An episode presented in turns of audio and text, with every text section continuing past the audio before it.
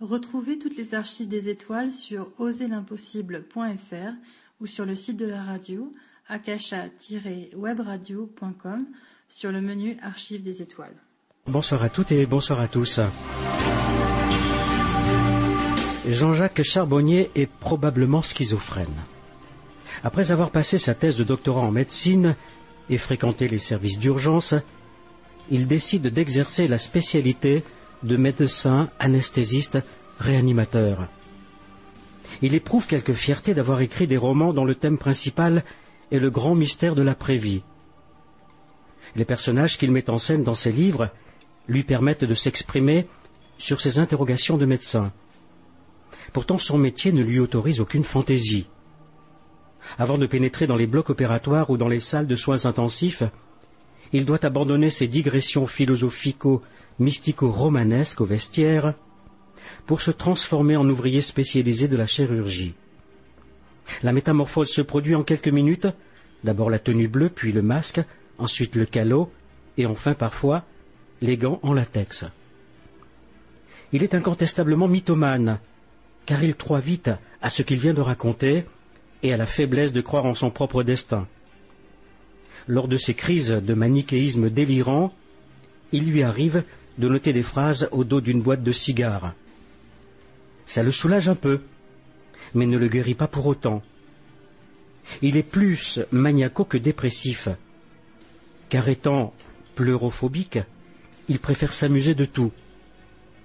Il lui arrive de rechercher parfois dans sa mélancolie le bonheur d'être triste. Alors il se promène seul, en crachant des volutes de fumée. Ses idées autodextrustrices disparaissent dans la soulerie avanique. C'est un homme du midi, et à ce titre, il se soigne volontiers en se réfugiant dans des comportements épicuriens qui ne sont jamais excessifs. Il aimerait savoir faire cuire les pâtes al dente, trouver des cèpes dans les forêts ariégeoises, bricoler dans sa maison, avoir des économies. Mais il n'est pas très doué pour ça. Il traverse sa vie comme un passage obligatoire et fugace vers une destination inconnue. D'ailleurs, il a déjà choisi son épitaphe. Excusez-moi pour la poussière. Ce soir, plus près des étoiles, le docteur Jean-Jacques Charbonnier. Bonsoir, docteur Jean-Jacques Charbonnier. Bonsoir. Nous sommes de la même région de France. Eh oui, deux fois, Ariège. Médecin, anesthésiste, réanimateur Oui, tout ça. Dans une clinique à Toulouse Dans une clinique, mais bon, au départ j'étais en Ariège et puis euh, je me suis orienté euh, sur Toulouse parce que forcé de constater que ces toutes petites cliniques comme ça de proximité euh, sont appelées à disparaître. Donc j'ai regagné la, la grande ville, comme on dit, Toulouse. Vous avez remarqué que j'ai soigné votre présentation. Oui, oui, oui, oui, tout à fait. Une espèce d'autobiographie euh, délirante que j'avais écrite euh, il y a de ça deux ans. Ouais. Il ne fait pas bon écrire quoi que ce soit. Hein. Internet, on retrouve tout. oui. Vous ne vous y attendez pas. Pas du tout. Donc euh, les auditeurs de d'ici et maintenant apprendront que je suis schizophrène, euh, mythomane, euh, Fumeur de cigares. fumeur de cigares, enfin plein de défauts quoi. Oui. Je me suis analysé un petit peu comme le ferait, euh, enfin j'imagine, un psychiatre qui aurait affaire à un individu comme moi, quoi, voilà. Mais mythomane, non, pas du tout, parce que tout ce que je vais vous raconter ce soir, ce sont des histoires réelles et ça a bien existé. Et c'est ça qui est intéressant. Ça fait des années que je vous attendais. Tout s'est décidé très vite. Hein. On remercie, remercions tous les deux Henri Vigneault, Henri Vigneault. qui m'a fait vous rencontrer téléphoniquement. Hum, Je vous ai appelé il y a à Hmm. peine huit jours et vous m'avez dit je viens. Je prends l'avion, je viens. Ben oui, je- vous savez, je crois que dans la vie, comme ça, il y a des espèces de- d'impulsions. euh, on se croit sur une autoroute et puis quelquefois on prend une départementale, on ne sait pas trop pourquoi. Et euh, donc c'est vrai, euh, j'ai ressenti votre votre empressement. euh, j'ai vu ça comme peut-être une urgence. Et puis moi aussi, ça me faisait plaisir de, vous voir, je sais pas. Et puis il y a les, individus, hein, euh, à travers le téléphone, à travers les ondes, euh, il y a des voix qui accrochent, il y a des sympathies euh, comme ça qui, qui, qui gagnent. Et la vie de chacun, de tout ça chacun, comme ça, est, est jalonnée de rencontres au fil du temps. On rencontre des individus et puis on, on a des vies comme ça qui, qui sont, qui peut-être, oui, un certain destin, peut-être, peut-être. Nous allons beaucoup en reparler. Comment s'est passée votre enfance, euh, docteur Jean-Jacques Charbonnier? Ah, Est-ce que vous avez prévu le, le divan Non. oh ben vous savez, j'ai eu une enfance tout à fait euh, banale, je dirais. Bon, je, je ne suis ni religieux, ni euh, je n'appartiens à aucun mouvement sectaire ou philosophique particulier. J'ai eu des parents euh, qui m'ont donné une éducation, comme on dit, catholique, peu pratiquante, une messe de temps en temps pour les grandes occasions, et c'est tout. Même pas un peu cathare Un petit peu cathare. Ben, j'ai été très tôt attiré par Montségur. Et euh, ma mère encore, euh, il n'y a pas si longtemps, me disait, mais tu te souviens quand tu étais enfant, tu voulais aller à Montségur? Et on se disait avec ton père, mais pourquoi? Ben, Peut-être qu'il y a un mystère là-dessus aussi. Peut-être que au-dessus de nous, on a des espèces de destinées comme ça, et puis peut-être une vie antérieure cathare, pourquoi pas hein? C'est pas trop dans mes, dans mes convictions parce que je suis pas imparfait. Mais vous êtes un bonhomme. Oui, oui, oui, un homme du Sud. Parce que des, des vies toutes les, tous les jours, euh, je suppose que vous en avez sauvé un grand nombre. Euh, sauvé. Parce que je ne sais rien de vous. Ah oui. À part avoir lu vos trois livres, dont je vais donner les titres tout de suite, hmm. que je répéterai, parce que souvent on me dit, les auditeurs me disent, ils donnent trop rapidement les titres des livres. Jean-Jacques Charbonnier, C-H-A-R-B-O-N-I-E-R. Trois livres que Jean-Jacques Charbonnier a baptisés romans médicaux. Ça, c'est mon éditeur qui a, qui a tenu à ce...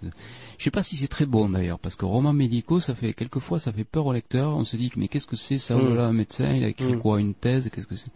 Et puis non, ce sont des histoires, hein. ce sont des, romans. Tout petit éditeur, pas connu mais courageux. Vous pouvez donner le, nom de l'éditeur de suite. CLC Édition, les Don Quichotte de l'édition. Je suis très content d'être avec eux. Trois livres, Coma dépassé, le premier livre, mm. le deuxième livre, Derrière la lumière, mm et le troisième, Éternelle jeunesse, hmm. le mythe de Faust. Voilà, revu au scalpel. Revu au scalpel. Le mythe de Faust revu au scalpel, oui. Alors, cette, enfance, euh, comment se passe-t-elle?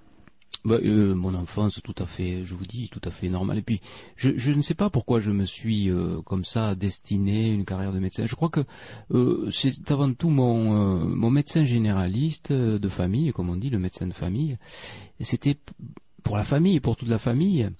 Euh, je suis issu d'un milieu très modeste et, euh, c'est vrai que euh, le médecin de famille c'était un personnage très important et lorsqu'il arrivait dans la maison pour ausculter qui ma grand-mère ou, mon père ou, ma maman, eh ben, c'était quelqu'un de très important et, moi j'ai voulu lui ressembler quoi, ce médecin-là.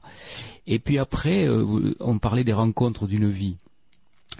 oui, les rencontres d'une vie, pourquoi j'ai choisi la spécialité d'anesthésie-réanimation Ça a été tout à fait par hasard. Parce que quand j'ai voulu m'installer à la campagne comme médecin de campagne pour ressembler à ce fameux médecin, je me suis dit, mais mon pauvre vieux, tu es complètement nul en urgence. Il te faut faire un stage au SAMU. Et quand on fait du SAMU, eh bien, on est confronté à cette formidable spécialité qui est l'anesthésie-réanimation où là vraiment on est euh, en prise directe avec les blessés, avec la mort, avec des choses très très aiguës. Alors c'est vrai que ça fait un peu zoro comme ça, mais c'est très exaltant et on a envie finalement de, de, faire cette spécialité. C'est comme ça que j'ai fait euh, pour, pour faire anesthésiste, réanimateur. Il faut, il faut avoir vécu un petit peu dans l'urgence et avoir vécu dans les SAMU. C'est peut-être pour ça que j'ai choisi euh, ce destin. Voilà, le destin d'anesthésiste. Et alors donc c'est vrai que quand on est euh, dans ce milieu-là, on est confronté à des choses très dures, on est confronté à la mort euh, en permanence. Les milieux de réanimation, les milieux des soins intensifs, euh, c'est très aigu et c'est très douloureux, mais c'est aussi très exaltant parce que quelquefois il arrive que bon, on a, on a comme ça des, des, gens qu'on arrive, comme vous dites, à sauver. Mais euh, c'est pas parce que c'est moi, Jean-Jacques Charbonnier, ou c'est pas parce que c'est un autre anesthésiste réanimateur, c'est pareil. On a, disons, tout un tas de moyens qui permettent quelquefois, oui, d'avancer et, d'avoir l'impression de, faire quelque chose de, très humain. Vous savez, euh, Jean-Jacques Charbonnier, les anesthésistes, on ne connaît pas bien leur boulot. Oui, vous savez, euh, les médias, docteur Jean-Jacques Charbonnier, hmm. quand il y a un accident, cela arrive de temps en temps, très rarement, hmm. mais cela arrive. Hmm. Très rarement. C'est vrai. Si on prend le quota, nombre d'opérations d'anesthésie réalisées tous les jours en France, jour et nuit, par rapport aux accidents qui peuvent arriver. Moi, je vous dirais que vous êtes un saint homme. vous, vous et d'autres, vous et d'autres, parce que si vous n'étiez pas là, la douleur, la souffrance, hmm. nous connaîtrions encore tout ça. Oui, c'est vrai, mais euh, bon, il y a plusieurs euh, facettes dans la spécialité d'anesthésie-réanimation. Il y a les anesthésistes qui font du bloc opératoire, il y a les anesthésistes qui font de l'urgence, il y a les anesthésistes qui font de la réanimation et euh, on s'oriente plus ou moins dans une branche. Euh, bon, moi il se trouve que j'ai commencé par faire du SAMU, euh, et puis ensuite je suis allé dans les blocs opératoires, puis surtout dans les réanimations, notamment en neurochirurgie à la clinique des Cèdres, qui est le plus grand euh, centre à Toulouse, oui. Euh, euh, neurologique privé à Toulouse. Et ensuite, donc, j'ai fait essentiellement donc cette petite clinique là de la Planée où je me suis trouvé très très bien parce que c'était le côté petite famille, clinique de proximité où je faisais un peu de tout. Donc, je faisais du SAMU, je faisais les trois. Je faisais de la réanimation et puis je faisais aussi du bloc opératoire. Et là, ces romans me permettent un petit peu de soulever le voile d'un milieu qui est inconnu. Et euh, toutes les anecdotes que je raconte dans mon livre, à travers une histoire certes romanesque, mais euh, chaque fois, que ce soit dans Coma dépassé, derrière la lumière, ou même dans Éternelle jeunesse, la plupart des, choses qui sont euh, quand même euh, très prenantes au point de vue intellectuel et au point de vue euh, surtout affectif, eh bien j'avais besoin de les coucher sur le papier, j'avais besoin de, faire partager à d'autres tout, ce que j'ai vécu. Alors vous me direz, je me suis un petit peu caché, surtout dans Coma dépassé peut-être un petit peu plus. C'était le premier, c'est plus ou moins autobiographique, et je me suis un petit peu caché derrière un roman, parce qu'il est vrai que, bon, quand on écrit un roman, on peut toujours dire, bon, c'était un roman, hein, c'est une histoire, c'est pas vrai, c'est pas arrivé, bon. Mais enfin, lorsque j'aborde les problèmes d'euthanasie, les problèmes de euh, transfusion sanguine et témoin de Jéhovah, euh, histoire très douloureuse là aussi qui est arrivée et qui, était, qui est bien réelle celle-là. Bon, je transforme un petit peu les événements, les personnages, mais euh, le gros de l'histoire est exact. Hein. Dans, chaque roman, ça se passe comme ça. Mais il y a des passages croustillants, des fouloirs destinés aux infirmières agacées, mode d'emploi. si un médecin vous a énervé, prenez cet objet dans la paume de votre petite main crispée, serrez très très fort en pensant à lui. Alors, ça va mieux? Oui. C'est ce qu'on appelle les farces de carabin. Oui, mais je crois que quand on vit dans un milieu où euh, le côté euh, émotionnel et affectif est très fort, où on est confronté euh, tous les jours, toutes les nuits, puisqu'on fait aussi des gardes de nuit, vous savez bien, à la mort, eh bien, on a besoin, comme ça, de cet exultoire, on a besoin d'être un petit peu, comme dirait Labro dans son livre La Traversée, un petit peu de niquer la mort. Il parle de niquer la mort, mais je crois que le carabinage n'est autre que ça. On a envie de passer outre, de bousculer les tabous, et quelquefois on est un petit peu excessif, et même quand on est quasiment quinquagénaire comme je suis, eh bien, il nous arrive encore de déconner euh, plein de tubes, comme on dit, dans, le milieu, parce qu'on a besoin de ça. C'est presque vital. Il y a une école euh, spécialiste, euh, spécialisée pour les anesthésistes. Il y a des études spécialisées. Ah, oui. Ah, je veux tout savoir. Ah, hein. vous voulez tout savoir ah sur le cursus. bon. Alors donc vous êtes médecin généraliste. Hein, d'abord.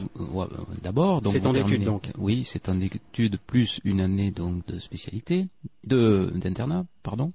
Et ensuite, vous euh, choisissez, ou soit vous restez là et vous êtes médecin généraliste, ou soit vous choisissez une spécialité et vous faites, vous préparez. Là, c'est un petit peu dur aussi parce que l'anesthésie-réanimation, c'est un concours euh, qui est, euh, hein, il y a un nombre de places, donc à partir de là, c'est un concours que l'on obtient après trois années d'études. Donc vous vous investissez pendant trois ans et puis à la sortie, peut-être vous avez droit au diplôme ou pas.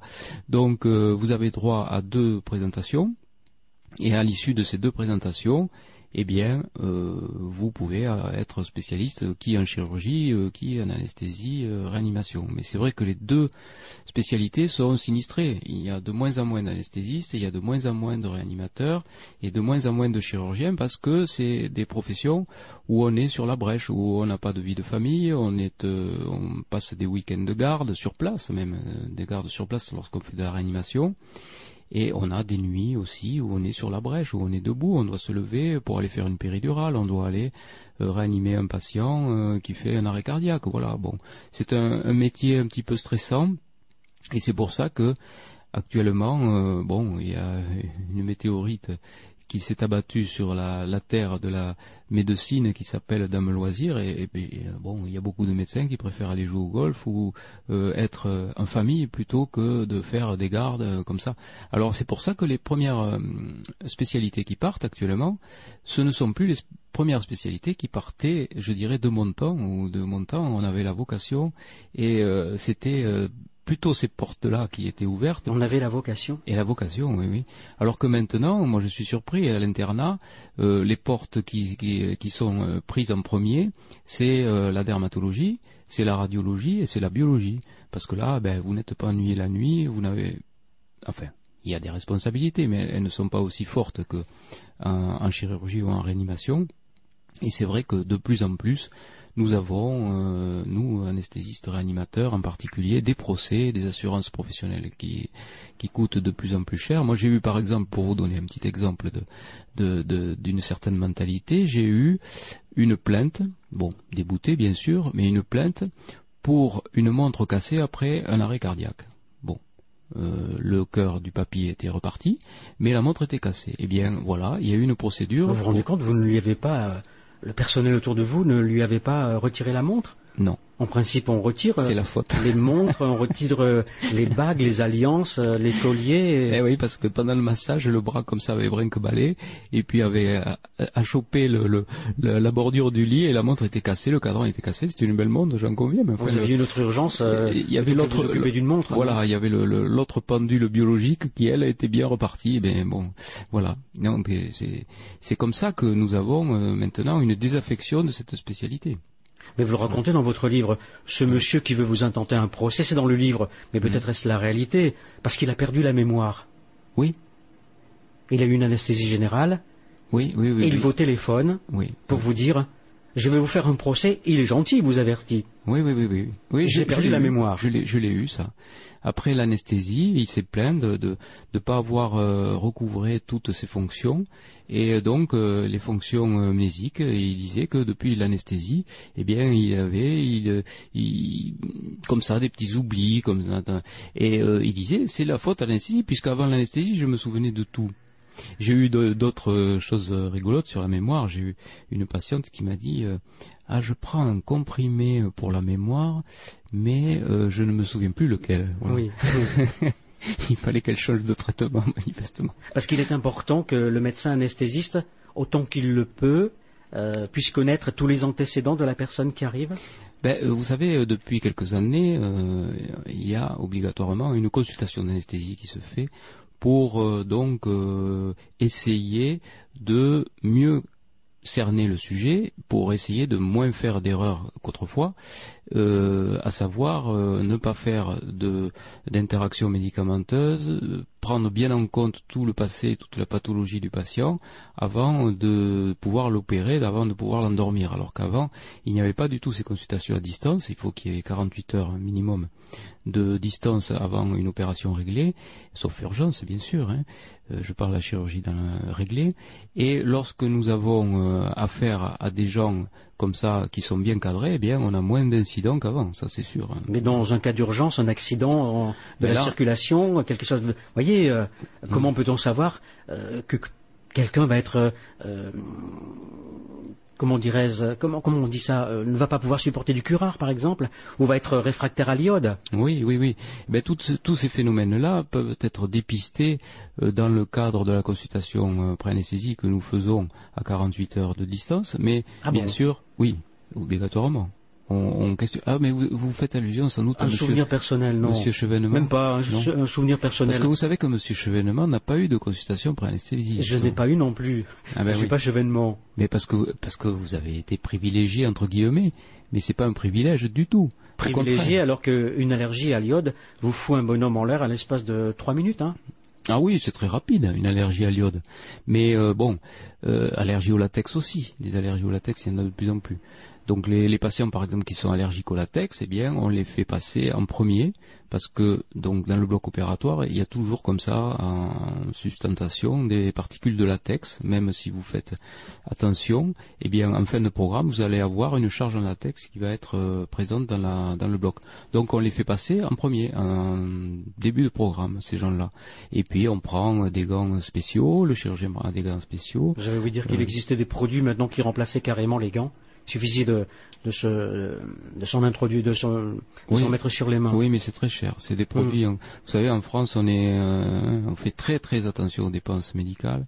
Même à l'hôpital, maintenant, ils commencent à faire attention aussi. Donc c'est pour dire. Pourtant, les hôpitaux sont en déficit chronique, mais euh, même, euh, je crois que partout, c'est fini la guerre privée publique. On est tous conscient du phénomène. On est, c'est la santé de demain, c'est les, euh, les patients doivent euh, être au courant de tout ça. Mais je crois que les, les gens sont prêts à se mobiliser, malheureusement, pour le, le, prix du gazoil à la pompe, mais très peu pour la médecine mmh. finalement. Mmh. Et là, je crois qu'il se passe un phénomène euh, sans précédent, à savoir la désaffection des chirurgiens et des anesthésistes pour cette profession et les listes d'attente commencent à s'allonger, des euh, conduites marginales commencent à se faire voir. Hein, il y a des médecins un peu scrupuleux. Hein, je ne vais pas avoir l'esprit de caste du tout. Hein. Euh, il y a des médecins peu scrupuleux qui profitent du phénomène pour euh, demander des dessous de table et euh, faire des listes d'attente de plus en plus longues. Ça a toujours plus ou moins existé, non? Oui, ça a toujours plus ou moins existé, mais vous savez, les, les, médecins ne sont pas des saints. Il y a des grands bonhommes avec des euh, comme ça, mais c'est dans tous les dans tous les métiers, c'est pareil. Et puis il y a aussi les salauds, mais ils sont dans tout. Il y en a dans tous les métiers. Il y a, tous chez les, plombiers comme chez les dépanneurs de télévision. bien sûr, bien sûr. Alors une consultation pré-anesthésique. Oui. Ça consiste en quoi? Ben, la consultation pré-anesthésique, vous faites connaissance avec le patient, vous avez une relation donc euh, humaine avec le patient. Donc ça c'était l'anesthésiste travaillait un petit peu dans l'ombre et ça c'était euh, très dommageable pour la profession. Et là, on a vraiment une relation euh, donc avec son patient, et puis on lui explique, surtout le, la peur du patient de l'anesthésie, est-ce que je vais me réveiller, etc. Bon, déjà lui expliquer comment ça va se passer, lui expliquer euh, ce qui va ce qui va arriver, euh, point par point. vous savez, maintenant, en plus, on est presque trop, je hmm. dirais, explicatif, explicatif parce que on est obligé de leur faire signer une feuille sur laquelle il y a écrit euh, bon, vous risquez euh, d'être gravement atteint par l'anesthésie si elle se passe mal et vous risquez même de mourir. Bon, ce qui est vrai. Mais enfin, le patient est obligé de signer ça. C'est un petit peu comme si avant de prendre l'avion, vous alliez faire signer aux passagers, vous risquez d'exploser en vol, être détourné, ce qui est vrai aussi. Mais enfin, ça majore, c'est quand même très anxiogène de signer un, papier comme ça. Et il est de, de bonnes règles de, de faire ce qu'on appelle le consentement éclairé, c'est-à-dire on explique au patient ce qu'on va lui faire et c'est à lui de juger est-ce que il est euh, oui ou non d'accord avec ce qu'on va euh, lui faire, euh, les soins qu'on va lui prodiguer? Et c'est pour cela que, par exemple, l'histoire des témoins de Jéhovah, que je raconte dans mon premier livre, Coma dépassé, est exacte. Cette fille, cette femme d'une quarantaine d'années qui était venue pour faire une hystérectomie était témoin de Jéhovah. Bon, moi je suis pas témoin de Jéhovah, mais enfin, je, dois respecter euh, le patient et euh, elle passe un contrat moral avec moi. Elle me dit si jamais il faut me transfuser, je refuse la transfusion et d'ailleurs je vais vous faire signer un papier parce que je suis témoin de Jéhovah. Bon, moi j'ai dit je suis pas témoin de Jéhovah, mais enfin bon, je respecte euh, les Mais vous allez signer un papier comme celui-là? Vous, ne lui dites pas les contre-arguments, vous n'avez pas de contre-arguments à lui opposer? Euh, je n'ai pas de conviction, euh, si vous voulez, euh, personnelle en ce qui concerne les croyances et les certitudes des gens. des fois, vous avez des gens qui sont tellement sûrs de leur cause ou de leur, de leur, de leur choix que c'est très difficile d'aller expliquer à un témoin de Jéhovah qu'il a tort. Bon, bien sûr, si ça avait été son enfant, on peut intervenir en disant, bon, on passe outre, ça se passe comme ça, on passe outre le, les vœux des parents et on fait appel au procureur de la République qui, lui, prend donc l'engagement parental à la place des parents et on transfuse le, gamin euh, pendant euh, donc l'intervention pendant qu'il en a besoin. Et avec cette personne-là, vous avez deux, choix. Soit vous dites mes convictions personnelles, euh, philosophiques, religieuses ou autres, euh, ne correspondent pas du tout au vôtre, et dans ce cas-là, je refuse de vous endormir, et vous faites passer la patate chaude au confrère, euh, qui va se trouver dans la même situation finalement, ou alors vous acceptez, et c'est le consentement éclairé, c'est ce que j'ai fait. Je lui ai dit bon mais d'accord mais vous savez euh, des fois la transfusion c'est très rare pour une hystérectomie mais bon ça peut arriver et puis vous, vous allez être en danger de mort si jamais vous bon et les choses se passent comme ça. Le chirurgien aussi avait signé le papier, mais c'est l'anesthésiste qui est euh, réanimateur, qui est responsable de la transfusion, donc lui n'était pas très engagé. Et euh, l'intervention se passe mal malheureusement, donc euh, l'utérus se met à saigner. On garde cette femme en salle de réveil. Je lui dis, vous savez, il faudrait vous transfuser, vous avez perdu plus d'un litre, donc c'est, euh, ça devient très préoccupant. Si vous n'êtes pas transfusé, vous risquez de mourir. Elle me dit, mais vous vous souvenez, votre engagement moral, etc.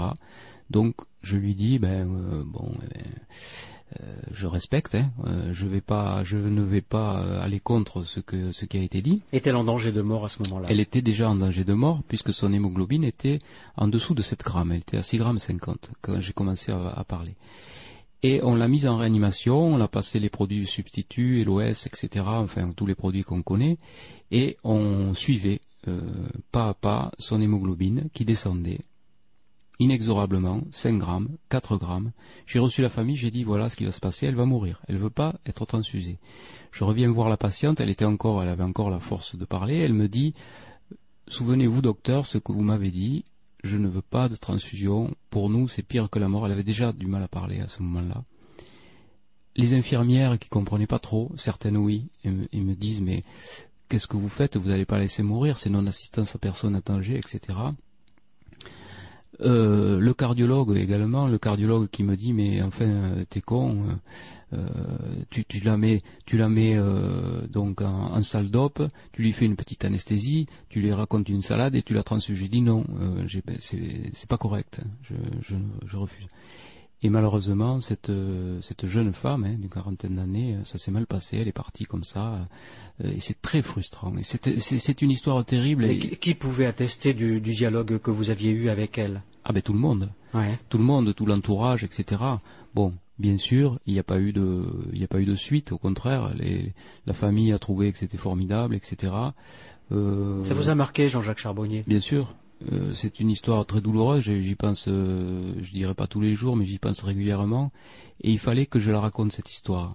Je l'ai raconté dans mon premier roman parce que c'était une façon pour moi de bon vous verrez les circonstances vous avez lu déjà les circonstances ne sont pas les mêmes mais c'est exactement cette histoire là et euh, je pense que le médecin ne doit pas se substituer euh, aux, croyances, aux convictions de son patient. Ce n'est pas parce qu'on est médecin que l'on doit passer outre. Et au fond, euh, on est là en tant que prestataire de service. On n'est pas là pour prendre des résolutions à la place des autres. Il faut arrêter d'infantiliser la relation médecin-malade. Lorsque le médecin a décidé quelque chose qui est contre la vie euh, de son patient, il doit euh, passer la main. Il n'est plus capable d'être médecin à ce moment-là. Parce qu'il faut, à mon sens, il faut avant tout respecter le patient et ses convictions, ce qu'on appelle l'empathie. Alors l'empathie, c'est pouvoir être à la place du patient, mais c'est très difficile parce qu'il faut se mettre à la place du patient avec les propres croyances du patient. Et là, quand on n'est pas témoin de Jéhovah, moi je ne suis pas du tout témoin de Jéhovah, j'ai eu beaucoup de mal à me mettre à la place de cette patiente pour pouvoir comprendre jusqu'à quel point pouvait aller sa propre croyance, sa propre conviction jusqu'à la mort, jusqu'à jusqu'à l'extrême, je dirais, limite de ses propres convictions, aller jusqu'à cette extrémité-là. Euh, je l'ai accompagnée alors il se trouve qu'il y a un, consensus qui est passé, euh, Société euh, savante d'anesthésie réanimation, qui est passé euh, un an après cette histoire, parce que évidemment, moi j'allais dans des conférences, dans des congrès d'anesthésie où chacun racontait sa petite histoire de chasse en disant que ça se passait bien, qu'on remontait les patients avec 4 grammes, qu'elles ne mouraient pas, etc. Mais moi chaque fois je racontais cette histoire et je leur disais que des fois ça se passait mal et voilà ce qui s'était passé avec moi, j'avais perdu cette patiente un petit peu de ma faute, oui, de ma faute, parce que si j'avais euh, passé outre, euh, donc j'aurais fait euh, donc assistance à personne en danger, mais j'aurais pas respecté son ce contrat. Je me suis avancé tout à l'heure en vous appelant un saint. vous restez un homme alors j'essaye de rester le plus humain possible, mais euh, vous savez, c'est très, c'est très difficile euh, quand on arrive à ce stade-là de se dire bon, est-ce que j'ai pas fait, euh, est-ce que, est-ce que j'aurais pas dû la, sauver malgré, malgré ses, croyances et ses convictions. Et c'est un petit peu la même chose qui se produit dans les phénomènes d'euthanasie, dans, dans les fins de vie. C'est un petit peu, c'est un petit peu la même chose. Le choix du patient, à mon point de vue, doit passer en priorité par rapport au choix personnel du médecin. Je n'avais pas du tout envisagé l'émission sous cet angle-là, mais puisque vous me semblez tout à fait disposé à en parler, vous est-il arrivé d'aider des personnes à passer de l'autre côté? Je crois qu'il y aurait une grande hypocrisie de dire que non. Parce que l'euthanasie, euh, ça existe dans tout l'euthanasie active, hein, parce que vous savez, il y a deux, façons de voir les choses. On appelle ça, bon, je dis que ce, discours est dépassé. Euh, beaucoup de médecins disent qu'il ne faut pas différencier l'euthanasie active, l'euthanasie passive, mais euh, pourtant c'est la vérité, c'est la stricte vérité. Euthanasie passive, ça veut dire abstention thérapeutique. On ne va pas aller au-delà de l'acharnement thérapeutique.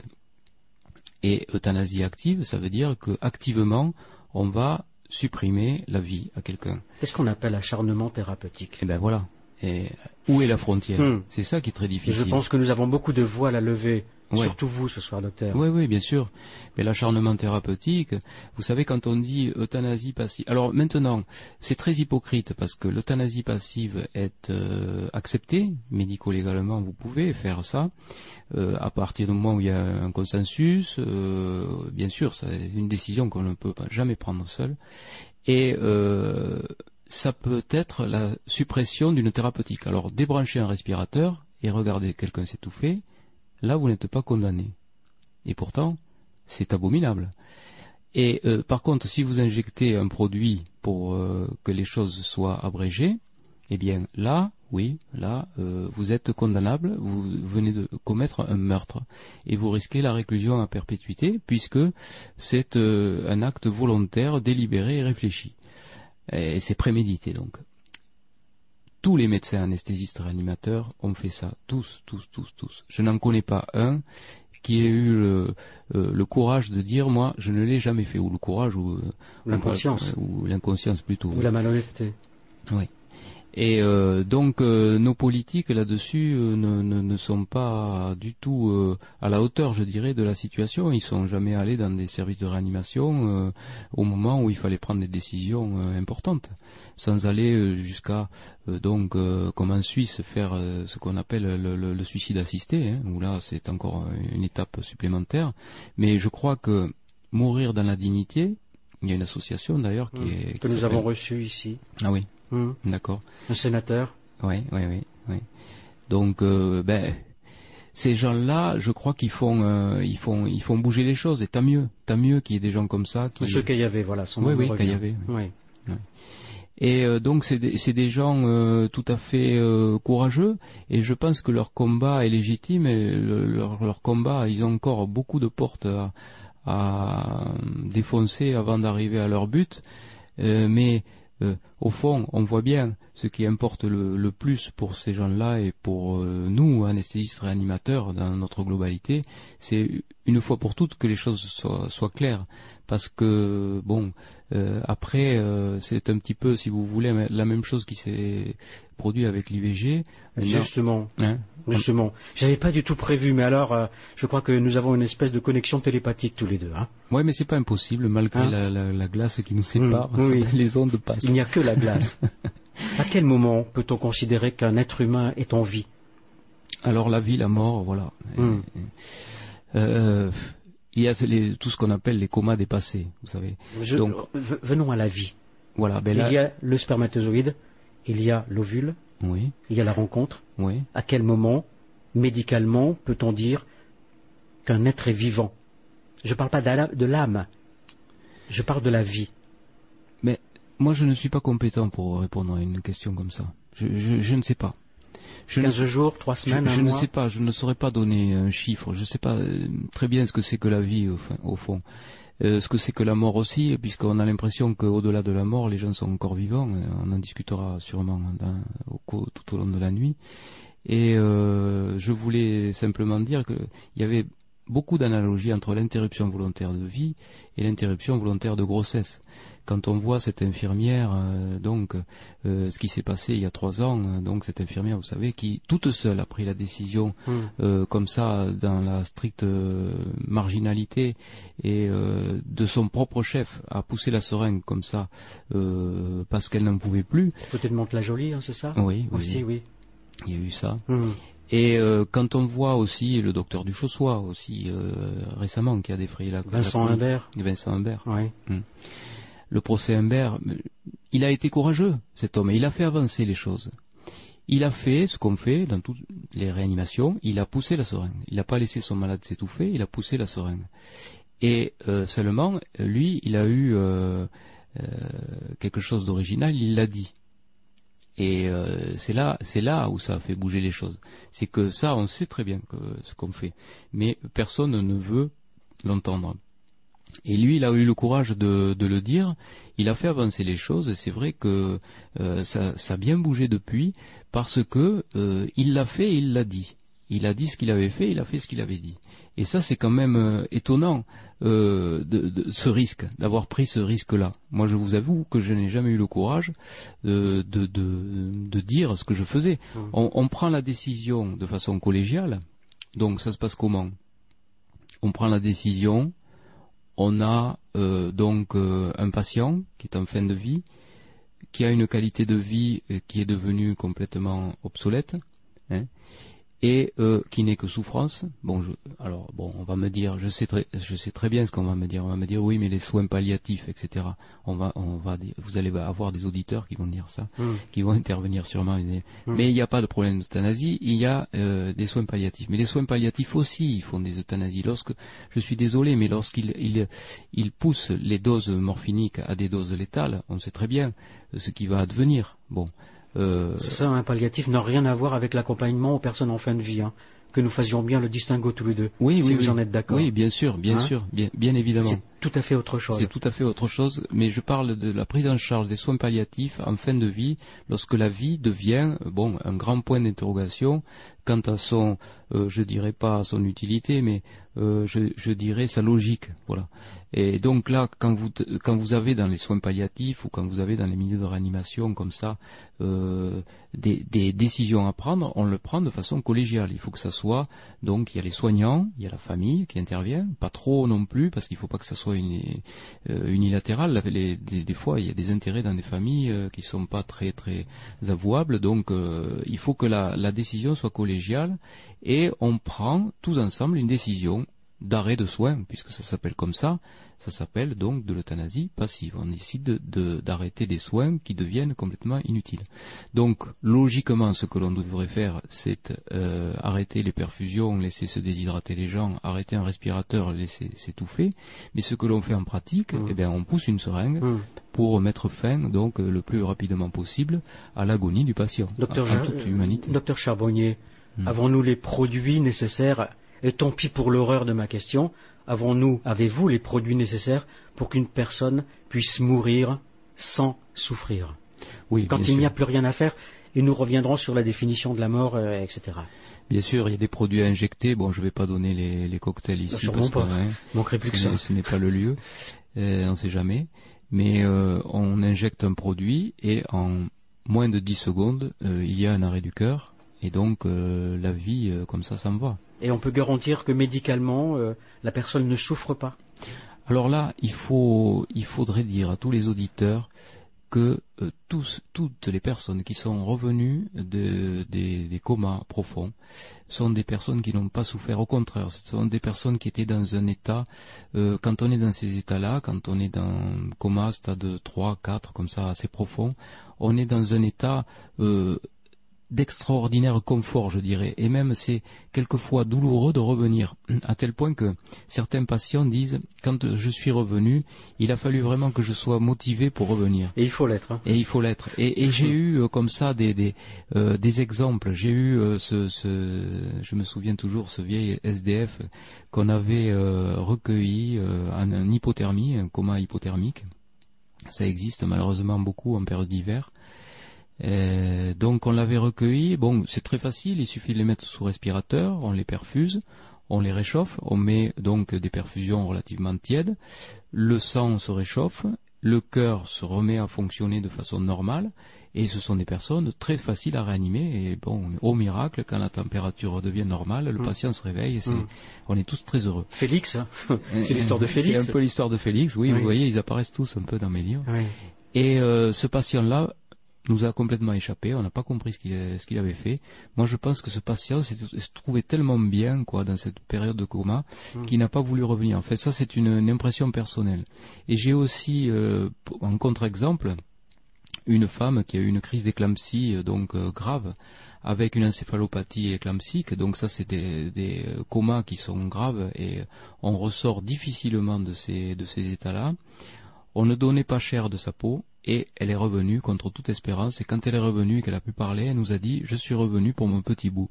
Donc je crois que la motivation compte. Attention, je ne veux pas dire aux auditeurs que tous ceux qui sont partis souhaitaient, partir. Hmm. Non. Euh, loin de là, hein. des fois euh, la maladie est trop forte et puis ça emporte les patients. Mais je veux dire quand même que ça compte. Et quand on est, euh, si des auditeurs nous écoutent et qu'ils ont des proches, ne dites plus si. Nous sommes, vous êtes écoutés. Oui, oui, Au-delà, au-delà de la France, au-delà de l'Europe, dans le monde entier. Oui, mais je veux dire par là, si par malheur ils ont euh, dans leur entourage ou ou euh, ou euh, même donc eux-mêmes peut-être ont connu ça.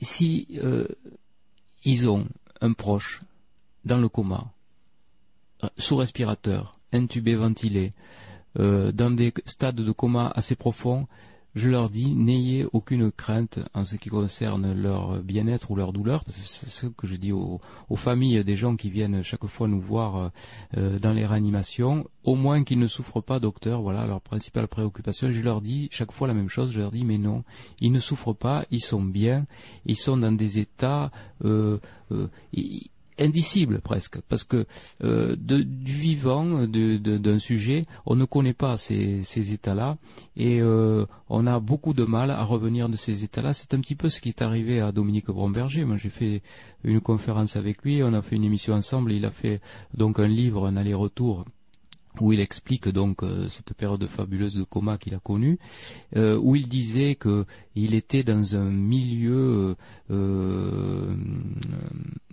aquatique à un moment donné, puis après il était dans un milieu aérien, il a fait, euh, il a rencontré euh, des euh, des personnes, donc des proches, etc. décédés, et il est il est revenu, mais il a dit que quand il était dans cet état-là, il était très très très bien et donc euh, euh, c'est presque euh, une gageure que de, que de revenir. S'il vous plaît, ne remuez pas le couteau dans la plaie. Je l'ai invité, j'ai eu de longues conversations avec lui. Il n'a pas voulu venir. Il voudrait que l'écriture de ce livre reste un témoignage, mais ne plus en parler. Un peu comme Philippe Labro qui a arrêté d'en parler, comme Chevènement qui peut-être reviendra m'en parler un vendredi soir. Je prépare tout ça parce que ce coma, le, le titre de votre livre, Coma dépassé, est un monde bien mystérieux, bien peu connu. Nous allons toute la nuit pour en parler. Hmm, hmm. Mais je voudrais revenir à, la question que je vous posais tout à l'heure, à laquelle vous n'avez pas répondu. Euh, je ne vends pas d'y répondre en tant que médecin, mais en tant qu'homme. Quoique, oublions euh, anesthésiste et réanimateur, mais en tant que médecin et en tant qu'homme. À quinze jours, un bébé, un, petit bouchon, un fœtus dans le ventre de la mère, il y a quand même la vie, elle existe. Oui, mais la vie existe aussi dans un spermatozoïde puisqu'il remue. Hmm. On peut pas, peut pas avorter un spermatozoïde. eh ben non. Mais qu'est-ce que ça veut dire supprimer la vie euh, Vous voyez, c'est là-dessus où je suis pas d'accord avec vous. Euh, Déjà. Eh, eh, oui. Mais est-ce que, est-ce que euthanasie, est-ce que ça veut dire, euh, oui, ça veut dire mettre fin à une certaine étape. Je n'ai pas parlé d'euthanasie. C'est vous qui en avez parlé. Et c'est vous qui avez introduit le mot interruption volontaire de grossesse. Oui. Parce qu'il me semble, moi, homme de, de, basse extraction, tout simple, tout, tout, tout, tout kidam, comme tous ceux qui nous écoutent, qu'une vie, ça commence dès l'instant où il y a eu la rencontre du spermatozoïde et, de l'ovule. Vous savez... Euh, Détrompez-moi si... Non, moi je, je ne suis pas d'accord avec vous, parce que je pense, qu'est-ce que la vie? Voilà, il faudrait donner la définition de la vie. Est-ce que c'est, euh, bon, ce qui... Euh, la physique quantique apporte beaucoup, euh, je crois, à, la notion de matière, etc. Et on s'aperçoit, on disait, avant, bon, on disait, vous savez, la matière, qu'est-ce que c'est? Ben, Au début du siècle, c'est un atome. Et puis après, on a dit, non, c'est faux, euh, atome qui peut pas être donc euh, clivé. Et on a vu, non, il y avait euh, des électrons, des neutrons, des protons. Et puis on est allé encore plus plus petit, plus dans l'infiniment petit. Et puis maintenant, avec la, la physique quantique, on, dit, neutrinos, oui. on, dit ces particules et ondes qui, qui donc sont là de façon concomitante. Nous sommes des vibrations, tout est vibration. Du minéral à l'humain, en passant par le végétal et euh, l'animal, nous sommes, nous émettons des vibrations. Même le minéral, le quartz, donc on s'en sert pour les montres, émet des vibrations. Donc le quartz vit aussi, à la limite. Nous émettons et nous recevons des vibrations. Euh, j'émets des vibrations sonores, euh, je, recueille des vibrations sonores, je, recueille des images parce qu'elles sont éclairées donc par l'intermédiaire des ondes vibratoires de la lumière. Si on coupe la lumière, je n'ai plus d'image. Euh, il y a tout ce monde de vibrations qui nous entoure. Nous sommes des vibrations. Nous sommes vivants parce que nous sommes des vibrations. Et le quartz pourrait dire aussi qu'il est vivant parce qu'il émet des vibrations. vous voyez toute la difficulté de, donner une définition de la vie à partir de là. Et que représentons-nous? Est-ce que nous sommes vivants parce que euh, nous avons une structure humaine ou est-ce que nous, sommes vivants à partir du stade où nous sommes vibrations? Et comme tout est vibration, je crois que tout est vivant. Et nous avons des vibrations sensorielles et puis nous avons des vibrations extrasensorielles et ça c'est une autre histoire puisque vous savez que les vibrations extrasensorielles sont perçues par euh, donc quelquefois euh, des moyens physiques, des vecteurs physiques, comme dans la transcommunication instrumentale, peut-être on, en parlera si on a l'occasion, ou alors par l'intermédiaire de notre subconscient, euh, ou le subconscient des médiums aussi, on en parlera aussi sûrement. et moi je vois ça, le subconscient, en tant que substratum, en tant que vecteur. C'est un petit peu par analogie, si vous voulez, euh, comme la fibre optique avec la lumière. On a l'impression que c'est la fibre optique qui est claire, on a l'impression que c'est le subconscient qui dirige, mais en fait, le subconscient ne fait que recueillir la lumière pour la transmettre. Et ça, euh, bon, nos médiums savent le faire dans l'écriture inspirée ou l'écriture automatique. Je ne sais pas si j'ai eu l'écriture inspirée, au fait, pour écrire ces livres. Peut-être, hein, pourquoi pas. Mais euh, en tout cas, euh, je crois que c'est bien vivant et quand il faut retranscrire quelque chose que l'on a eu comme ça, on ne sait pas comment, ni par quelle mouvance, ni par quelle vivance, peut-être on pourrait, on pourrait employer ce, ce, néologisme. Vous l'écrivez, docteur Jean-Jacques Charbonnier, tout suite euh, dans le livre Derrière la lumière, la vitesse de la lumière est de 300 000 km par seconde. Au-delà de cette limite, le mur de la lumière est franchi, clôture de ce monde tel que nous le percevons et tel qu'il nous conditionne. Hmm. Oui. Vous avez pratiquement tout dit. Oui. Enfin, c'est pas moi qui l'ai inventé. Moi, je n'en fais que que retranscrire ce qui est essentiel, me semble-t-il, parce que ça c'est très très important. Et donner une définition comme ça de la vie, à moins d'appartenir à un mouvement sectaire euh, ou religieux, en disant voilà la vie c'est à partir de, de tel stade de l'évolution du fœtus ou moi je crois que c'est dangereux ça. Hmm. C'est des attitudes un petit peu extrémistes et puis. Non mais j'ai osé vous poser la question. Oui oui hein. oui oui. Oui, mais vous avez bien fait. N'ayant pas la réponse. Mais comme ça, au moins, vous en avez une.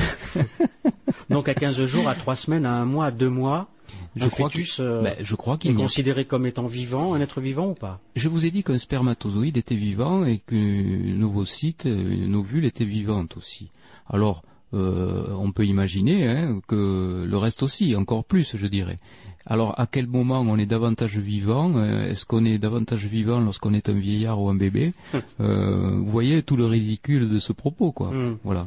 Et il faut pas, euh, je crois qu'il faut pas donner des définitions trop strictes Euh, surtout quand il s'agit de définitions aussi importantes que ça. Euh, dire à quel moment euh, nous sommes vivants, alors là, c'est vraiment une question. c'est pas de, c'est pas du paranormal, mais presque. Mais alors, je vais encore vous contrarier. Quelle est la définition de la mort?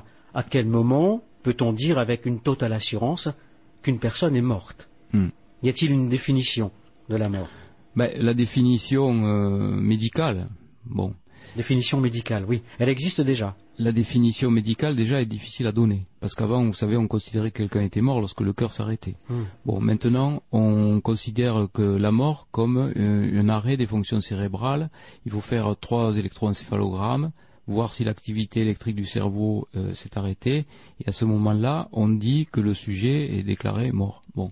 Mais c'est pas vrai non plus, parce qu'on peut lui prélever les organes qui, peuvent, qui peuvent euh, continuer à vivre dans une autre, une autre enveloppe corporelle. On pourrait lui prélever un rein, on peut lui prélever un cœur, une cornée, etc. Donc euh, la définition de la mort est aussi difficile à donner que la définition de la vie finalement. Et quand on, on pense, comme euh, moi et comme beaucoup, que la vie ne s'arrête pas au moment de la mort, parce que c'est ça essentiellement mon propos hein, dans, tous les, livres que j'ai écrits jusqu'à présent. Euh, à partir de là, on ne peut pas donner une définition de la vie si on ne sait pas donner une définition de la mort non plus. Et euh, la mort ne s'arrête pas au moment où donc où le cœur s'arrête, où le, cerveau euh, s'arrête. Moi, j'en suis intimement persuadé de ça. Et j'ai trop eu de signes dans ma vie euh, de médecins anesthésistes et dans ma vie personnelle euh, qui me font penser que euh, il y a une survivance, que ça existe et que les même que les que les, les désincarnés peuvent communiquer avec nous par des moyens donc médiumniques ou de transcommunication. À partir de là, vous voyez que je suis beaucoup gêné pour vous donner une définition de la mort. Puis-je vous en soumettre une Vous me direz votre avis de médecin. Hmm. Anesthésiste et réanimateur. Mort cérébrale. Ce diagnostic est posé quand tout signe de fonctionnement des hémisphères cérébraux et du tronc cérébral fait défaut de façon durable et lorsque l'on est certain que cette abolition de la fonction cérébrale est d'origine lésionnelle et non pas toxique ou métabolique. Les critères suivants doivent être réunis. Coma aréactif, absence de respiration spontanée, absence de réflexe du tronc cérébral, absence d'hypothermie inférieure à 32 degrés ou d'intoxication, deux électroencéphalogrammes nuls et aréactifs effectués à un intervalle minimal de 4 heures, réalisés avec amplification maximale sur une durée d'enregistrement de 30 minutes. Mhm. On fait même trois. On en fait trois. Bon, deux, ça suffit, mais on en fait trois parce qu'on ne sait jamais si jamais l'appareil ne fonctionne pas, on pourrait nous opposer ça. Donc on, en fait trois classiquement. Y a-t-il des diagnostics différentiels? De l'arrêt euh, donc euh, de la fonction électrique du cerveau Oui. Non, non à part, je vous dis, une panne de la machine, mais ça c'est tellement exceptionnel que euh, ça ne mérite pas, surtout quand on a un contexte comme ça de euh, d'arrêt euh, d'arrêt de fonctionnement cérébral, qu'on a des malades dans des comas profonds. il y a en gros quatre stade de coma, je dirais. Le coma stade 1 où euh, le sujet est réveillable, hein, c'est par exemple le coma éthylique, hein, quelqu'un qui a euh, qui a bu un petit peu trop, vous le secouez, vous arrivez à le, à le, réveiller. Euh, le coma qui est réactif, adapté, c'est-à-dire que vous allez pincer le sujet à la douleur, donc il, va il va réagir et il va bouger le membre qui est sollicité. Le coma réactif ou plutôt réactif, inadapté, là, il bouge de l'autre côté, et réactif ensuite, donc il ne réagit pas, il n'a que des réactions végétatives, il monte sa fonction cardiaque, sa fréquence cardiaque et sa tension artérielle, et ensuite le coma dépassé, là il n'y a plus de réaction du tout, même des réactions végétatives n'apparaissent plus. Mais ce qui est surprenant, c'est que des gens qui ont euh, été dans ces états-là de coma, même profonds, euh, ont pu décrire ensuite, lorsqu'ils sont revenus, parce qu'il y a quelques stades de coma dépassés qui sont revenus, ce qui se passait par exemple dans la salle d'attente à côté, où il y avait des gens qui euh, venaient les voir. Donc on se dit mais ça déjà, essayez de essayez de, comprendre ça, essayez de vous savez il y a un phénomène qui s'appelle la dissonance cognitive qui a été décrit par euh, un neurophysiologue qui s'appelle Fissinger qui dit à partir du moment où vous avez dans votre vie comme ça un élément qui vous dérange ou qui bouleverse vos croyances, vous allez avoir tendance à le négliger et vous allez avoir tendance même à le nier. Donc ça, on dit, ce n'est pas possible. Que quelqu'un sorte de son corps comme ça pendant un coma euh, grave, un coma dépassé, pour aller visiter une salle d'attente, ce n'est pas possible. Et pourtant, et pourtant, il y a eu, euh, pas plus tard que euh, c'était au mois d'août 2002, euh, à l'hôpital cantonal de Genève, un neurochirurgien qui s'appelle Olaf Blanc, qui a fait donc des études, enfin, il fait plutôt des opérations. Il opère avec des électrodes, il plante des électrodes dans le cerveau de quelqu'un qui est sous anesthésie locale, parce que le but est de détruire le moins de cerveau possible pour ne pas léser la partie du cerveau qui est saine. Donc il enfonce son électrode dans le cerveau et il va détruire, en faisant passer le courant, une zone épileptogène euh, qui euh, est responsable de crise d'épilepsie. Donc pour localiser précisément cette zone, il doit le faire sur quelqu'un qui est sous anesthésie locale pour que la personne lui dise ou lui donne ses impressions. Par exemple, si, si son électrode va dans le lobe temporal gauche, la personne ne pourra plus parler. Donc mm. il, saura où il est exactement, il ne va pas aller détruire une zone qui est vitale pour, le, pour la vie de l'individu, pour le cerveau de l'individu. Et là, cette femme, cette jeune femme, l'hôpital cantonal de Genève, le neurochirurgien Olaf Blanc arrive au niveau de la zone du gyrus angulaire, qui est le mmh. point Dieu qui a été décrit par Melvin Morse, on en reparlera aussi sûrement, mmh. donc qui est situé au niveau de la scissure de Sylvius, entre le lobe temporal droit et le lobe pariétal droit. Mmh.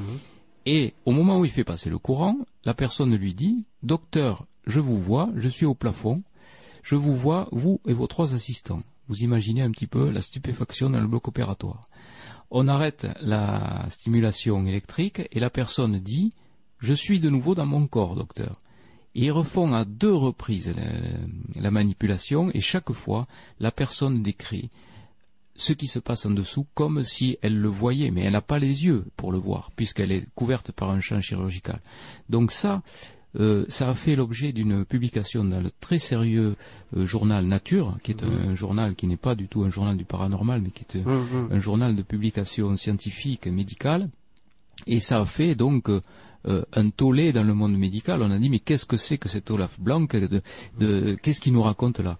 Et des études vont être menées, je pense, sur ce point du gyrus angulaire, parce que c'est vraiment quelque chose d'essentiel euh, qui expliquerait euh, les, NDE Qui expliquait la, hum. la décorporation. la décorporation. les fameuses Out Body Experience, les hum. OBE des, euh, hum. des NDE. Saviez-vous que le docteur Melvin Morse était là il y a trois ans pratiquement ah, J'aurais été très heureux de le rencontrer parce que j'ai. Je passerai l'émission. Il ah, nous avait parlé. Ah oui, avec grand plaisir parce que j'ai dévoré ses livres. Le travail de, ce chirurgien à, Genève.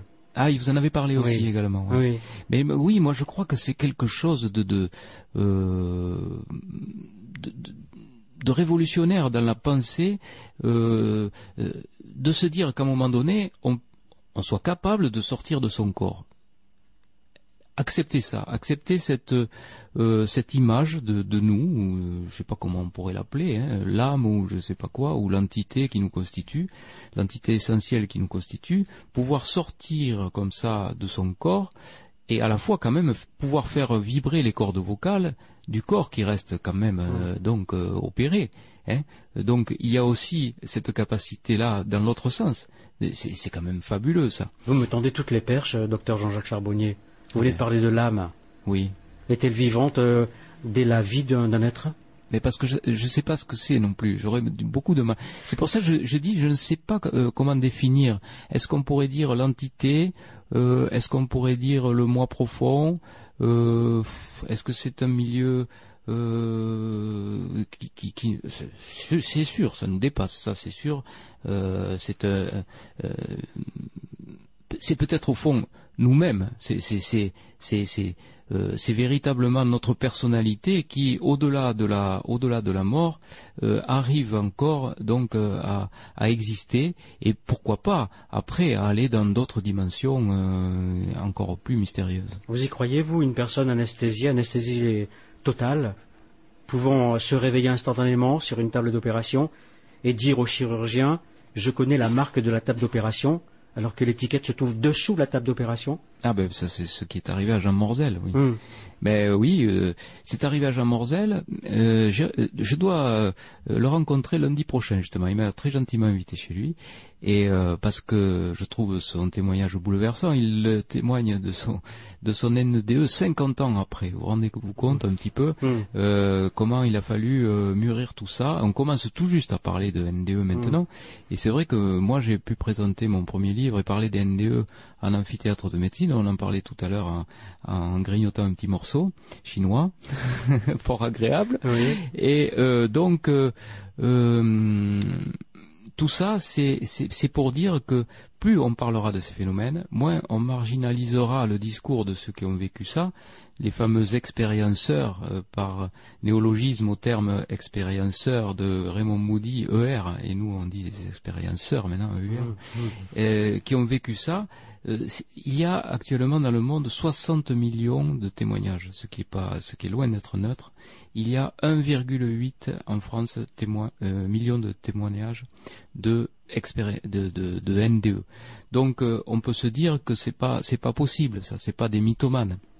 Parce qu'on a essayé complètement. Merci. Non, non, mais c'est vrai. Vous en avez un devant vous. Ah oui, vous allez Nous nous sommes au moins raconter. deux mythomanes. Hein.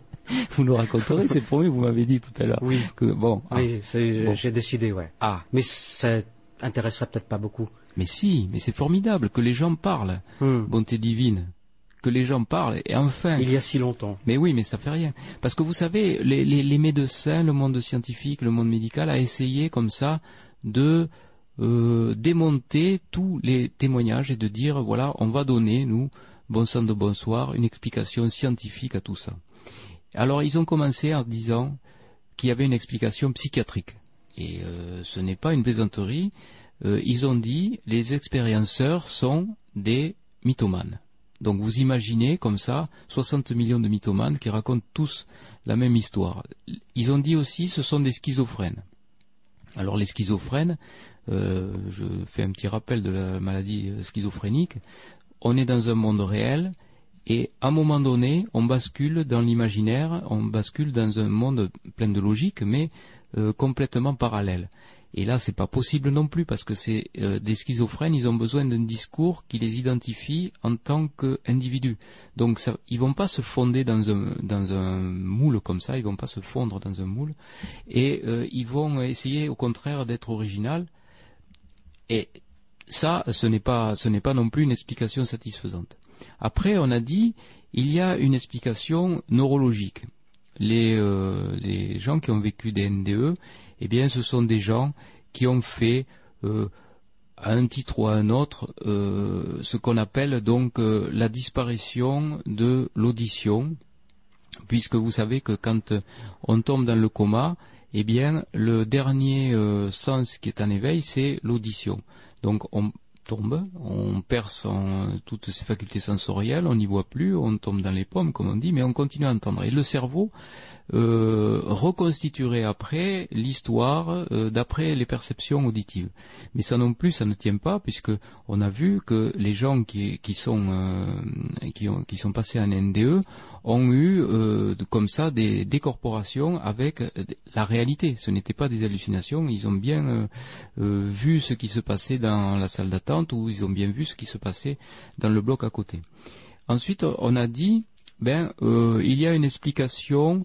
Euh, donc, ce n'est pas euh, neurologie, c'est- euh, les gens qui ont qui sont épileptiques, parce que les épilepsies, ils font beaucoup de NDE, et donc il y a une histoire là-dessus avec le, le lobe temporal droit, et ce sont des gens qui font euh, des, des épilepsies temporales. C'est vrai qu'il y a beaucoup d'épilepsies temporales dans les gens qui ont vécu des NDE, mais ça n'explique pas la NDE en tant que euh, dé- déroulement séquentiel toujours le même. On a dit aussi il y a une explication métabolique.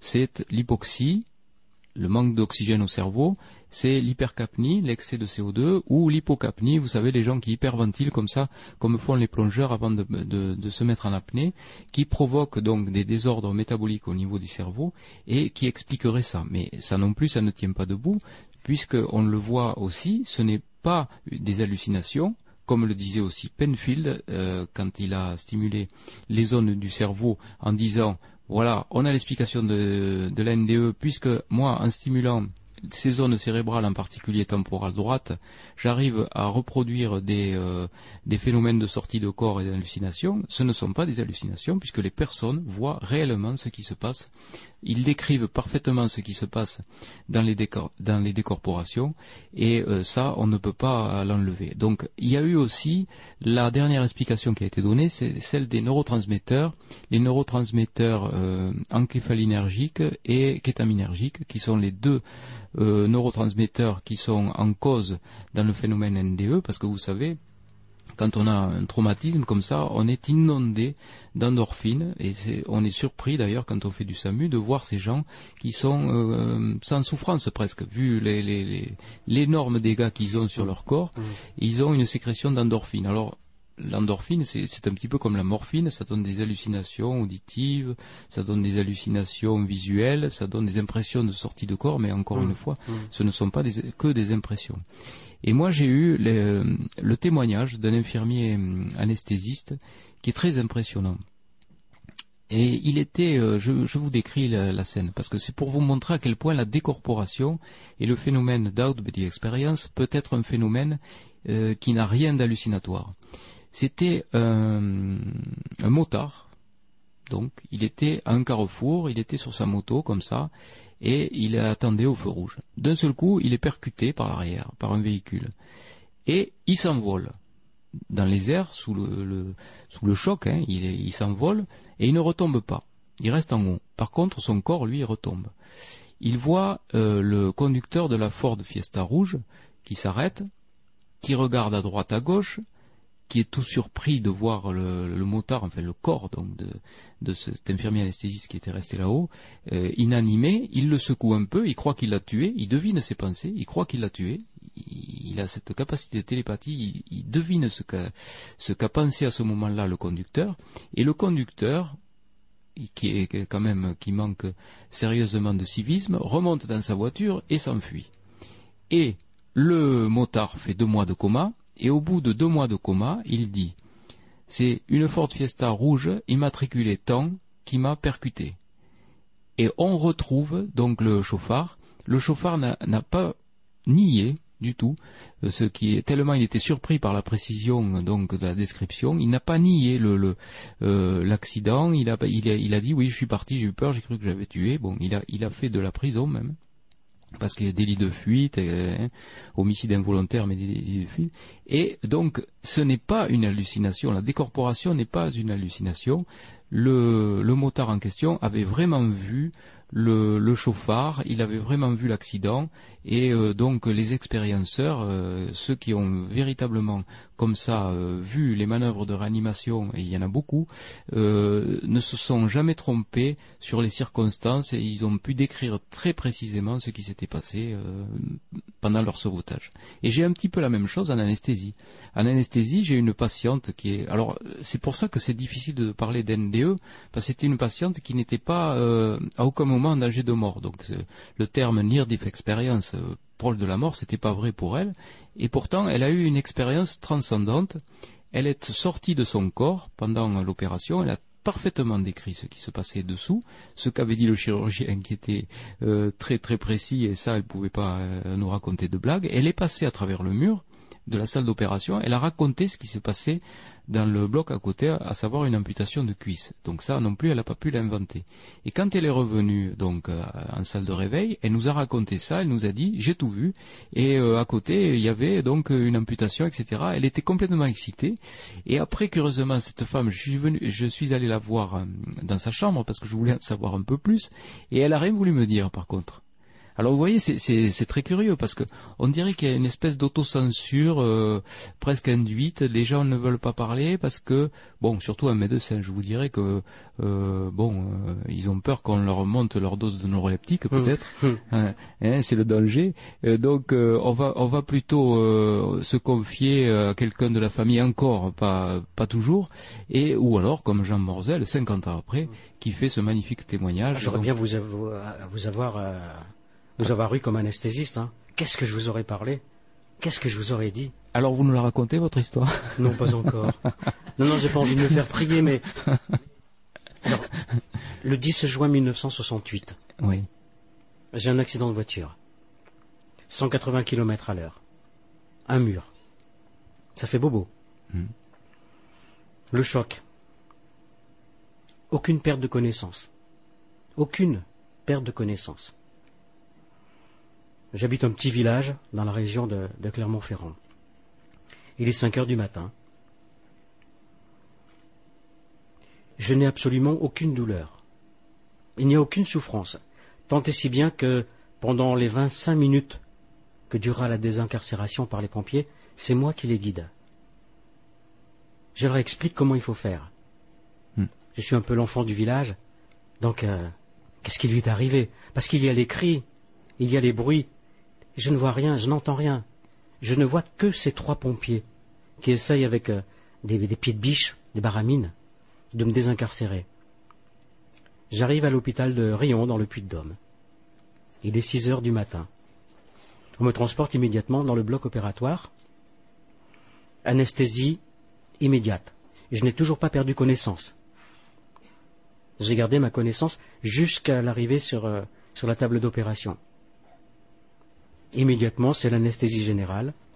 Je me souviens du médecin, du chirurgien, qui est mort depuis. C'est le branle-bas de combat. Moi, je, ne- je ne suis plus dans mon corps. Je suis monté en haut. Vous voyez, au plafond. Mhm. Entre-temps, j'ai fait un petit tour dessous la table. C'est comme ça que j'ai vu la marque euh, de la table d'opération, le fabricant. Et je les entends s'affoler, je les entends dire euh, tous C'est pas possible, les deux jambes sont tellement amochées, il faut l'amputer immédiatement. Pas une, deux. L'anesthésie est là. Est-ce que médicalement, je dois me réveiller instantanément? Oui ou non? Il s'est passé 15 minutes entre l'injection et le réveil. Hmm. Est-ce que je hmm. dois Me réveiller? normalement non. Normalement, vous ne, vous êtes euh, anesthésié, donc vous vous réveillez pas. L'anesthésie, c'est euh, un mélange qui va euh, supprimer la douleur, qui va détendre les muscles. Il y a trois éléments dans Quels l'anesthésie sont les trois éléments oui. Donc vous avez un premier produit qui est un narcotique qui endort, mais il suffit pas de dormir parce que vous pouvez dormir en ayant mal et en bougeant. Mhm.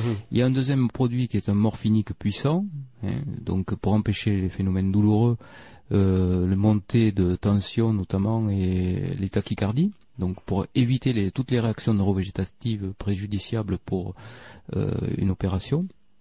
Et ensuite, vous avez un troisième produit qu'on emploie ou qu'on n'emploie pas du reste, parce que ça dépend de l'indication chirurgicale, qui est un curare qui paralyse les muscles. Donc, à partir du moment où vous êtes curarisé, vous nécessitez une assistance respiratoire, une mise sous respirateur avec une intubation endotrachéale, donc un petit tube qui va dans vos poumons pour vous faire respirer, puisque le diaphragme est un muscle aussi, donc euh, il faut tout. On ne sait pas paralyser euh, sélectivement tel ou tel muscle. Donc, vous avez trois composants narcotiques, morphiniques et curare. Alors je puis vous dire que j'ai eu droit aux trois. Certainement, oui. Dans, dans ce cas-là, Mmh, on, on mmh. emploie les trois. 15 minutes après, je me réveille, frais comme un gardon, et je dis au docteur Guy Thomas, il est hors de question que vous m'amputiez les deux jambes. J'avais 22 ans. Ça va donner des indications maintenant sur mon âge, mais peu importe. Mais comment? Et je vois leur visage, là avec mes yeux réveillés, mes vrais yeux, Mhm. pas ceux que j'avais quand j'étais euh, dans la pièce. Et j'entends le docteur Guy Thomas me dire Mais comment tu sais, petit? Comment tu sais qu'on va t'amputer Qu'il n'y a pas d'autre solution? Je dis Je sais. Il n'en est pas question. Ça a duré vingt minutes la discussion entre lui et moi. Et Et vous étiez endormi là? Non, j'étais réveillé. Je ne me suis pas rendormi. Vous pouvez poser les questions, hein, Ouais, oui, je n'ai jamais témoigné. Non, non, mais c'est très, euh, c'est très curieux cette histoire. Là, oui. Parce que normalement, euh, d'abord, vous n'aurez pas dû vous, vous réveiller. Je comprends pas comment vous êtes réveillé. Hum. Euh, Vous ne savez pas la meilleure. Hein. non, non, mais là, là La déjà, c'est très étonnant. Là, là déjà, on arrive dans un, euh, dans du paranormal très vite avec vous. Vous comprenez pourquoi je m'intéresse au paranormal depuis Oui, oui, plus oui, de 30 oui. ans maintenant oui, mais t'as mieux, t'as mieux pour les auditeurs. Donc on m'emmène dans une salle commune. Il n'y avait plus de chambre disponible. Et je me souviens que une ombre a ouvert la porte de l'endroit où on m'avait mis, une porte euh, de, de rideaux, des rideaux, vous savez, Mm. des paravents. Oui. Je me souviens qu'une ombre est rentrée et m'a dit euh, Tu veux vraiment pas que tes jambes soient coupées? Et j'ai répondu, il n'en est pas question. Et cette voix m'a dit, et je l'entends encore maintenant, malgré toutes les années, il ne te reste qu'une solution, c'est de te mettre dans le coma. J'ignore tout. J'ignore tout du monde de l'hôpital. J'ignore tout du monde de l'opération. Je ne sais pas ce qu'est le coma. À mon âge, je ne sais pas. Et je lui demande de me donner un peu plus de précision. Et je vis six mois et trois jours de coma stade 2 dépassé. C'est pas dramatique. Mais imaginez-vous que la mise en place de ce stratagème a permis à mon père de trouver un chirurgien qui m'a opéré 17 fois et qui a conservé mes jambes. Hmm. Alors mes voyages dans l'hôpital, mes voyages hors du corps, pendant cette période de six mois et trois jours, je la laisserai un peu de côté. C'est pour ça que je suis ravi que vous soyez là, pour que vous puissiez en parler, vous, en tant que médecin. Maintenant, si vous avez d'autres questions, je suis prêt. Oui, vous savez, quand on est euh, donc, euh, on reçoit un polytraumatisé, ce qui est important, c'est d'éviter toutes les réactions neurovégétatives. Donc, on essaye de limiter le plus possible tous les phénomènes douloureux certes aussi pour le confort du patient, bien sûr, mais aussi et surtout pour préserver toutes les fonctions hémodynamiques, etc., toutes les libérations euh, catécholaminergiques, comme on dit, donc des catécholamines, euh, les fameuses réponses de et du stress, donc avec euh, les corticoïdes, etc., les glucocorticoïdes, qui sont très préjudiciables pour la santé du patient. Donc, qu'est-ce qu'on fait? Bien souvent, en réanimation, eh bien, on ne fait rien d'autre qu'attendre en mettant les personnes Hmm. au repos, hmm.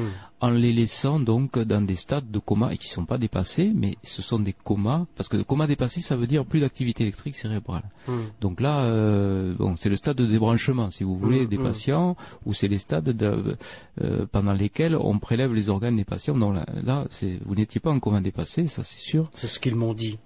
Peut-être ça que je me posais la question. Ah hmm. Peut-être à un moment donné vous, vous avez fait euh, des, des, périodes mais courtes alors, mais vous n'êtes pas resté pendant tout ce temps, puisque vous le savez, vous l'avez dit tout à l'heure, si vous avez une activité cérébrale à trois reprises ou deux même maintenant, à deux reprises nulles, à quelques heures d'intervalle, on vous considère comme mort cérébralement et là, à ce moment-là, on arrête la réanimation, bien sûr, on ne la prolonge pas.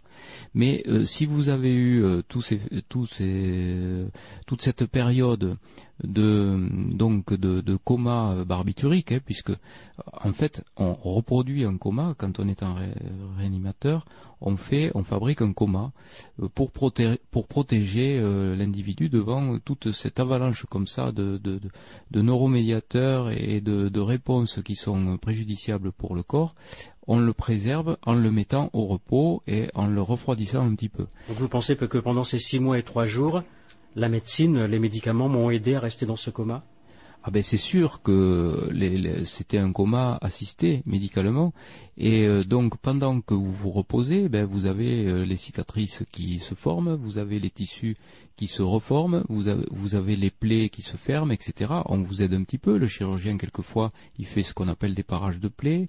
Il, euh, il, fait bon, il, va pas reconstituer les jambes comme ça d'un seul coup. Il va faire plusieurs interventions. Il va patienter. Il va donner du temps au temps, comme on dit. Hum, docteur Charbonnier, il n'a eu aucune intervention du, du chirurgien. J'en ai suffisamment parlé avec lui. Il ne savait que faire. donc c'est après qu'on a. après, après, oui, oui, après, après le réveil. Donc six mois et trois jours. Oui. C'est sûr que vous avez dû être. Ils m'ont laissé cool. Oui, ils vous ont laissé cool et puis euh, c'est sûr qu'à un moment donné, ça a dû être un choix assez difficile parce que bon, on se dit quoi? Qu'est-ce qu'on fait de ce jeune? Hein, Moi, je me mets en situation telle que vous me l'avez décrite, la situation. Euh, qu'est-ce qu'on fait? On, on, lui ampute ses deux jambes et on est tranquille, il n'y aura pas de gangrène euh, et euh, bon, on, va lui préserver la vie à coup sûr. Ou alors, il y a une forte demande de personnel ressenti disant c'est le challenge du patient qui dit moi je veux mes deux jambes ou je veux partir donc il y a ce challenge là et je crois qu'on a dû respecter forcément votre votre, un chantage hein, plus votre décision oui. Ah oui, non, mais c'est quand même, c'est quand même ça. On vous, on vous donne un choix, si vous voulez. Vous avez le choix. Euh, le chirurgien qui veut être, euh, je, je, dirais pas inhumain, mais qui veut être tranquille entre guillemets euh, en disant je vais sauver le gamin, on lui coupe ses deux jambes, on n'en parle plus. Après tout, hein, des, jambes, hein, euh, on peut on peut on peut continuer à vivre sans jambes, mais au moins j'aurais pas sa mort sur la conscience. Il est vrai qu'il aurait pu le faire. Il aurait pu le faire. Tout à fait. Donc il a choisi une solution qui est à mon avis plus risquée du point de vue vital, mais qui était euh, pas euh, secondaire à un consentement éclairé, mais presque, puisque vous avez à un moment donné montré votre détermination à conserver votre vos, deux jambes coûte que coûte, je, dirais. Donc euh, je, pense que ça a été un excellent choix. Et puis en plus, quand on vous voit marcher, on dit euh, il a bien fait quoi. Hein voilà. oui. Et oui, aucune séquelle, c'est magnifique. Donc cela veut dire, mais cérébralement, intellectuellement, reste-t-il des séquelles?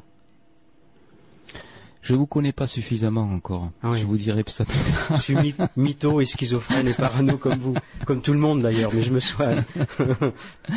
Heureusement qu'on est euh, dissemblable. Hein. Je crois que la richesse de, des relations humaines, c'est justement la, la, la, différence, accepter l'autre avec ses différences. Et après, il y a tous ces voyages, tous ces voyages extraordinaires dans cette période de coma. Mm, mm. Je passerai dessus. J'en ai déjà un peu, un peu trop dit, un peu trop parlé de moi c'est plus important que les auditeurs puissent témoigner. Mais ce que je veux dire après, c'est quand le docteur Pierre Judet, vous en avez entendu parler Oui, bien sûr, bien sûr. Dit cette opération. je me souviens, je me souviens, quand je rentrais dans le bloc opératoire, je lui disais, tu sais, quand je vais me réveiller tout à l'heure après l'opération, je chanterai la Marseillaise. On se faisait des paris comme ça. Hmm. Où je lui disais, euh, tu vas voir, je me réveillerai dix minutes après. Vous vous rendez compte ce dialogue hmm. qu'il y avait entre le chirurgien, entre l'équipe soignante, entre l'anesthésiste hmm. Malheureusement, ce n'est pas à la portée de tout le monde. Moi, je crois que le professeur Judet, c'est quelqu'un de très humain. Et c'était, et on l'a beaucoup embêté après. Et, je crois que c'est pour ça que, que, c'était un excellent médecin, quoi.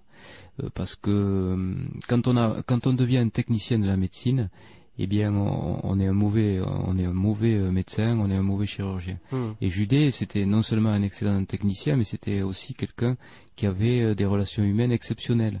Donc il a mis au point la technique de Judet que tous les orthopédistes euh, continuent à pratiquer, donc euh, au niveau de, des fémurs, etc.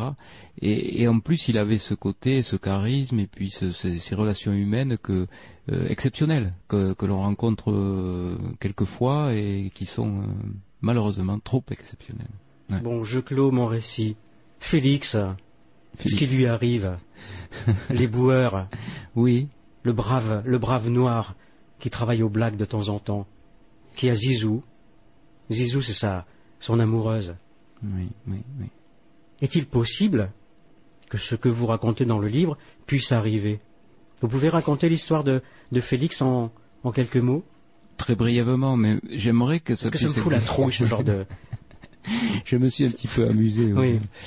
Et oui, parce que Félix, euh, Félix, euh, euh, il faut pas trop donner le, le, le, le enfin, dévoiler le roman, mais bon, ça on peut le dire parce que hum. je le donne sur la quatrième de couverture. C'est au début du roman. Donc oui, donc c'est un, un, ancien euh, je dirais, extrémiste fasciste, qui se trouve réincarné, et raciste bien sûr, ça va ensemble, dans la peau d'un Sénégalais qui s'appelle Félix. Je me suis beaucoup amusé, et j'espère que ça doit... J'aimerais que ça arrive ça, de temps en temps. oui. J'aimerais que ça arrive. Et pourquoi pas la réincarnation, pourquoi pas Après tout. Hein, On en parlera aussi. Hein, oui. On en a bien au moins jusqu'à 6 heures du matin. C'était, c'était ce que vous vouliez me faire dire avec Félix? Bien sûr. D'accord. Je devine vos pensées, je dirige l'émission. Oui, oui, c'est ça. Et ben, vous acceptez d'y participer. Ah ben là, écoutez, c'est très agréable. Je suis sur un petit bateau. Je me laisse porter euh, par vos questions, par vos impressions, euh, vos interventions. C'est très, très agréable. Vraiment. Félix. Félix, oui? Oui, Félix. Il était boueur. Il était boueur il était boueur et puis bon, il est, il a une vie euh, misérable et il connaît une NDE. Voilà. Lui aussi, euh, il. Mais c'est pire. Hein? C'est pire. On le met dans le dans le camion des pompiers. Oui. Il est mort. Il est mort. Il est déclaré mort. Le certificat médical de mort a été délivré par un médecin. Mhm. Exact. Et que se passe-t-il dans le camion des pompiers Qui Ah n'ont pas le droit, apparemment, de, de transporter des personnes décédées. Eh oui, normalement non. Mhm. Donc euh, il faut qu'il y ait un constat euh, fait par un médecin, euh, donc il faut un certificat de décès. Sinon ils, ils n'ont pas le droit de tra- ils peuvent transporter que des blessés. Que des blessés, d'accord. Voilà. Et donc lui malheureusement bon. Et puis Il est dans la housse. Il est dans la housse mais surprise. Et quelle surprise voilà. Mais on va pas le dévoiler ça si. Oh si, si, si. Oh. Non, non, ça fourmille tellement d'exemples. Oh, ben, Celui-là, si, si, parce que c'est un très bel exemple. Tellement bel exemple. Eh ben oui. Parce ben, qu'il a la reconversion de Félix après. Mais dites, racontez, faites pas durer le suspense, ben, docteur. ben, ben, oui mais il est il est pas mort voilà. Il est pas mort. Il commence à bouger. Voilà. Mm. C'est la surprise. Mais ça arrive, ça, vous savez. Ça m'est jamais arrivé, mais bon, il paraît que ça arrive. C'est pour cela que quand euh, je lis cette histoire vécue de Félix, je me suis posé cette question qui peut être terrifiante. Combien de personnes ont été enterrées alors qu'elles n'étaient pas mortes? Oui, ça c'est assez terrible. Il paraît qu'il y en a beaucoup, que c'est arrivé, que bon, euh, je sais pas. euh, Il y a même des, des gens qui ont inventé des cercueils avec système d'alarme. Vous vous rendez compte Mm. Vous vous rendez-vous compte du on truc peut envoyer des SMS, euh, Oui. à mettre le portable, euh, ici et maintenant, éventuellement. Vous imaginez un petit peu le truc. Ça doit être horrible. Sérieusement, vous y pensez que des personnes ont été enterrées vivantes? Ah ben euh, oui, euh, les témoignages. Donc il y a eu des euh, cercueils avec des griffes, des machins comme ça, oui, qui ont été retrouvés, paraît-il. Mais bon. C'est très angoissant tout ça. On se dit mais bon sang, est-ce que on va avoir affaire au, bon médecin qui fera le bon certificat médical? Sinon ça doit être assez terrible quoi. Mais sinon que faire? Bon, subir hein. On verra bien. Hein. J'espère que non on verra autre chose, j'espère. J'espère qu'on verra le fameux tunnel et tout ça, hein, des NDE. Et Félix s'en sort bien. Oui, Félix, oui, oui, oui. Il Ah s'en ben, sort tellement bien qu'il finit par devenir euh, l'homme à tout faire dans l'hôpital. Oui, oui, oui, il devient, oui. Et puis euh, Félix, comme c'est quelqu'un de très attachant, parce qu'il est passé par tous les stades, c'est pour ça c'est ce que j'ai voulu euh, euh, un petit peu montrer dans ce livre. J'ai voulu montrer que une personne même détestable, enfin euh, euh, extrémiste, Front National, machin, euh, peut, peut devenir peut devenir humain quelque part. Et euh, Félix, euh, c'est le le prototype de l'humain quoi. C'est quelqu'un qui est euh, tourné vers les autres et quand il quand il fait de la musicothérapie avec son son espèce de Walkman quand il il met son Walkman sur les oreilles donc de cette patiente qui est dans le coma et euh, la musique de Francis Cabrel qui euh, réveille sa comateuse, eh bien, il dit euh, oui, je suis musicothérapeute, voilà. Radio Ici et Maintenant, que vous écoutez sur euh, 95.2, également sur ici et maintenant.com, ceux qui sont connectés sur Internet.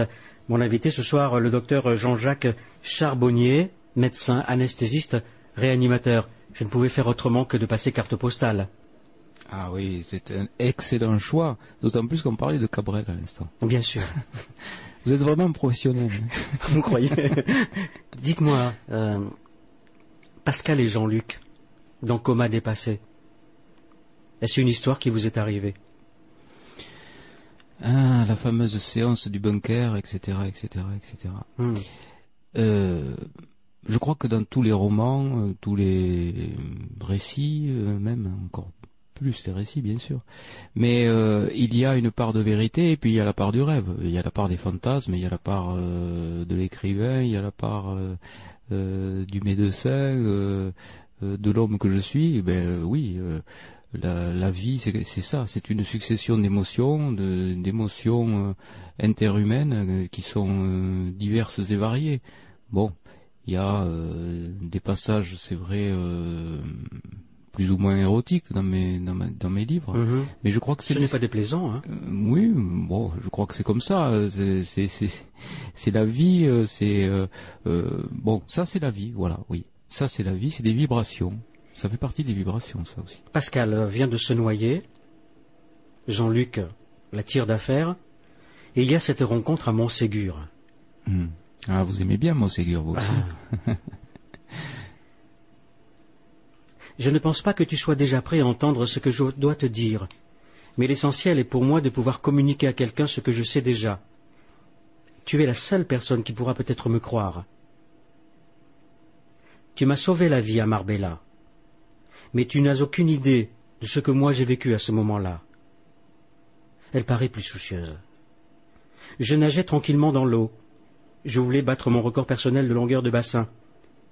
Je n'ai rien ressenti de particulier. Je regardais le fond de la piscine, les reflets géométriques bleus des vaguelettes s'y projetaient en dansant comme un kaléidoscope aquatique. Petit à petit, insensiblement, tous les bruits environnants se sont estompés pour faire place à une musique familière. Elle venait d'une boîte à manivelle, celle qu'on utilise pour calmer les bébés quand ils pleurent. Elle devenait de plus en plus forte, de plus en plus envahissante. Un immense film était projeté sur toute la surface carrelée du bassin. J'avais les yeux ouverts, il ne me piquait plus. Mon corps flottait au milieu de l'eau. J'avais déjà vu ces images. C'était ma vie qui se déroulait devant moi. La vitesse des séquences s'accélérait, synchronisée par le tintamarre de la boîte à musique. J'étais emporté dans le tourbillon vertigineux des événements vécus. Leur chronologie était respectée, du passé très ancien aux moments les plus récents. Quand je suis arrivé au présent, l'écran hydrique a explosé. Je me suis retrouvé projeté au hors de l'eau, retombant violemment sur la margelle de la piscine. Ensuite, plus rien. Le noir complet, le vide absolu, jusqu'à ce que j'aperçoive ce petit point lumineux qui grossissait très doucement. J'avais l'impression d'être dans un trou ou un tunnel.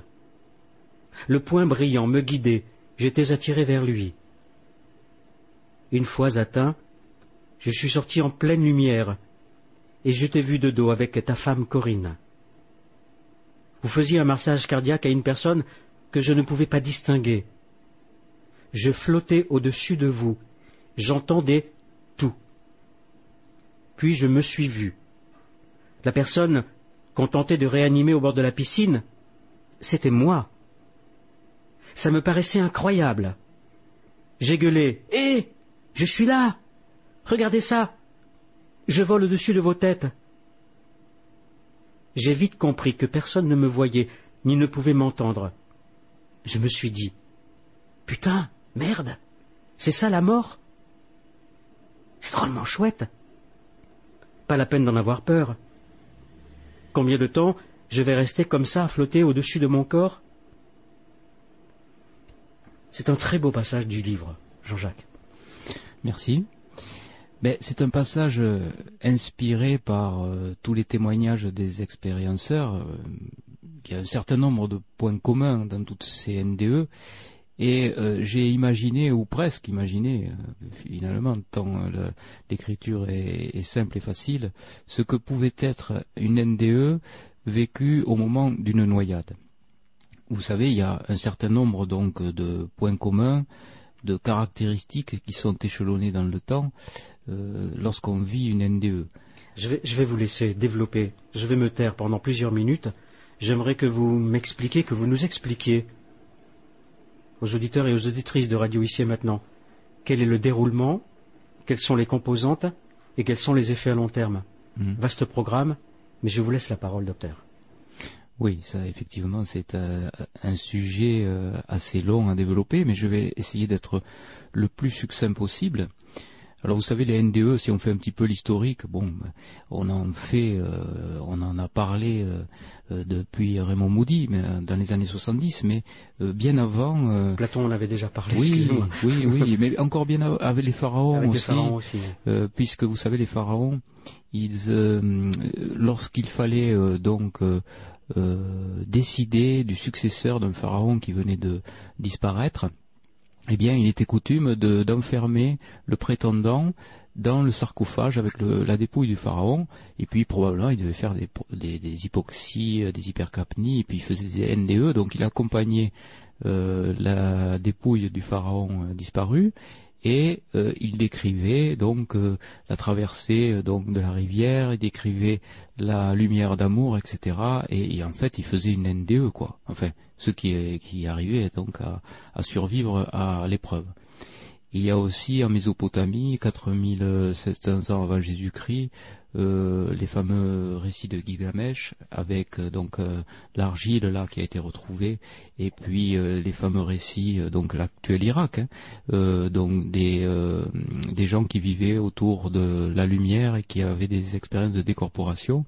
Et puis dans les grands textes sacrés que ce soit la Bible le Coran la Torah on voit qu'il y a toujours cette lumière d'amour qui est là et qui est, qui est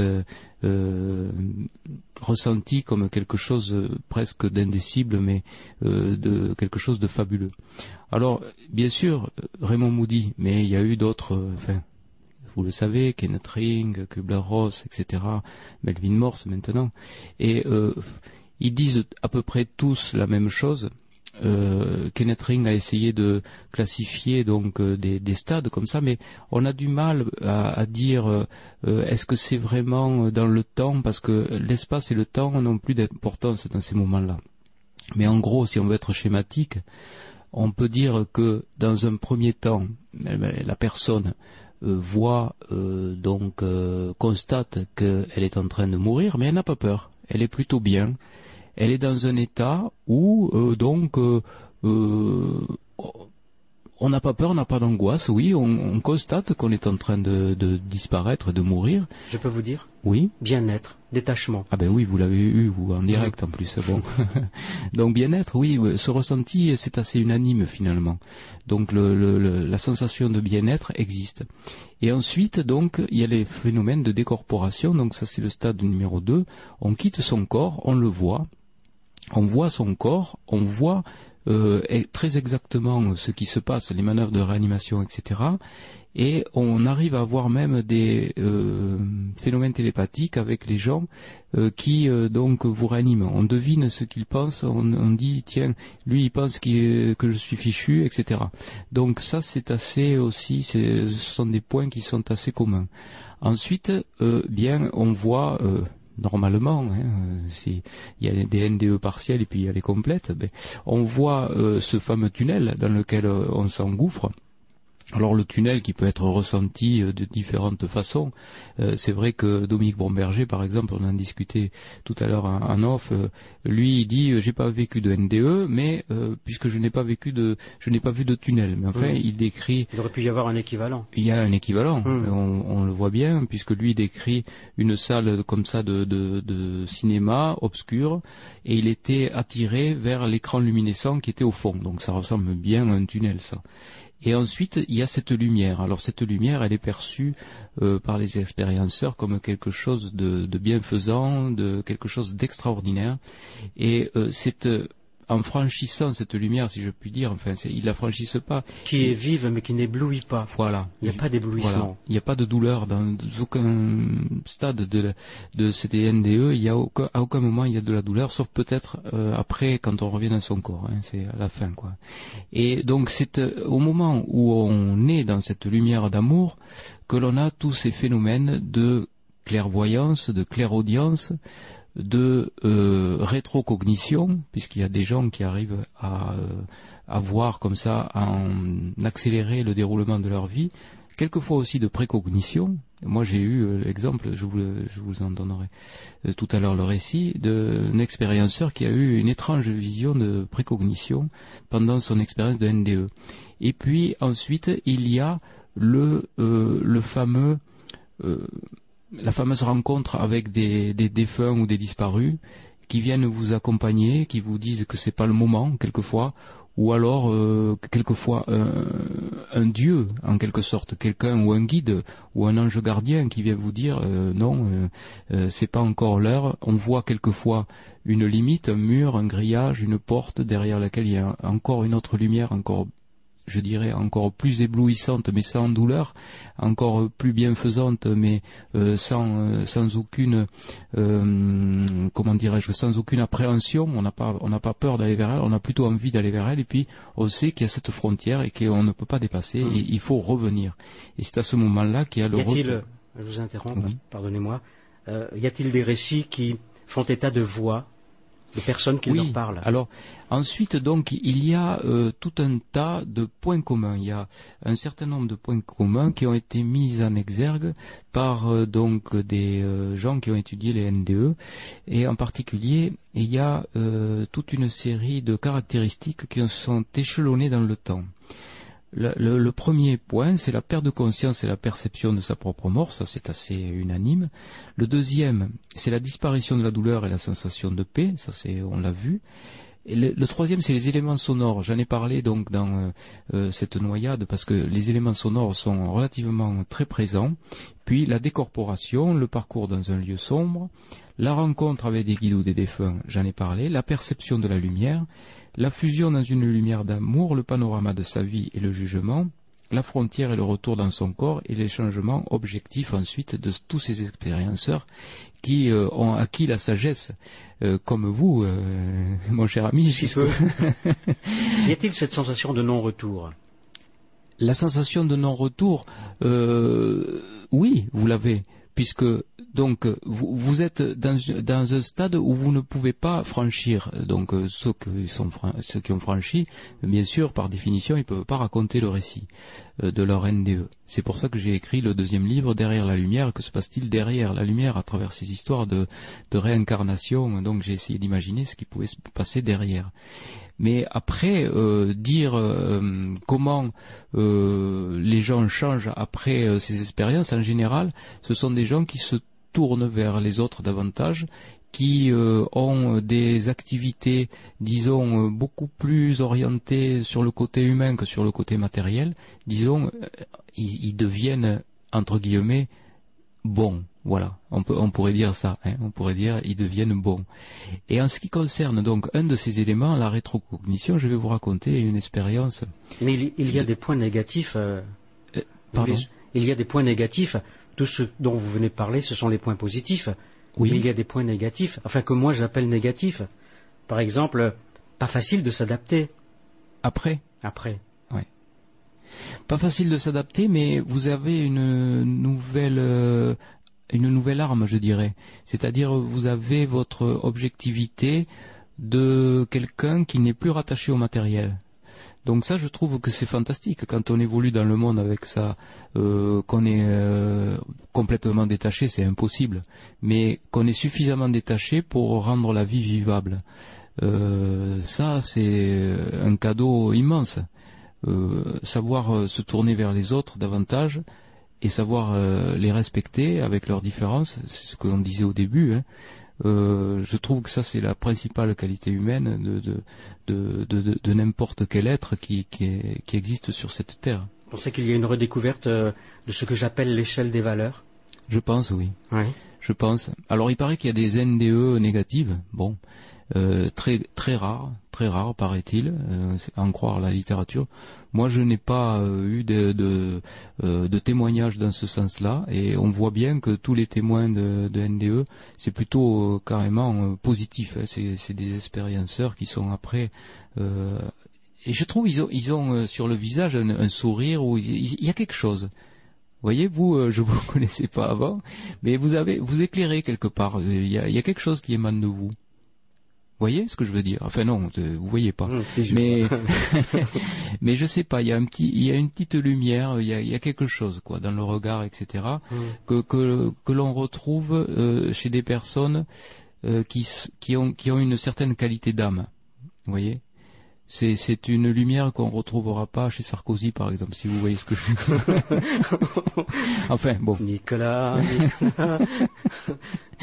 c'est pas la lumière de l'ambition, c'est la lumière de l'humanité qui éclaire certains regards, et ça, c'est très beau quand on la retrouve. Alors, je vais le dire à l'antenne, j'ai un gros défaut. Oui. Les auditeurs le connaissent. Je suis pressé. Ah. Pressé d'aller à l'essentiel. Hmm. Je n'étais pas patient avant, mais qu'est-ce que je suis devenu impatient Je sais pas comment l'expliquer, hein. Peut-être je vais aller voir un psy. Pressé, pas de temps à perdre. Ouais, ouais. Aller à l'essentiel. Si la vie nous est toujours donnée, je pense qu'il faut en profiter un maximum. Hmm. Ne pas ignorer tout ce qui est pas beau.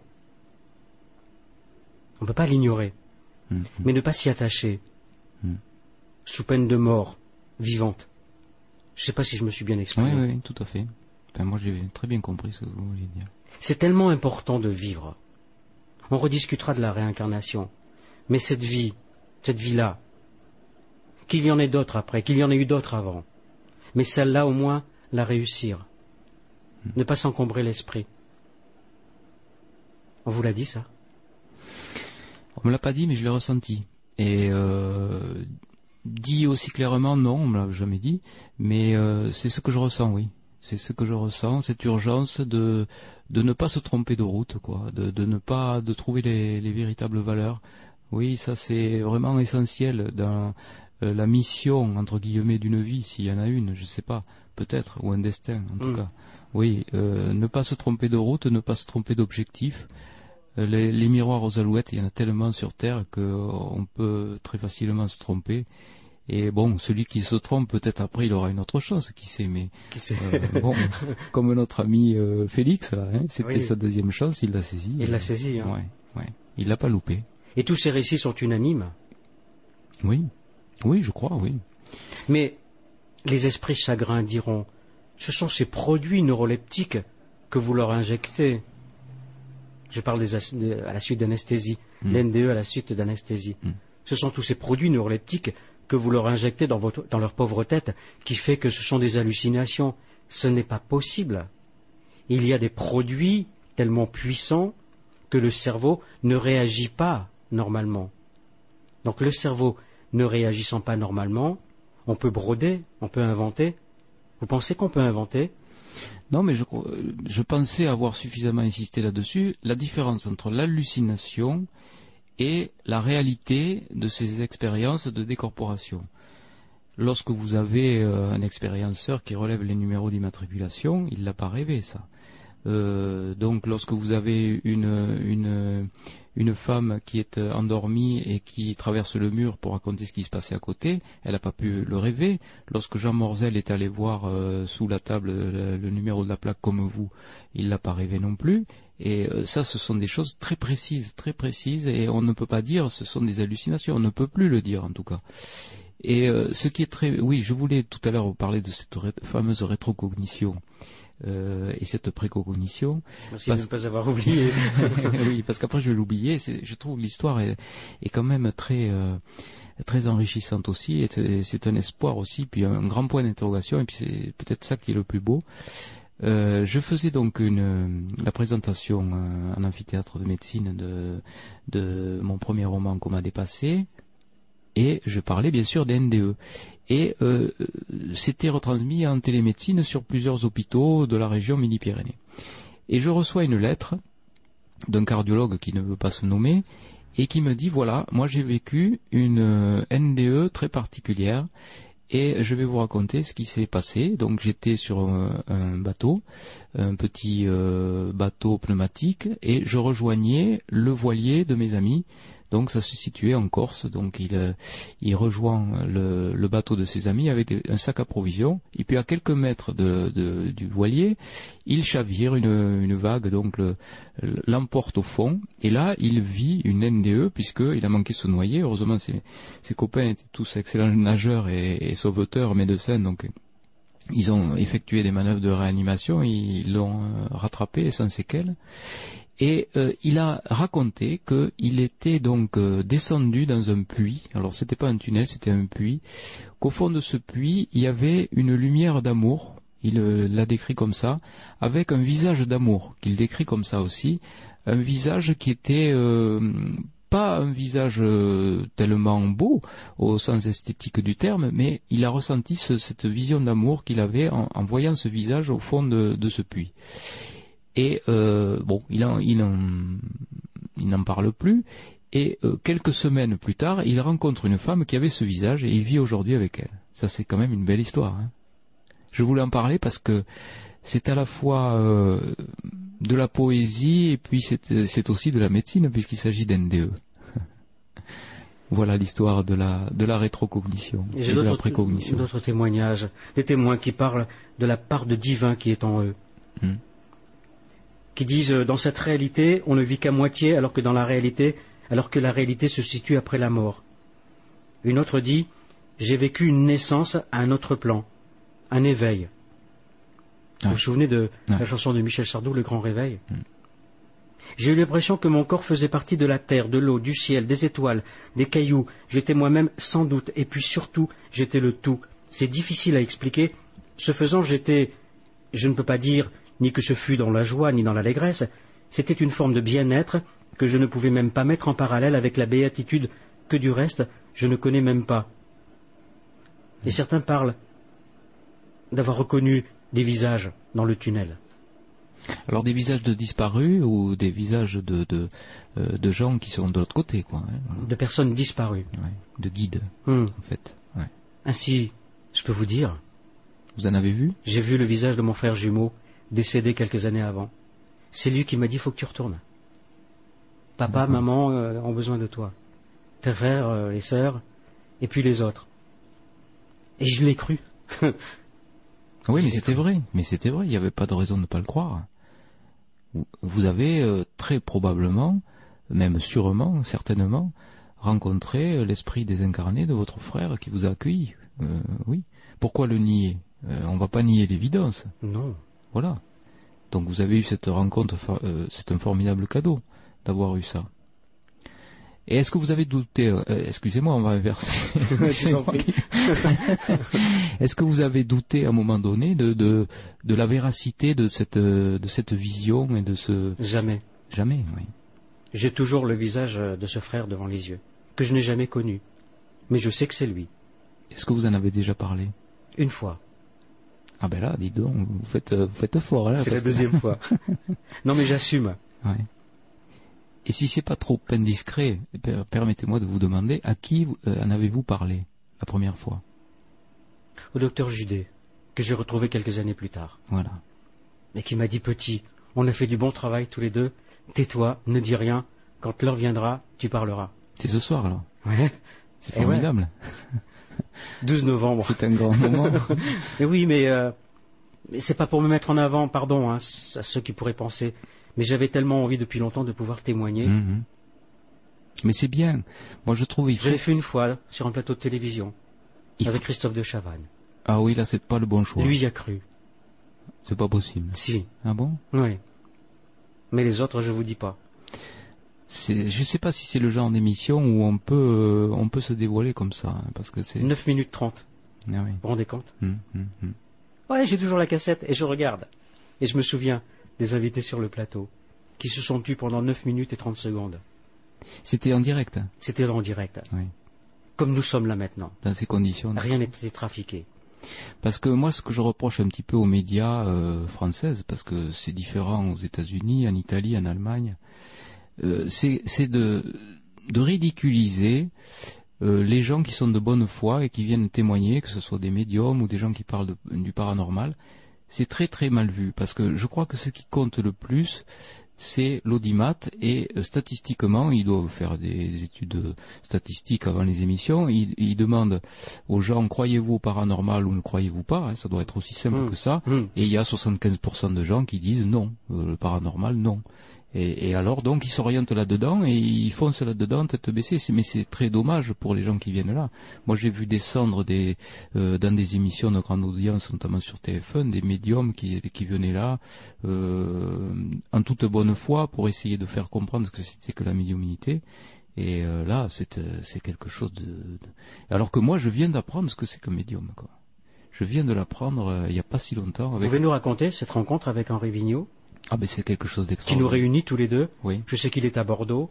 oui. J'aurais aimé qu'il soit là, mais Et il peut pas être partout. on ne peut pas être partout. Donc vous savez, moi je suis euh, complètement un béotien en ce qui concerne le- la médiumnité, tous ces phénomènes-là. J'ai été embarqué un petit peu comme ça par l'intermédiaire d'une association qui s'appelle Source de Vie Toulouse, qui est une association de gens euh, bénévoles qui travaillent comme ça pour essayer un petit peu de réduire la douleur des personnes en deuil. Donc c'est chaque fois des deuils très douloureux. Yves et Christophe Barbet, Voilà, Yves et que j'ai reçu aussi. Ouais. qui sont des gens formidables, remarquables, etc. Et donc loi 1901, association à but non lucratif, uniquement basé donc sur le respect de l'autre et sur essayer de diminuer la souffrance des gens qui sont en deuil par des moyens divers euh, donc et variés. Donc euh, les témoignages de transcommunication, de dialogue avec les défunts, euh, les médiums, etc. Et donc Yves Linès avait entendu parler de moi et il me dit euh, il me téléphone un jour, il me dit est-ce que ça vous gênerait de venir euh, faire une conférence sur les NDE dans le cadre de notre association? J'ai dit non, bien, bien au contraire, volontiers, oui, je, viendrai avec grand plaisir. Et il me dit si vous voulez euh, venir une première fois pour un premier contact, venez tel dimanche.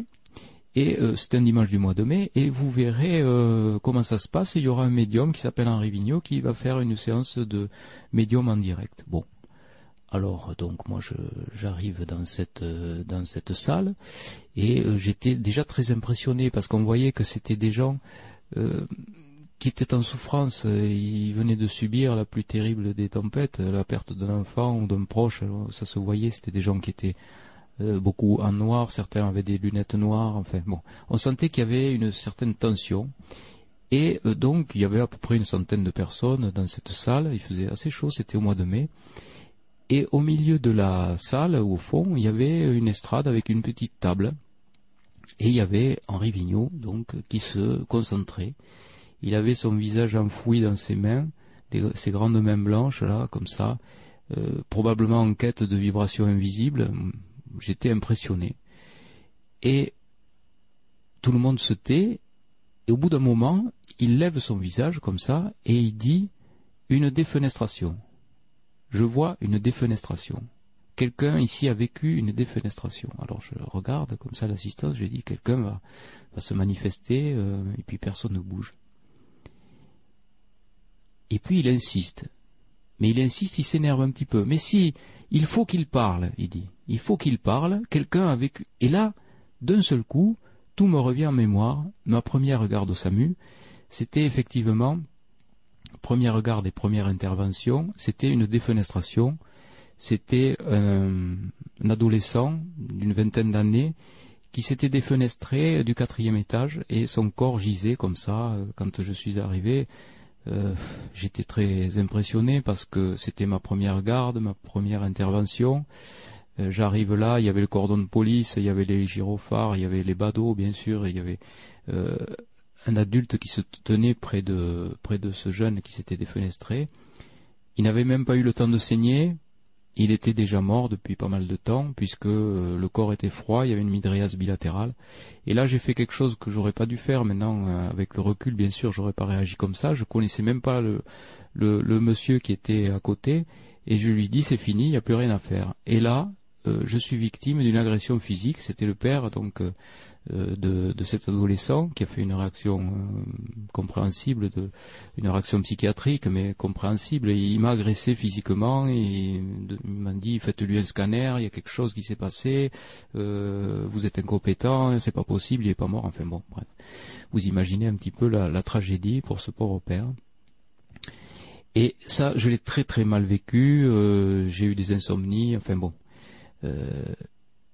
Et Henri Vigneault s'énervait de plus en plus. Une défenestration, il faut qu'il parle. Donc là, j'ai dit, euh, bon, c'est moi, quoi. Il n'y a pas de doute, personne. Donc euh, je, je lève la main et je raconte à l'Assemblée exactement ce que je viens de dire là. Et là, Henri Vigneault me dit des choses époustouflantes pour moi. Enfin, moi qui, qui n'ai jamais vu un médium de ma vie, je savais même pas ce que c'était qu'un médium. Il me raconte, euh, donc il me dit votre maman est euh, malade en ce moment, mais c'est rien, euh, ça va passer. Effectivement, elle était à l'hôpital, on venait l'opérer la vésicule.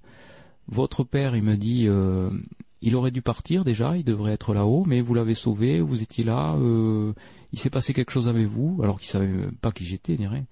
Et il s'est passé quelque chose avec vous. Euh, effectivement, lorsqu'il a fait son premier infarctus, j'étais là, je lui ai donné les premiers soins. Ça a été une coïncidence.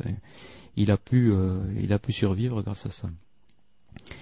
Et il me dit, euh, Dominique, ça vous dit quelque chose ce prénom?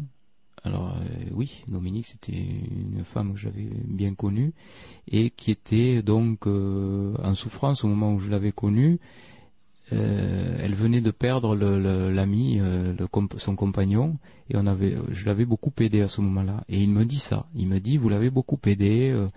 Euh, elle avait été très très touchée par un décès. Je vois un décès, c'est ça, oui, un décès.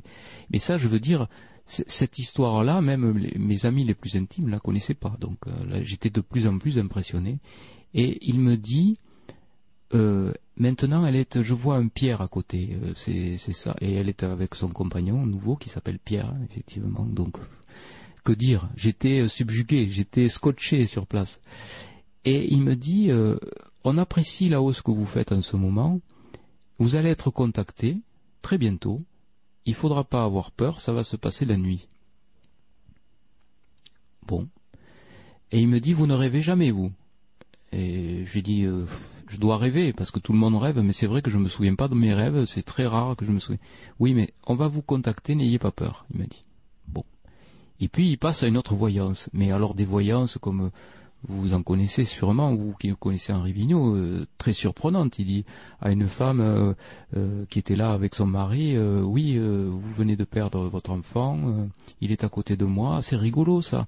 Il me dit quelque chose, il me dit, euh, qu'elle ne s'en fasse plus pour les sols. Qu'est-ce que ça veut dire? Ça vous évoque quelque chose? Moi, je comprends pas.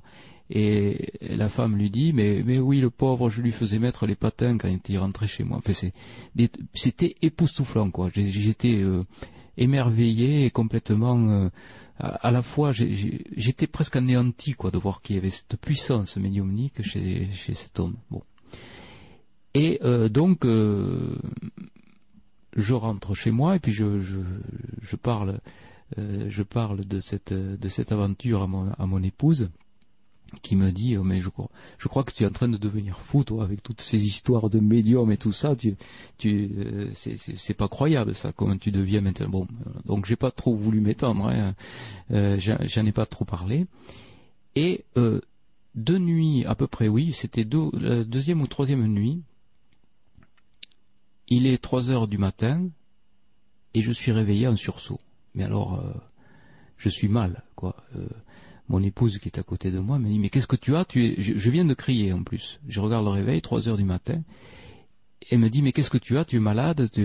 Euh, J'étais très froid, glacé et couvert de sueur. J'étais très très mal. Je venais de faire un cauchemar terrible. Alors je vous raconte un petit peu ce rêve, le contact probablement, euh, puisqu'on en a rediscuté après avec Henri Vigneault. J'étais euh, dans ma voiture et à côté de moi, il y avait mon épouse et derrière il y avait mes enfants. Et la radio diffusait une chanson d'Edith Piaf. Non, je ne regrette rien. C'était une chanson qui était euh, un petit peu parasite, enfin beaucoup parasitée comme quand on est dans des zones où ça passe pas bien, quoi. Hein. On était dans, ce créneau-là. Et euh, il faisait nuit, je roulais assez vite, et ma femme me dit, tiens, tu t'es trompé, il fallait tourner à droite là. Et on voit une route qui s'échappe comme ça sur la droite, comme quand on vient de louper un, un embranchement. Donc je freine, je fais la marche arrière, et on entendait toujours cette chanson d'Edith Piaf qui grésillait, etc. Et là, ça devient de plus en plus angoissant parce que je ne contrôle plus mon, ma direction. Donc la direction devient complètement molle et je suis en accélération en position marche arrière. Et les enfants criaient Papa, on va se tuer, tu vas nous tuer. Et euh, mon épouse à côté de moi me, me dit Non, c'est rien. Elle me dit ça et elle avait des yeux phosphorescents. C'était très étrange. Et à ce moment-là, je suis, je tombe en arrière et c'est le noir complet c'est le noir complet, et j'entends la chanson d'Edith Piaf comme si j'étais au milieu de l'orchestre. C'était magnifique. J'entends une, euh, comme si véritablement j'étais au milieu de l'orchestre et je vois au milieu d'un petit rond de lumière comme on en voit dans les salles de spectacle, Edith Piaf qui chante, mais elle chante que pour moi. Alors c'est difficile à expliquer ça. Euh, on a l'impression qu'on est dans un théâtre ou une, une, pièce de, de, euh, de cinéma, etc mais, on, sait que Edith Piaf ne chante que pour vous. Alors c'est très bizarre. Et euh, donc Edith Piaf devient de plus en plus grosse au point de vue visuel de son image.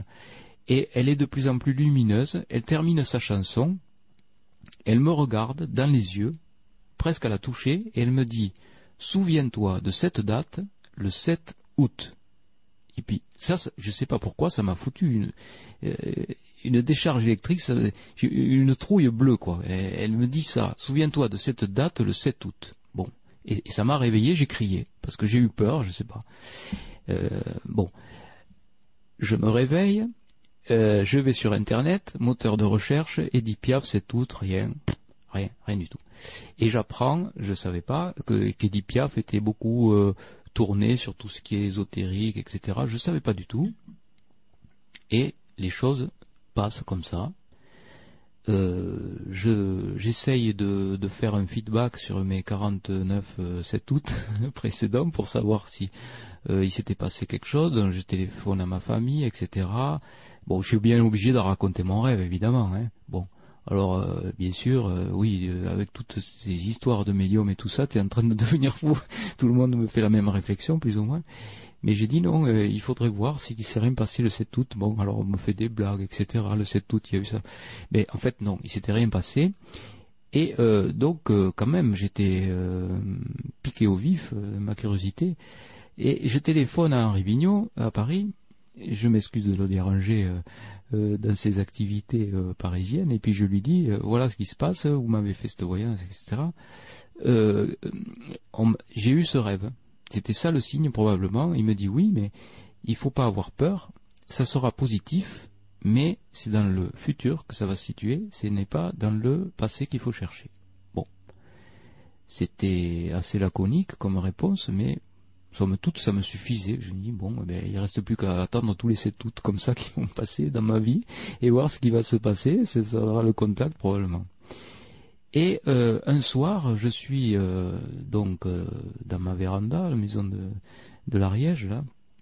Je fume le cigare, comme d'habitude, c'est pas bien hein, pour un médecin, mais bon, j'ai quelques défauts aussi. Hein. Vous voyez, je suis pas un ange tout le temps. Hein.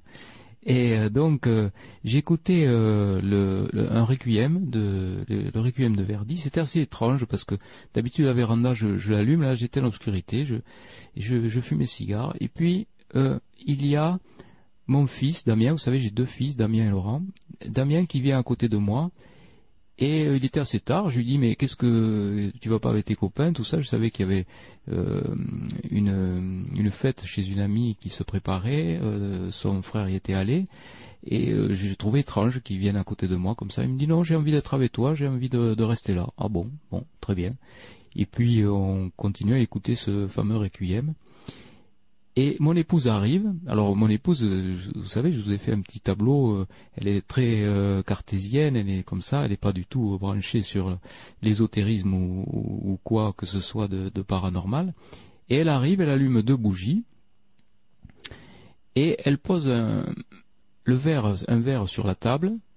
C'était la table de ma grand-mère, une table que j'ai faite restaurer récemment. Donc c'est une table en rideau, une vieille table qui est plus, plus que centenaire et elle pose le verre renversé au milieu de la table, et elle nous dit, à mon fils et à moi, mettez le, doigt au-dessus du verre.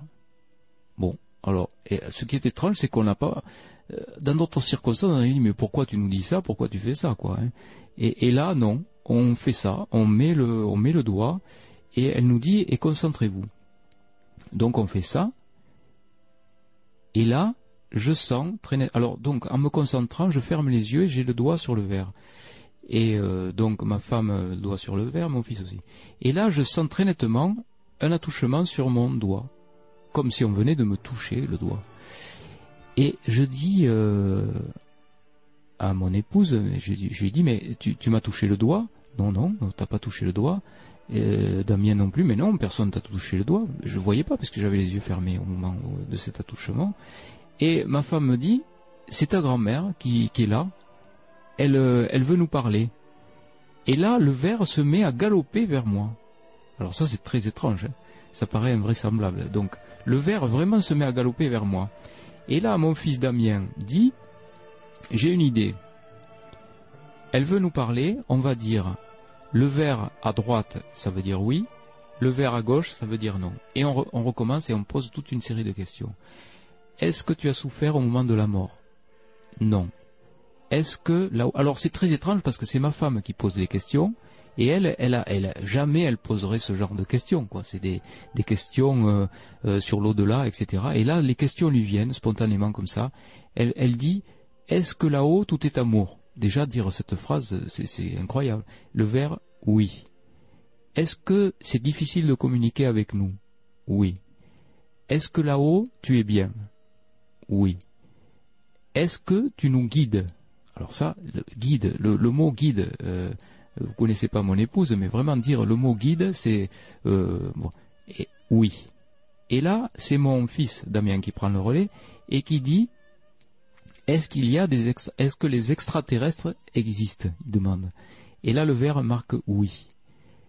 Alors, il, il pose une autre question existe-t-il des mondes parallèles? Et là, le verre ne bouge plus. Et à ce moment-là, ma femme a une crise de tremblement et elle dit, elle est partie. Et elle, elle, se met à trembler comme ça. Elle dit, elle est partie, c'est fini, le contact est terminé. Et elle dit, c'est dommage, j'aimerais bien euh, que communiquer avec ma grand-mère, comme tu as eu ce contact avec ta grand-mère. J'aimerais bien que Jeanne vienne nous voir, mais c'est impossible, parce que pour que Jeanne vienne, il faut que Laurent soit là. Alors ça aussi, pourquoi elle dit ça? Et à ce moment, au moment où elle dit ça, on entend le scooter de mon fils Laurent qui arrive. Et Laurent arrive, donc la, véranda est sur l'étage, il monte les escaliers, très rapidement, il arrive, qu'est-ce qui se passe ici? Je savais qu'il fallait que je vienne, qu'est-ce que vous faites?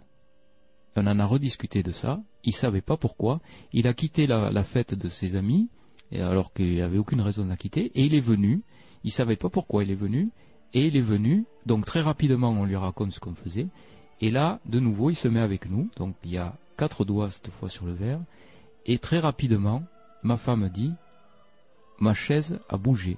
C'est le chien qui m'a fait bouger la chaise. Et on dit, le, chien, le chien est dans le salon. On voyait donc c'est un, évidemment il est, il est gros et il était sur le canapé, c'est pas bien non plus, on laisse monter bon. Et on le voyait, c'était pas le chien. Donc elle dit, ça y est, Jeanne est là. Et à nouveau on pose des questions. On pose des questions à Jeanne, mais les mêmes questions. Là-haut tout est amour au moment de la mort, on n'a pas mal. C'est merveilleux. Oui, je vous guide. Oui, je suis votre guide. Oui, je suis avec la grand-mère de Jean-Jacques. Oui, on est là-haut. Oui, on est bien. Tout est amour, etc. C'est très difficile de communiquer. Est-ce qu'on est qu'on aura d'autres contacts? Et là, ça a été terminé. Et on était épuisé, épuisé par cette. On aurait dit qu'on avait euh, couru euh, un marathon. On était tous lessivés, quoi. On n'en pouvait plus. Et là, euh, Damien me dit, mais quelle heure il est, papa? Et je lui dis, il est minuit 10, pourquoi tu me dis ça? Quel jour sommes-nous, papa? Voilà, alors il me dit, ben, si, si c'est minuit 10, on n'est plus le 6 août, on est le 7 août. C'est fabuleux. Hmm. C'était le contact annoncé par Henri Vigneault. Euh, Henri Vigneault avait annoncé ce contact de l'au-delà par l'intermédiaire d'un rêve, et Edith Piaf était, venu me dire que le 7 août, souviens-toi de cette date, le 7 août, ça me dire que c'était un rendez-vous, mais quel rendez-vous, quel, magnifique cadeau. Vous croyez à la synchronicité, Jean-Jacques? Comment pourrait-on ne pas y croire? J'ai presque envie de te tutoyer. Oui, oui, bien sûr, avec grand plaisir. On a l'impression qu'on se connaît depuis longtemps, hein, peut-être euh, dans d'autres vies. Sais-tu quelle dernière émission j'ai pu voir à la télévision? Non. Philippe Labro, hmm. qui a consacré une légende à Edith Piaf. Ah oui, tiens. Ça. Certains diront, ça n'a rien à voir. Encore une coïncidence. Quoique. Encore une coïncidence. Je n'ai pas le requiem de Verdi, mais j'ai celui de Mozart.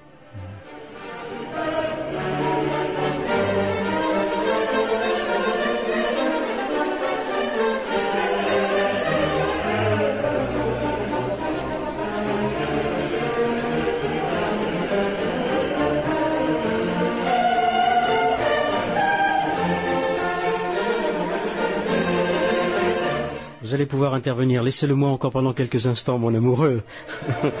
non, pour paraphraser Edith Piaf, hein, ça n'a rien à voir. Mon invité ce soir, le docteur Jean-Jacques Charbonnier, médecin, réanimateur, anesthésiste, auteur de trois livres, Coma dépassé, Derrière la lumière, Éternelle jeunesse,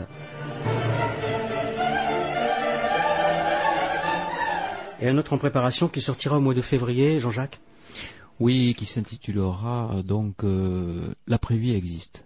Parce qu'on a changé.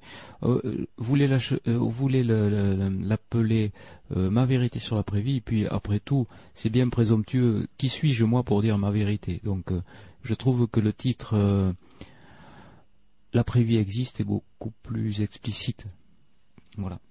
J'ai gardé ce, courrier que vous m'avez envoyé le 29 octobre, je l'ai sous les yeux. Mon prochain livre, Ma vérité sur la prévie, dont la sortie est programmée en février, pour mon éditeur, est un récit autobiographique qui expose et argumente ma certitude sur la survivance par le biais de mes expériences personnelles et professionnelles de médecin anesthésiste réanimateur, sortie de corps, télépathie avec les comateux, dialogue avec les trépassés, etc., etc. Hmm. Oui. Tu sors un peu, non, du lot ben, je sors un petit peu du lot. Euh, je, je, sais pas, peut-être parce que j'en parle. Mais moi, je suis convaincu que euh, le ressenti que j'ai, par exemple, lorsque je parle de télépathie avec les comateux, euh, beaucoup de réanimateurs l'ont. je vais vous donner deux exemples de télépathie avec les comateux que indéniables des, des, des exemples. Euh, le premier exemple, c'est une femme qui arrive donc à intoxication médicamenteuse. Elle est en réanimation, alitée, en coma stade 3, donc assez profond, euh, coma barbiturique. Donc cette patiente en toute logique, on va la sortir de son de son coma. Hein. Statistiquement, euh, on a très très très peu d'incidents. Euh, le pronostic vital n'est pas engagé parce qu'on arrive à suppléer euh, ces états de coma barbiturique. Même on les provoque quelquefois, comme vous avez eu vous, pour faire des protections neurovégétatives. Donc, ça se passe relativement bien. Sauf que euh, je suis de garde la nuit, l'infirmière m'appelle et me dit venez voir, ça va pas du tout. J'ai un problème respiratoire avec cette patiente. Donc euh, il faut vous imaginer une patiente qui est en réanimation, intubée ventilée, les yeux fermés par du sparadrap, parce que vous savez que lorsqu'on on est dans le coma, on n'a plus les réflexes comme ça de protection cornéenne, les petits mouvements des paupières qui permettent euh, spontanément de lubrifier la cornée. Donc euh, on leur euh, occlue les yeux avec du sparadrap. Donc impossible pour elle de voir quoi que ce soit. Et je vais voir cette patiente et les pressions du respirateur sont anormalement hautes. Et je dis euh, donc à l'infirmière, il faut l'aspirer, il doit y avoir un problème de bouchon euh, au niveau de la sonde. Elle me dit non, non, non, non, je viens de vérifier à l'instant, euh, je vous assure, il n'y a pas de bouchon, il y a un autre problème. J'ausculte la patiente, rien ne passait, il y avait le respirateur qui montait des pressions inquiétantes et la ventilation qui ne se faisait pas. Alors elle me dit, euh, l'infirmière, à juste titre, ça doit être un bronchospasme. Quelquefois on a les bronches qui spasment comme ça, impossibilité de, pouvoir euh, donc ventiler si on ne donne pas par voie injectable un bronchodilatateur ou alors euh, on donne des gaz quelquefois qui produisent des, bronchodilatations. Et là, j'ai une idée obsédante. Je n'ai pas entendu des voix, mais j'ai une idée obsédante qui me dit il faut aspirer, comme si c'était la, la patiente qui me parlait, il faut aspirer mes bronches, il y a un bouchon, l'infirmière se trompe. Et euh, je me permets d'insister, je dis à l'infirmière, il faut que je l'aspire. Mais non, elle me dit, je vous assure, je l'aspire. J'insiste, je, je lui dis, donnez-moi une sonde, il faut quand même vérifier. Et là, je sors un bouchon énorme qui permet donc de reventiler la patiente, etc. Et lorsque cette patiente se réveille de son coma, quelques jours après, elle me dit Ah, c'est vous le docteur qui m'avait sauvé la vie.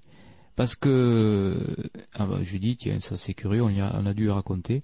Et elle me dit euh, mais non mais je sais que j'arrivais pas à respirer. Et je, vous ai vu et je vous disais il faut m'aspirer. Et, je vous l'ai dit tellement fort que vous l'avez fait. Vous en souvenez? Ben oui, je m'en souvenais effectivement, mais c'était euh, un moyen télépathique qu'elle avait qu'elle avait réussi à utiliser pour euh, pour la pour la sauver.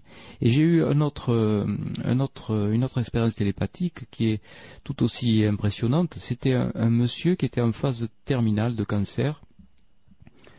Donc on avait convenu avec la famille, on avait dit bon, ce patient pour des des, des raison euh, humaine, on va le mettre en chambre, donc il pourra recevoir les visites de sa famille, de ses amis, ça sera mieux. Et ainsi, euh, la fin sera euh, beaucoup plus confortable pour tout le monde. Donc il n'y avait plus rien à faire. Et donc on décide de le passer dans le service de médecine. Donc je quitte la clinique et le lendemain, je reviens dans mon service de réanimation et je vois ce patient intubé, ventilé sous respirateur. J'étais pas très content. Je dis à la surveillante, mais enfin, qu'est-ce qui s'est passé? Et elle me dit, ben, vous savez, c'était la nuit. L'infirmière connaissait pas très très bien le dossier du patient. Euh, elle a vu ce patient euh, comme ça qui, faisait un arrêt cardiaque. Elle a constaté l'arrêt cardiaque. Elle a appelé euh, l'anesthésiste de garde qui connaissait pas non plus très bien ce dossier. Ils ont fait une manœuvre de réanimation, ils ont fait massage cardiaque, etc. Et le cœur est reparti. Et donc une fois que le cœur est reparti, hein, il faut bien faire quelque chose. On ne va pas euh, le laisser là dans la chambre. On l'a mis en réanimation, donc sous respirateur, etc. Et donc je vais voir ce patient et pour constater un petit peu dans quel état il est, et je constate que malheureusement il est dans un état de coma sévère avec midriase bilatérale et donc une activité hémodynamique. Donc, midriase, pour celles et ceux qui ne savent pas. Oui, alors midriase, c'est la dilatation des pupilles. Ça, voilà, ça signe une souffrance cérébrale déjà qui est avancée. Donc, euh, c'est quasiment un coma dépassé. Euh, donc, euh, on est parti pour de la réanimation, mais malheureusement euh, longue. Euh, on ne fait pas euh, forcément des électroencéphalogrammes, et quand on les fait, malheureusement, il y a encore quelquefois une activité cérébrale qui persiste, donc on ne les débranche pas, on n'a pas le droit de les débrancher, sauf après concertation, etc. Et c'est à ce moment-là que j'ai que j'ai eu, je pense, un phénomène télépathique, ou tout au moins quelque chose d'exceptionnel qui s'est produit dans mon cerveau. J'ai eu une idée obsédante comme si la personne s'adressait à moi et qui me disait Regarde dans mon portefeuille. Comme si la personne me parlait. Bon, j'ai trouvé ça bizarre. J'ai dit euh, son portefeuille. Alors je dis à la surveillante, vous avez ces affaires? J'ai pas osé dire le portefeuille, ça, pouvait paraître inquiétant. Et euh, les affaires, elle me dit oui, oui, pas de problème. Vous avez l'adresse de la famille. Elle pensait que je voulais téléphoner au médecin traitant, la famille, etc. Elle me dit oui, euh, regardez, vous avez tout sur le dossier là, tout, tout est en ordre, tout va bien. Et euh, je lui dis, euh, il me faudrait euh, ses affaires, il me faudrait son portefeuille, j'ai fini par dire. Donc on est allé chercher ses affaires et dans sa veste qui était restée en médecine, dans sa chambre, il y avait son portefeuille. Et dans son portefeuille, il y avait une lettre manuscrite de sa main qui disait qu'en cas de mise sous respirateur, il fallait absolument le débrancher. Et je dois dire que sans cette lettre, probablement, le, le, la poursuite de, de, la réanimation aurait été certainement plus longue parce que avec cette lettre en main, on l'a montré à la famille, les soignants aussi, on connaissait son état et il est parti comme ça, comme il l'avait voulu, pas trop longtemps sous respirateur. Quoi, voilà. Mais c'est un phénomène télépathique, oui, j'en suis convaincu. Docteur Jean-Jacques Charbonnier, j'ai une dernière question à te poser, et puis je vais laisser les auditeurs t'appeler. Oui. Dans ce livre, Derrière la lumière, il y a un passage que je trouve, mais alors redoutable. Si seulement je pouvais. C'est un peu long pour que je le lise. Tu te souviens? Euh, Si seulement je pouvais, c'est la Arthur Dietsch. Ah, cet homme. Hum, c'est un exemple. Qui a des remords. Qui a eu un remords. S'il te plaît, souviens-toi l'histoire. Sinon, je serais condamné à lire cinq pages. un résumé. ce serait trop long. Ah, euh, oui, oui, c'est trop long. Oui. Non, mais je crois qu'il faut laisser au lecteur le, le, le, l'envie et le goût de, de, le lire ce passage parce que euh, c'est vrai que les remords, les remords d'une vie, ça doit être terrible, quoi. Surtout après les, les horreurs. Oui, oui. Le chapitre se termine. Ça y est, je le vois, il est là. C'est un garçon. Arrêtez de pousser, Madame Rouget. Et après, après, mes amis, plus rien. Je ne me souviens de plus rien. Heureusement. Sinon, il aurait vécu avec les remords toute sa seconde vie, le pauvre. Les remords d'une première vie. Jean-Jacques Oui. Tu es prêt pour les appels des auditeurs? Avec grand plaisir. Merci d'avoir euh, patienté jusqu'à une heure avancée, mais je pense qu'il était important, et pour vous et pour moi, de rester euh, longuement avec euh, le docteur Jean-Jacques Charbonnier. Bonsoir Marie-Pierre. Oui, bonsoir. Euh, bah, écoutez, d'abord, je vous remercie pour cette émission. C'est vraiment, euh, bah, c'est très, je sais pas quoi dire. C'est, euh, c'est tous ces beaux témoignages. Ça, ça réchauffe le cœur. Et puis, moi, je me dis, je, je crois que je, je me suis pas trompée d'être venue sur Terre, quoi. Voilà. Marie-Pierre, avez-vous une question à poser à, à Jean-Jacques? Non, je voulais le remercier parce que c'était vraiment. j'ai, j'ai rien à dire là de particulier. Hein. Voilà, Merci. euh, Merci en tout cas de votre euh, soutien. Merci Marie-Pierre. Bonne soirée. Bonsoir. Au revoir. Bonsoir Simone. Bonsoir euh, Jean-Claude, bonsoir docteur. Bonsoir. Euh, synchronicité, parce que hier nous parlions d'une question que justement je veux vous poser. Euh, Jean-Claude, je me permets d'ailleurs d'ouvrir une petite parenthèse. Euh, nous parlions un petit peu de, du docteur qui vous a trouvé extrêmement sympathique. Je vais confirmer moi mon approbation parce que lorsque je suis allée vous voir à la librairie de l'inconnu parce que appréciant beaucoup votre voix, je voulais connaître votre visage. Alors je ne vous l'aurais jamais dit si nous n'avions pas eu cette émission cette nuit. J'ai vu une aura. Ça m'étonne pas. Et ça m'a beaucoup surprise parce que j'estime que Jean-Claude, excusez-moi de vous dire ça, mais vous êtes un phénomène. Alors la question, euh, synchronicité, puisque hier soir nous en parlions avec une de mes amies, euh, je suis âgée, je, je, je, fais, je fais la mise en ordre de toutes mes affaires, et il y a une chose que je voudrais mettre au point, lorsque je serai décédée, je voudrais être certaine de ne pas me réveiller dans mon cercueil. Alors, est-ce qu'il m'est possible de mettre dans mes dernières volontés euh, le désir d'avoir une, une piqûre quelconque qui mette défini- définitivement fin à ma vie? Parce que je n'en ai jamais parlé à aucun médecin, euh, et c'est parce que je vous entends parler, docteur, que je vous pose cette question.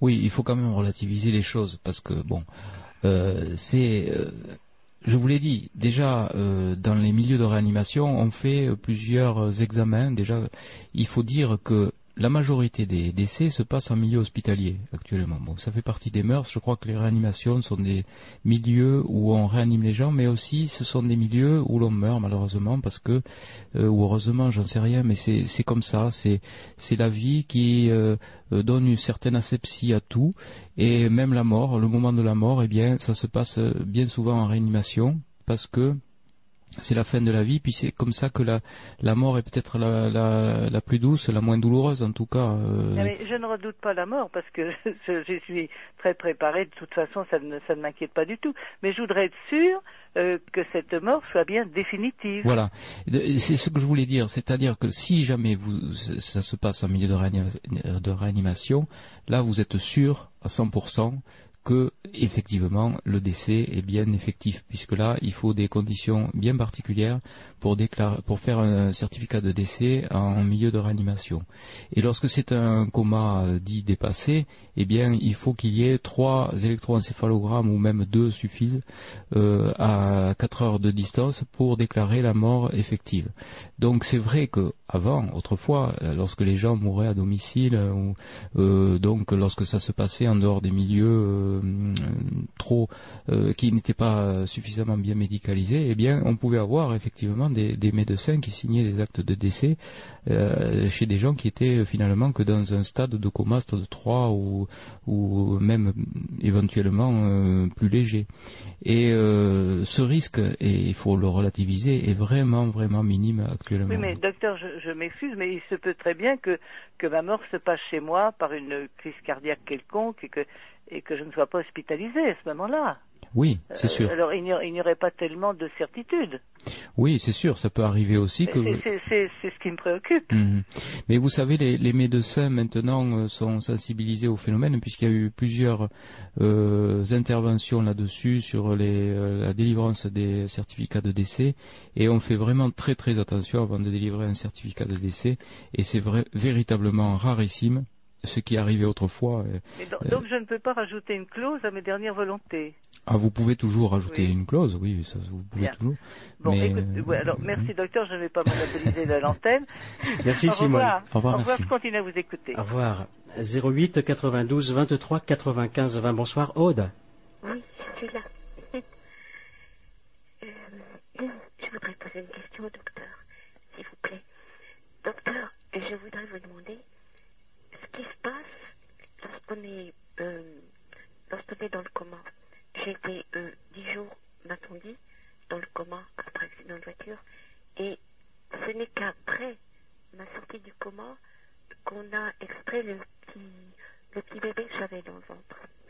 J'étais enceinte de six mois et demi. Oui. Et pourquoi est-ce qu'on ne peut pas le faire pendant qu'on est dans le coma? Alors, euh, il faudrait que j'ai des précisions sur ces, les circonstances de votre de votre coma. Est-ce que c'était un, euh, vous étiez enceinte donc au, au moment du, du coma. Pardon? Au moment de l'accident de voiture, j'étais enceinte. Et c'était un, vous étiez à quel à quel stade de votre grossesse? Six mois et demi, oui. Donc il faut savoir déjà qu'à six mois et demi, euh, euh, on a affaire à des à des euh, prématurés qui sont difficilement viables. hein. Euh, donc euh, la meilleure façon de conserver un enfant, c'est le ventre de sa mère. Et on peut on peut euh, tout à fait conserver un enfant dans le ventre de sa maman si on a un coma prolongé et votre enfant n'a sûrement pas dû avoir de, de dues à ce, coma parce que il est perfusé correctement, si l'hémodynamique est conservée, il est perfusé correctement, il reçoit les nutriments essentiels et sa croissance peut continuer. C'est pour cela qu'on vous a pas, euh, on vous a pas fait de césarienne pour euh, évacuer l'enfant, puisque à partir du moment où vous n'êtes pas en danger, euh, il n'y a pas de danger pour euh, hémodynamique, il n'y a pas de danger pour l'enfant. Ma maman a insisté à cette opération. Oui. Et, enfin, elle me l'a raconté, elle m'a dit j'étais là. Et l'enfant était mort. Il faut dire que j'avais été éjectée de la- de l'automobile, Mhm. j'avais atterri sur un petit muret, c'est pour ça que j'ai été paralysée. Disons que il, y avait une chance que l'enfant s'en sorte. Euh, Maintenant, euh, c'est un traumatisme, donc il a eu, euh, il a quand même eu un traumatisme euh, Probable, oui. probable. Euh, par contre, il devait pas être tout à fait euh, malheureusement. Je, je ne sais pas. euh, Je suis désolé de, vous- de, de vous donner cette image, mais peut-être il n'était pas euh, décédé au moment du choc. Et euh, très probablement, on a dû vous faire des échographies pour vérifier la viabilité de, de l'enfant. Et malheureusement, par échographie, on ne peut pas tout voir, quoi. Hein, on ne peut pas Vous tout. voyez que les échographies existaient en 1961 Ah oui, Ah, absolument. d'accord. Oui, oui, oui. Vous avez dû avoir l'échographie abdominale. Il devait y avoir un rythme cardiaque et puis euh, on a dû voir donc euh, euh, que, l'enfant était, encore en vie. Voilà. C'est pour ça que maintenant quel, quel séquelles, quel traumatisme a-t-il eu? Bon, probablement trop lourd en tout cas pour que il continue à vivre après. Il faut dire que le- deuil d'un bébé, même si on est enceinte de qui n'est pas donc viable, il est, il est long à faire. Moi, je ne l'avais jamais fait avant qu'un psychologue québécois m'aide à faire ce deuil en 1996. Regardez, 35 ans après. Oui. Et je n'avais pas résolu le problème avant. C'était lourd, c'était dur, hein. C'était comme la mort d'un. Enfin, je, je sais pas si c'est comme la mort d'un petit enfant, mais, mais c'est dur. Bien Je sûr. crois qu'il faudrait. Enfin bon, toutes les, les psychologies de tout ça, ça n'existait pas. Je ça n'existait pas en ce temps-là. En 61, ça n'existait pas. Du moins, personne ne, ne s'était penché sur le problème hein, ce qui me concernait. Bien sûr, c'est dur. euh, C'était bien plus dur que d'avoir mes jambes inertes de chaque côté. Oui, parce que vous avez eu des séquelles aussi euh, vous-même, des Moi, séquelles motrices. Oui. Paraplégique des quatre, Ah oui. avec la, la quatrième vertèbre écrasée, oui. Mhm. Donc ça c'est c'est sûr que vous avez euh, et vous et vous et vous traversez une, une épreuve euh, terrible quoi. hein. Oh, vous savez, j'ai Euh, eu deux garçons après, et puis j'ai j'ai eu une vie euh, à la fois mouvementée, active, et, et puis non, non, j'ai j'ai été prospère de français. Et vous avez même changé de prénom, Nadouchka. Oui, oh, bah, évidemment, puisque je ne peux plus parler à la- à la- au téléphone, c'est le, seul- c'est le seul moyen. Mais en tout cas, c'est une belle leçon de, de courage euh, que de témoigner. Et puis, tous euh, dans, la même, dans le même cas, les gens Hmm. paraplégiques. oui, oui, oui, c'est Oui. sûr. Ils revivent, quoi. C'est ça qui est très surprenant parce que quand vous parlez à des à des personnes euh, comme ça, euh, peut-être que demain ça sera moi qui serai té- tétraplégique. Euh, ou- on ne sait pas comment on va réagir. On ne sait pas comment euh, si on va se euh, si on va s'accrocher ou pas. On a l'impression que non. Et puis euh, c'est un petit peu comme quand on voit, on, nous dit il y a un enfant qui se noie là, qui se jette dans la Seine et, qui se noie. Est-ce que vous plongez ou pas pour aller le sauver? Bah, on, peut toujours essayer d'extrapoler, mais tant qu'on n'est pas en situation, on ne peut pas savoir ce qu'on va faire. Hmm. Mais, mais autour de moi, ils sont dans une continuité de vie euh, très active. Oui, oui, oui. Parce que le cœur s'arrête, quoi. Et puis vous, vous êtes active aussi. Oui, Parce que ces témoignages-là, c'est très, très, actif, ce genre de témoignage. C'est bien. Ça fait du bien. D'accord. Merci, Aude. Merci. Docteur, merci, monsieur Carton. De rien, au revoir. Et sans aucune Ne, aucune. 08 92 23 95 20. Bonsoir, Christine. Ah oui, je voulais euh, poser une ou deux questions. Bonsoir. Euh, bonsoir. Donc aussi, aussi bien euh, à votre invité qu'à Jean-Claude Carton. Euh, d'abord une question d'ordre tout à fait rationnel, c'est que ma mère est décédée d'un cancer, donc elle a eu des soins palliatifs. On lui a pas débranché le respirateur. par contre, on l'a pas hydratée. Et moi, j'avais demandé au médecin, mais est-ce qu'elle peut en souffrir? Il m'a dit non, ne, elle sentira rien. Et en fait, c'était assez pénible à voir parce qu'elle avait les lèvres un petit peu fendillé de sécheresse. Donc, euh, comme vous en avez un petit peu parlé au, début, euh, docteur, euh, justement sur ce qu'il pouvait y avoir de, violent dans le fait de, débrancher un respirateur plutôt que d'injecter un produit, et, par rapport au problème de déshydratation, je voudrais avoir votre avis dessus. Oui, il faut bien vous dire que c'est ce que je disais au début, tous ces gens qui sont dans le coma ne souffrent pas. À aucun mm. moment, euh, votre maman n'a souffert, c'est sûr. Euh, par contre, pour l'entourage, voir quelqu'un se déshydrater ou quelqu'un gasper, vous savez, quand on, on dit c'est des mouvements préagoniques, quand quelqu'un cherche l'air comme ça, comme un poisson, lorsqu'on débranche les respirateurs, eh bien, euh, c'est surtout l'entourage qui souffre. Mais la personne, elle est déjà partie, elle est ailleurs. Et euh, en tout cas, euh, je, puis vous assurer, votre maman n'a pas souffert, ça, j'en suis intimement convaincu. Voilà ce que je peux vous dire. Pouvez-vous éteindre votre poste de radio, Christine? Ah oui, bien sûr, pardon. Merci. D'autre part, je pensais à une chose sur ces expériences de NDE où il y a beaucoup de témoignages qui concordent, notamment l'histoire de la lumière et du tunnel. c'est presque cette convergence qui me rendrait presque presque sceptique, disons. Parce que par exemple, quand vous lisez le, livre des morts tibétains, moi je l'ai un petit peu lu. Euh, je ne sais pas si on a des témoignages de, gens de cultures complètement différentes, mais le livre des morts tibétains, euh, j'ai l'impression qu'il n'y a pas du tout, par exemple, de, de tunnels et de lumière. Donc je ne sais pas si on a des témoignages de, de, Tibétains qui auraient eu ce type d'expérience de NDE ça a l'air euh, complètement autre chose. C'est ce que on disait en début d'émission. Quelles que soient les cultures, les religions, les philosophies, on a vraiment l'impression que c'est chaque fois la même séquence événementielle qui arrive aux gens.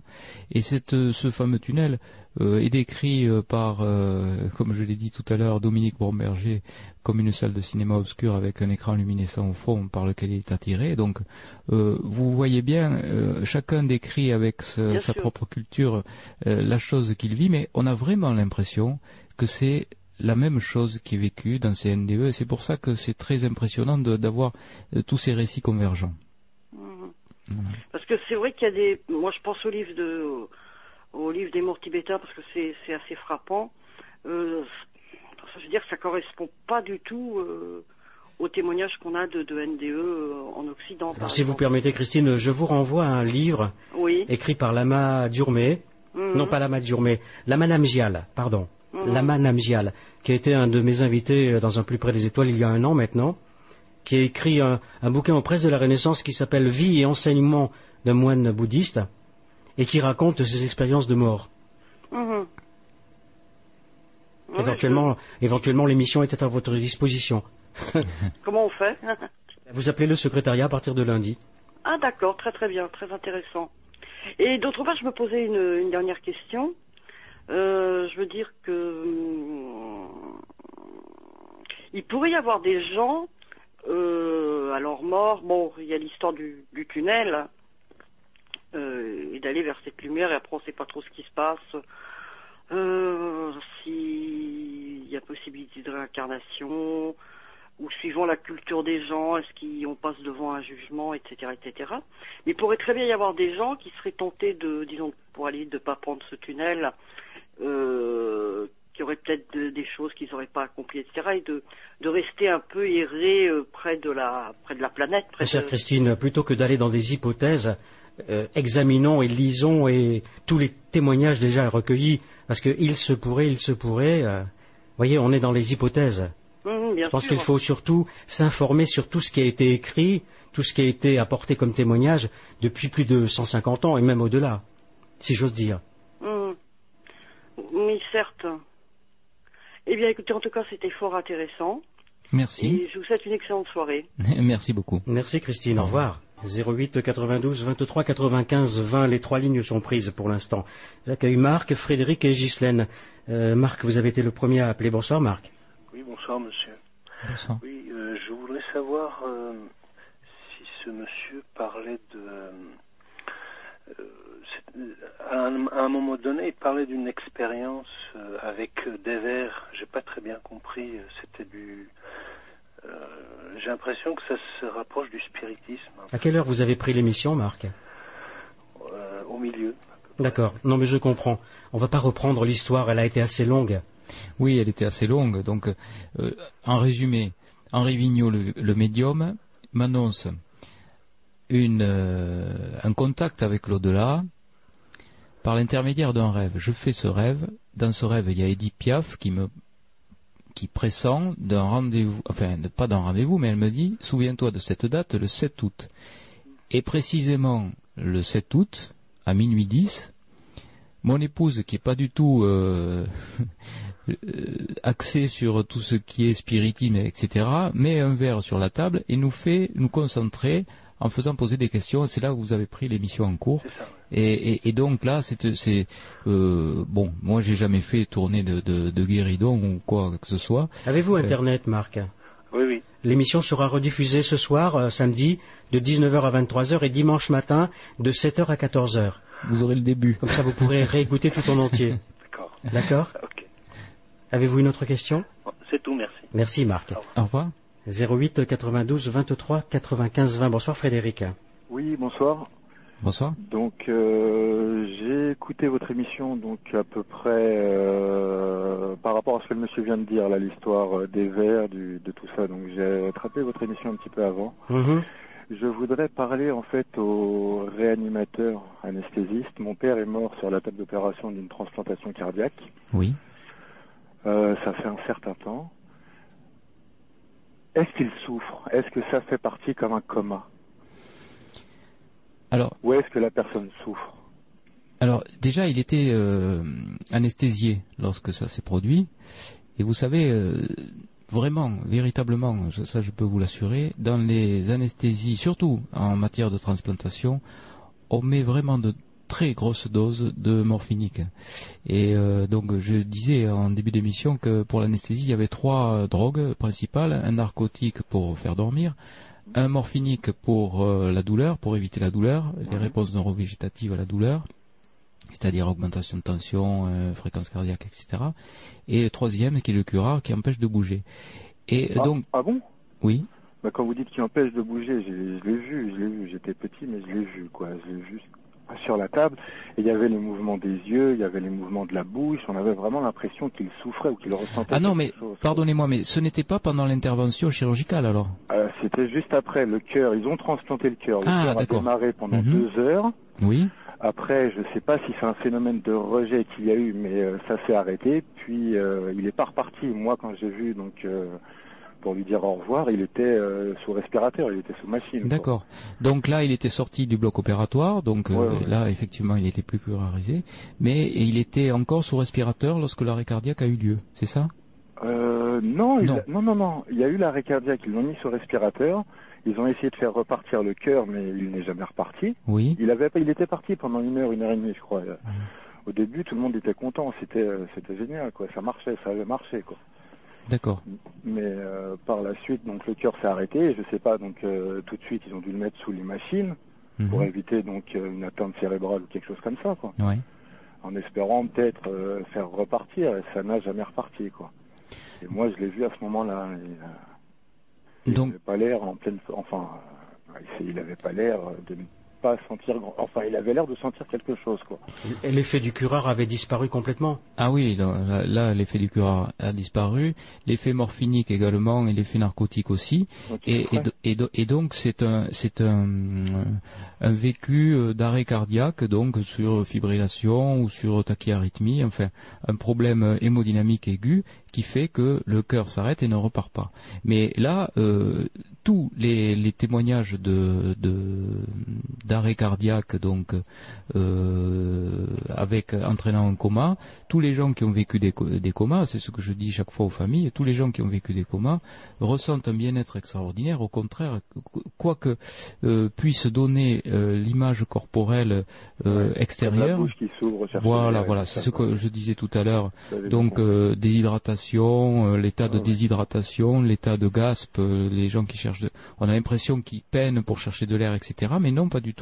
Il faut bien vous dire que c'est c'est pas un état du tout de souffrance. Mais il y a l'enveloppe corporelle qui est là, qui donne une impression de souffrance, et puis il y a l'entité ou tout à l'heure on disait l'âme ou je ne sais pas comment l'appeler, euh, qui euh, s'élève au-dessus du corps et qui euh, a une une impression, c'est pas une- c'est plus qu'une impression, c'est un ressenti de bien-être extraordinaire. Et tous les gens, et ça c'est un immense espoir pour toutes les familles qui ont des gens en réanimation, qui sont dans le coma et qui, qui meurent en réanimation ou après des arrêts cardiaques, c'est de se dire que les gens qui partent, eh bien, ils partent dans un état de sérénité absolue et avec un état de bien-être euh, qui est euh, indécible, puisque les gens qui sont revenus le disent. C'est très difficile de revenir, par contre, dans le, dans le corps, parce que c'est à ce moment-là que c'est douloureux, mais quand on part, c'est formidable. On connaîtra tous, euh, vraisemblablement, et même certainement, ce moment-là, à un moment donné de, euh, de, de la vie,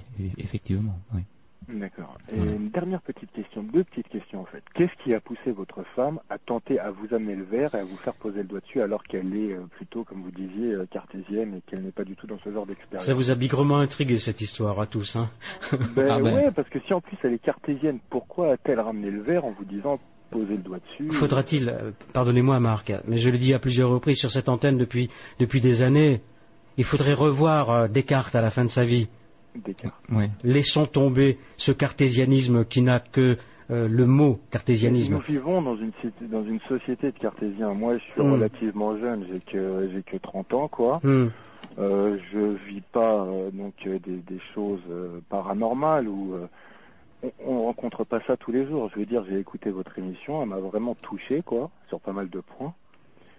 Et euh, bon, Simplement voilà, pour vous dire euh, qu'à la fin de sa vie, Descartes a révisé toutes les positions qui avaient été les siennes, Hmm. et que lui était aussi très versé dans le paranormal, ce qu'on appelle également l'ésotérisme. C'est à relire. Mais vous savez, mo- mon, épouse, euh, ça a été une surprise de l'entendre parler avec ces mots quand elle parlait de d'amour, de guide, etc. Mais euh, ce qui était surprenant aussi, c'est que la connaissance telle qu'elle est, telle qu'elle est, avec son cartésianisme, son, esprit très très euh, très droit comme ça, très euh, bon, elle n'est pas elle n'est pas du tout tournée vers le vers le spiritisme ou quoi. Ça a été notre propre réaction. Parce qu'en temps normal, euh, mon fils Damien euh, lui aurait dit mais attends maman qu'est-ce que tu fais là? Tu pètes les plombs ou quoi quoi?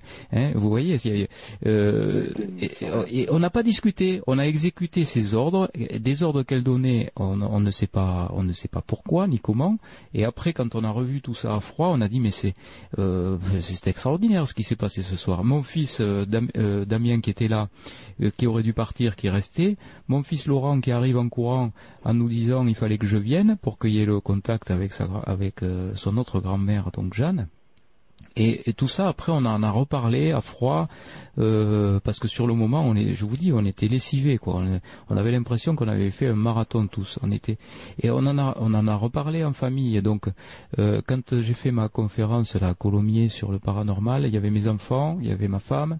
Euh, donc on a reparlé de tout ça. Et puis j'ai vu j'ai croisé leur regard j'ai vu qu'ils étaient émus quoi de de voir qu'on pouvait partager cette expérience paranormale et extraordinaire extraordinaire aussi, un, grand espoir de, communication avec l'au-delà et avec nos, chers disparus. c'est un témoignage qui, qui est d'autant plus extraordinaire que ça s'est passé avec des gens qui sont pas du tout. Euh, moi, moi, vous savez, je suis euh, médecin, donc a priori, j'ai un a priori euh, du fait de mon de, ma profession de, de cartésien, etc. de de, quelqu'un de déformé par les études médicales qui ne comprend que ce qu'il a ce qui a été enseigné sur les bancs de la faculté. la plupart hein des médecins fonctionnent comme ça. Voilà, voilà. Et là, je suis plongé d'un seul coup dans, dans ce milieu entre guillemets paranormal je ne sais pas pourquoi ni comment. Peut-être il y a, j'ai, probablement un destin moi aussi. Hein. Je ne sais pas pourquoi j'ai écrit ces livres d'ailleurs. Hein. Le premier qu'on m'a dépassé, c'était presque de l'écriture inspirée. Je dirais pas l'écriture automatique, mais l'écriture inspirée. Euh, quand j'ai commencé à écrire qu'on dépassé, mon épouse m'a dit mais qu'est-ce que tu fais là? Tu, tu écris, euh, ça fait plein de pages que tu écris. J'ai dit oui, je suis en train d'écrire un livre. Il s'appellera Qu'on m'a dépassé. Alors ça a été la, première surprise de ma femme. Elle me dit mais comment tu te mets à écrire des livres maintenant? Mais oui, voilà. Et, et puis s'est passé comme ça de façon naturelle et puis euh, on est sur une petite barque et puis on, se laisse porter et on peut pas lutter quoi. Il y a un courant qui nous porte et puis c'est comme ça. Et peut-être faudra-t-il enlever de notre vocabulaire un jour ce mot paranormal. Tout est normal, Frédéric. Ah, mais ça, euh, j'en doute pas. Mais Vous savez, je suis sûr que le pas. Mais je sais pas. C'est vrai que par rapport à mon âge, par rapport à votre émission, c'est pas quelque chose euh, que j'aurais écouté en je vous ai déjà écouté les bosses de nuit, donc je vous écoute. Mais c'est vrai que ça interpelle. C'est vrai que ça, ouais, je sais pas comment vous dire, mais. Euh...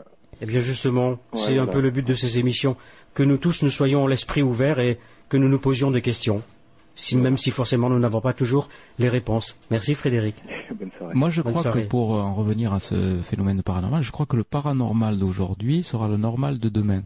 Et il y avait un article très intéressant sur le quotidien du médecin décembre 2004, donc vous voyez c'est très très très très récent, qui disait télékinésie, deux points, une réalité scientifique, et c'était pas avec un point d'interrogation à la fin, c'était avec un point. Hmm. Parce qu'il y a eu donc une expérience, peut-être vous êtes au courant déjà, hmm. euh, de euh, un écran, un curseur, des expérimentateurs en face hmm. qui, de par leur volonté, essayent de faire bouger le curseur. Aux États-Unis. Vous êtes au courant Oui. Donc nous en avons déjà parlé. Ah, vous en avez parlé. Bon, je ne vais pas faire une redite. non. Donc, euh, surtout qu'il y a Vicky et Ghislaine en attente. Bonsoir Ghislaine. Oui. Merci d'avoir patienté. Bon, merci. Allô Oui, on vous écoute. Ah oui, alors bonsoir euh, à vous bonsoir. deux et puis bonsoir à tous les auditeurs. Euh, oui, je vous appelle pour, pour revenir sur ce que vous avez dit quand, quand vous dites que les, les personnes qui sont dans le coma ne souffrent pas. Oui. Euh, cet après-midi, justement, j'ai eu, euh, enfin, j'ai parlé avec une, femme qui, euh, parce que justement, je disais que j'allais écouter votre émission ce soir, et qui expliquait que que c'est pas tout le monde qui fait qui fait une NDE lors des comas. Ah oui, non, mais on n'a jamais dit l'inverse. Hein. Oui, mais elle expliquait aussi que que les personnes qui ne faisaient pas de NDE euh, par contre, souffraient euh, des, soins qu'on leur, euh, qu'on leur prodiguait. C'est faux.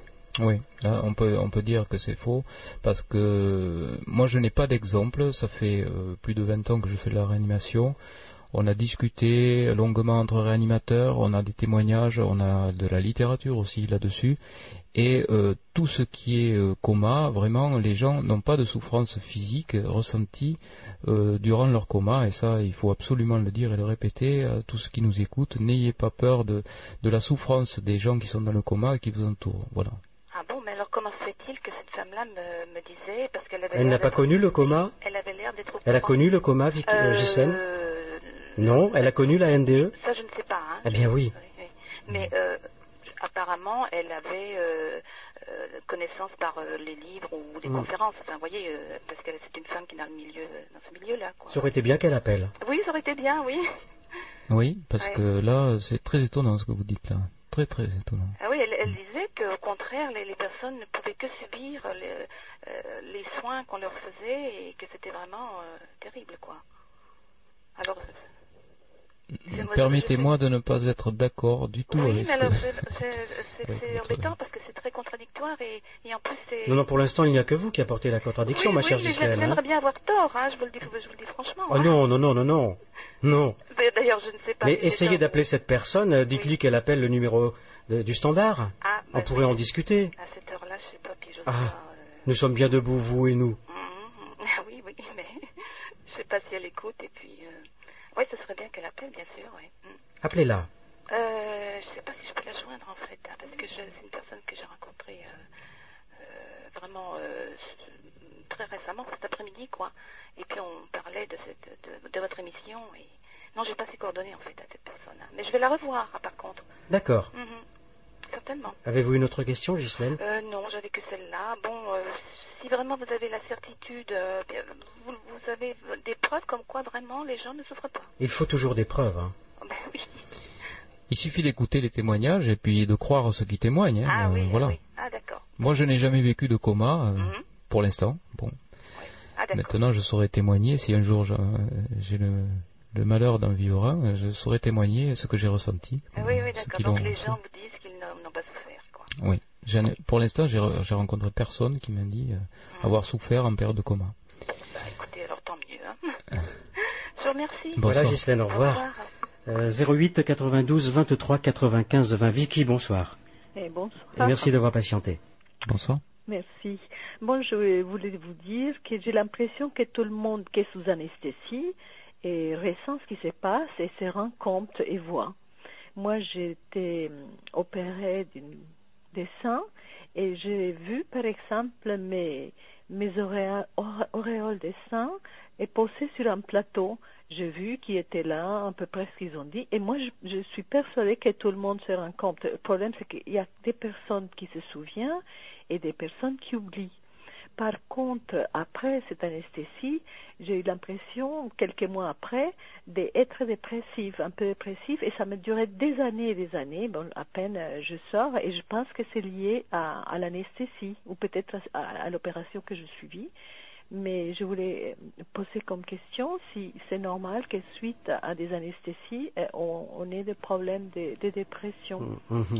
Alors, c'est pas tout à fait. C'est une très bonne question. Oui, c'est une très bonne question, mais c'est pas tout à fait en relation directe avec l'anesthésie, mais c'est plutôt en relation directe avec la maladie. Bon, vous savez que quand on vit une maladie, euh, surtout pour les femmes, lorsque ça, c'est classique de dire ça, lorsque ça a trait au tout ce qui est sexuel, que ce soit les seins ou l'utérus, eh bien, il est classique dans les six mois qui suivent de faire, et des études ont été faites là-dessus euh, très sérieuses, de faire une dépression parce que c'est l'image de la femme qui disparaît. Même si vous avez une hystérectomie, euh, bon, ça se voit pas, on enlève l'utérus, hein, euh, de façon euh, extérieure, on ne voit absolument rien, mais ça fait rien, c'est quand même l'image de la maternité qui disparaît dans le subconscient. Et donc une mutilation aussi. Oui, oui, oui. Et donc, il est classique de faire des, des dépressions après une maladie et a fortiori euh, après donc une, une opération qui touche soit les seins chez la femme ou les ou euh, l'utérus.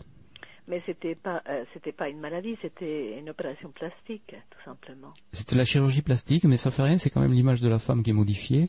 Et euh, tout ce qui touche, la, je vous dis, tout ce qui touche l'image et le, euh, le, le concept euh, de la silhouette féminine ou euh, même le, le, le, euh, concept de de l'image maternelle, ça, ça, ça, euh, joue sur euh, l'équilibre psychique de la femme. Ça, ça a été euh, reconnu. C'est pour ça qu'en matière de chirurgie esthétique, il faut faire très très attention. Et euh, j'en parle un petit peu dans mon euh, troisième livre, là, Éternelle jeunesse. Il y a beaucoup de, de, enfin, je parle pas de votre cas, bien sûr, mais il y a beaucoup de, de déviance et d'exagération dans la chirurgie esthétique. Et euh, il, y a- aurait beaucoup de choses à dire là-dessus aussi. Oui, sûrement pour les chirurgies du visage et tout ça, ça doit avoir des effets similaires, je suppose. Bien sûr. Euh, tout ce qui touche à, l'image que l'on se fait de, soi-même, euh, il y a une espèce de deuil qui se fait de l'ancienne image. Bon, c'est vrai que quand on, récupère un, visage plus joli qu'avant, euh, c'est plutôt quelque chose qui est, bien vécu. Mais il n'empêche quand même qu'on a l'ancienne image qui disparaît et ça peut occasionner des, phénomènes qui peuvent aller jusqu'à la dépression, oui, bien sûr.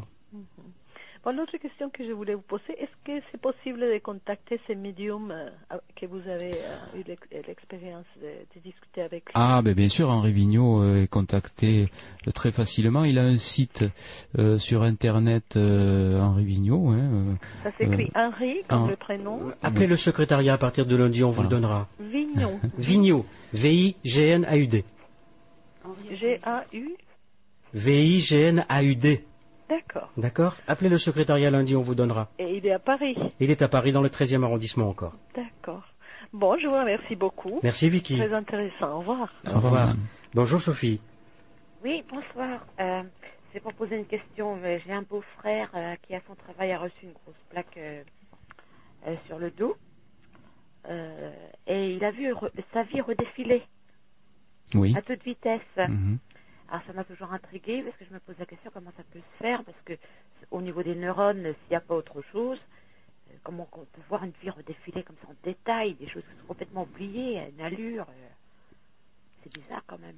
C'est les phénomènes de rétrocognition, on en parlait dans les NDE, mais c'est assez classique et il y a eu même des cas de rétrocognition qui ont été décrits sans faire de NDE, c'est-à-dire devant euh, l'éminence d'un danger vital. Euh, il y a même des gens qui ont fait de véritables NDE sans être menacés au, point d'avoir d'avoir l'accident effectif, mais euh, devant l'urgence donc de la réaction euh, de l'organisme à une situation qui probablement va être destructrice, eh bien, on peut avoir des, des phénomènes de ce genre, notamment les rétrocognitions. Euh, il y a des cas comme ça, de, de- juste avant un accident, euh, évité de justesse, eh bien, on peut avoir euh, sa vie comme ça qui déroule instantanément devant les yeux. Ouais, C'est assez classique. Comment on peut expliquer ça? Est-ce que ça, s'il y a l'âme, moi je ne sais pas s'il y a une âme, j'en sais rien, mais comment le cerveau peut aller aussi vite? Pour re- retourner en arrière, ou à, moins que ce soit l'information qui soit dans l'âme. Ah ben, vous savez, rien, le- Je sais pas. hein. Ouais. Mais le, le, le cerveau, euh, on, on utilise même pas 20% de nos capacités euh, intellectuelles euh, tous les jours. Euh, à l'instant T, on utilise moins de 20%. Alors, vous imaginez qu'il y ait des ressources comme ça euh, en urgence qui sont incroyables parce que on, a des capacités intellectuelles décuplées. On peut même avoir des forces décuplées en cas d'urgence. Et on est surpris que devant l'imminence d'un danger, on prend toujours la meilleure des décisions possibles. Bon, on a quelques explications médicales, mais elles, me paraissent insuffisantes. Par exemple, il y a euh, dans la triple réponse de, de au stress, il y a une libération de glucocorticoïdes et de noradrénaline. Bon, ce sont des hormones qui sont sécrétées par la, euh, la surrénale. Et ces hormones-là entraînent une vasoconstriction des territoires qui ne sont pas dits nobles, c'est-à-dire euh, tout ce qui est périphérique, hein, et le sang est brutalement dévié vers les organes vitaux, et en particulier vers le cerveau, peut-être pour l'oxygéner mieux et pour qu'on prenne les meilleures décisions possibles, et vers le cœur. Et c'est pour ça qu'après donc euh, un stress violent, vous avez l'impression d'avoir les jambes coupées parce que le sang a été dévié de vos jambes, de vos bras, vers le cerveau et vers le, vers cœur. Donc on a des capacités euh, intellectuelles qui sont décuplées et euh, on a donc une accélération de la fréquence cardiaque, une augmentation de la pression artérielle et une augmentation du débit sanguin cérébral peut-être, si on veut être finaliste, dans ce but-là, euh, dans le but d'être intellectuellement prêt à, pr- à prendre la meilleure des décisions, et puis aussi tous les phénomènes annexes comme la rétrocognition, voir un petit peu le bilan de sa vie. Vous imaginez, le cerveau est capable de faire le bilan de sa vie euh, juste avant de, de, de, euh, de, prendre la meilleure des décisions. C'est quand même euh, incroyable. C'est quand même bizarre de réagir comme ça. Ouais. C'est sûr. Je vois pas l'intérêt. C'est comme si que tac, on fait le bilan ou alors euh, on récupère plein d'informations puis on se casse quoi. Hmm. Peut-être, pourquoi pas. Il y a peut-être des moments où il faut savoir faire le bilan, Sophie. Peut-être. Ouais. Par contre, il m'est arrivé une autre histoire. Moi, c'est un peu bizarre. J'ai jamais lu ça. J'avais perdu mon permis de conduire euh, et je devais. euh, euh, je reçois la lettre commandée puis on me dit bon bah vous avez perdu vos points et vous, ren- vous allez restituer votre permis de conduire qui est, qui est des oursins là. Alors sur ce, je prends le métro et j'étais complètement déprimée, c'est vrai, parce que j'avais perdu mon permis de conduire quoi. Il fallait que je le repasse quoi. J'avais fait des conneries. Voilà. Et je me retrouve sur le quai de métro. Donc ma voiture était euh, dans la rue, je pouvais plus la conduire. Et euh, je suis sur le quai, j'attends le métro. J'entends le métro qui arrive, et d'un seul coup, euh, y a je vois un couloir. Et ça, ça- c'est même pas en une seconde, c'est un fragment de seconde. Ça fait flou flou, et ça fait un, couloir de lumière. Et j'ai vu un corps qui, qui, ça faisait le couloir pour, pour, pour me jeter sous le métro, hein, et puis le corps. Et là, je dis, qu'est-ce que c'est que ça? Ça fait flou, c'est tout. Oh, Puis le métro arrive, donc je monte dans le métro, je suis complètement traumatisée quand je vois ça. Je me dis, mais qu'est-ce que c'est que ce truc? Qu'est-ce que c'est Alors je m'en vais qu'il y ait- qu'il y ait des oursins, je restitue mon permis de conduire, et puis euh, je réfléchis, je réfléchis, je me dis, mais qu'est-ce que c'est que ça? Et moi qui hurlais avant, qui disais toujours, je ne comprends pas comment il peut y avoir des gens qui peuvent se suicider et se jeter sous un métro que je disais. Je disais, à la rigueur, on peut se suicider, qu'on prenne des cachets et de l'alcool, j'en sais rien. Mais comment, mais euh, quel courage d'ailleurs, comment on peut faire ça? C'est un autre sujet, ma chère Ouais. Sophie. hein. Oui, mais je sais pas ce que j'ai vu, ce couloir, avec... Bah, C'était peut-être un avertissement, euh, vous savez, euh, ou un message subliminal, j'en sais rien. euh, euh, oh, nous sommes entourés de vibrations, ce que je disais euh, en début d'émission. et Peut-être euh, cette image a été salvatrice. Peut-être vous étiez suffisamment dépressive pour pour à cause passer. de ce permis de conduire. Oui, mais pourquoi pas pour passer à l'acte et puis vous avez eu cette image subliminale qui qui vous a qui vous a protégé. L'avez-vous récupéré, Sophie? J'ai repassé, puis tout va bien. hein. Ah bah, Ouais, c'est ça bien. fait- Ça fait 8 ans, ça, 8-9 ans, hein, il y a longtemps. Mais Merci. c'est- c'est c'est assez... Donc j'ai compris, je me disais que si c'était plus fort, je comprenais qu'il y a des gens qui passaient sous le métro comme ça. Bien, on pourrait en reparler avec Pour une histoire de permis de conduire, ça valait pas le coup. hein. Bien. Non, vous avez bien fait de ne pas le faire en tout cas. La Non, preuve, Il y a des choses qui prennent de l'importance. Des fois, c'est que vous êtes vivante, euh, le permis vous l'avez et les points vous les avez récupérés. Ouais. Merci Sophie. Au revoir. Merci. Au revoir. Bonjour euh, Sarah. Euh, bonsoir. Bonsoir. Euh, je vous remercie pour cette émission extrêmement passionnante. Et je voudrais vous poser une question par rapport à la liberté, à la liberté, je vais m'expliquer, à la liberté et au choix, euh, soit du malade, soit des, de l'entourage immédiat du, du malade. Mon mari est mort il y a une vingtaine d'années d'une tumeur du cerveau. Et quand le diagnostic a été posé, nous savions qu'il était perdu. Donc euh, nous avons accepté la première intervention et on nous a dit qu'il allait avoir un, ré- un répit de 6 à 8 mois.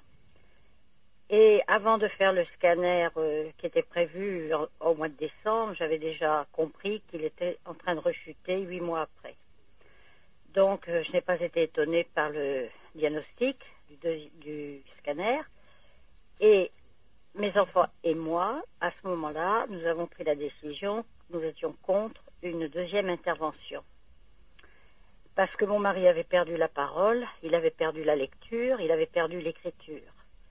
Donc, au niveau cérébral, il était évident qu'il n'avait pas sa conscience suffisamment claire pour accepter ou pas une deuxième intervention. Alors Sarah, je vous interromps à ce moment.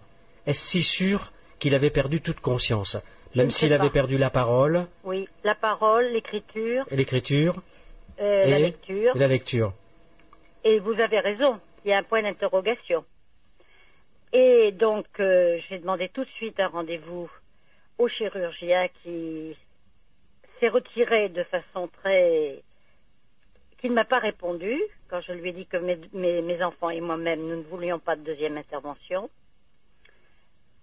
Il s'est retiré en disant qu'il fallait que décision soit prise euh, au cours d'un staff où ils étaient tous réunis et qui me tiendrait au courant. Et quand nous sommes arrivés le lendemain à une heure de l'après-midi, puisque le matin on n'avait pas le droit d'aller voir mon mari, on m'a dit que mon mari avait demandé la deuxième intervention. Et j'ai dit, de toute façon, il faut signer le papier, comment a-t-il fait? Et on m'a répondu qu'il avait mis une croix. Ça m'a beaucoup, ça m'a beaucoup, ça m'a laissé une amertume euh, épouvantable et l'impression qui s'est justifiée par la suite que la famille ne comptait absolument pas, que tout le monde, tout le corps de médical était autour de mon mari, mais que nous, nous étions comme des pions. Chaque fois que je venais en cancérologie pour euh, m'exprimer en consultation ou pour parler pour euh, des choses le concernant, on ne m'écoutait pas et c'était toujours mon mari auquel on s'adressait. Alors, est-ce que c'est juste? C'est ma question. c'est très difficile de hum, donner un avis sur bon euh, donc vous dites euh, il est euh, huit mois donc euh, après la première intervention il n'était pas capable de parler ni euh, qui- Oui, ça s'est dégradé, si vous voulez, au bout de huit mois, rapidement. Il ne pouvait- qu'on est revenu à la phase numéro un. il ne pouvait pas écrire il ne Non. pouvait pas lire et pouvait-il faire une croix sur un papier?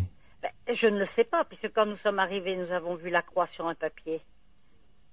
et est-ce que d'après vous lui était capable de la faire cette croix? Parce que c'est c'est je ne là peux pas répondre. Ouais. Non, là je crois qu'il y a bon. euh, Ce qu'il y a, si vous voulez, c'est que ça n'a pas été, ça n'a pas été fait en notre présence. mhm. Oui. Donc, on a bafoué euh, notre. euh, nous étions trois tout de même. Je, comprends bien votre question, Sarah, Oui. mais vous mettez le docteur Jean-Jacques Charbonnier dans, dans des difficultés de situation. Comment voulez-vous qu'il puisse avoir une Non, mais opinion je- la question que je il, lui il n'y a pose, que vous qui avez vécu. Il n'y a que vous qui avez du vécu. point de vue Sarah, Sarah, est- Sarah, il n'y a que vous qui avez vécu ça. Non, pas. Oh, non, non, oh, non, non. Non, mais là, vous nous apportez votre votre histoire. J'apporte un témoignage, c'est tout. Oui, je crois que c'est un témoignage quand même important parce que Ah, bah oui. euh, c'est euh, on reçoit des familles. Bon, Voilà. on reçoit des familles, on essaye d'expliquer le plus euh, le plus objectivement possible la situation. Hum. Et ensuite, il faut décider avec le, les soignants, c'est-à-dire les infirmières, mais même les aides-soignantes, tout le monde, hein, tout le monde participe à ce, à ce genre de. Oui, oui, tout à fait. de, de débat parce que euh, c'est peut-être les soignants qui sont plus à même de, de juger parce que euh, c'est eux qui sont véritablement au contact quotidien et permanent avec les patients. Donc nous, en tant que médecins, anesthésistes, réanimateurs, on passe euh, moins de temps euh, avec les patients, on traite des, des patients, on traite des dossiers, etc. oui, mais c'est vraiment les patients et au contact avec les soignants. Et, et les familles interviennent, mais les familles, il faut comprendre aussi les- les- les- le corps médical euh, qui est parfois un petit peu sur le, euh, euh, disons, l'expectative par rapport à l'attitude de, certaines familles, heureusement pas toutes, mais euh, vous savez, bon, il y a des gens qui veulent accélérer le processus. Et au fond, ce qui compte pour nous, médecins, c'est la volonté du patient. Avant tout. C'est euh, le- la volonté du patient en tant qu'individu. C'est lui, au fond, qui est euh, seul maître de son destin. Mm. Et si de son vivant, il a fait euh, acte comme ce patient, je- Ah, ben là, c'est simplifié. voilà, c'est simplifié, qu'il a, Oui, qu'il a oui, laissé non, une lettre, etc. cas, bon, là. Oui. Euh, donc, euh, on n'a pas à se poser de questions. Et puis ensuite, il y a la per- ce qu'on dit, ce qu'on appelle la personne de confiance. Et c'est le, le- donc dans la loi euh, Caillavé qui a été euh, déposée euh, donc euh, au, au Sénat et euh, qui euh, pour l'instant, en Mm. termes de, de volonté du patient, compte. Euh, si euh, la personne de confiance désignée du vivant du patient prend la décision, c'est-à-dire en l'occurrence vous, d'arrêter ou de poursuivre, c'est vous qui êtes euh, seul maître, à condition que le patient, lui, ne puisse pas exprimer son, sa volonté. Vous voyez ce que je veux dire? Oui, tout à fait, mais ça, je, je pense que nous étions dans ce cas de figure, mais Mm. que on est passé, on est passé outre parce que c'était, c'est l'habitude. C'est rarissime qu'on n'intervienne pas une deuxième fois. J'étais entourée que de gens comme ça, hein, que de malades comme ça autour de mon mari. Bon, ça, ça, euh, c'est une habitude, si vous voulez. On réopère pour euh, prolonger euh, et on vous rend, on vous rend à ce moment-là, et on sait très bien que c'est comme ça. On vous rend impatient. Alors là, pour le coup, qui est complètement euh, out, qui n'est plus là. Voilà. Donc j'ai vécu ça très mal, ça je le reconnais.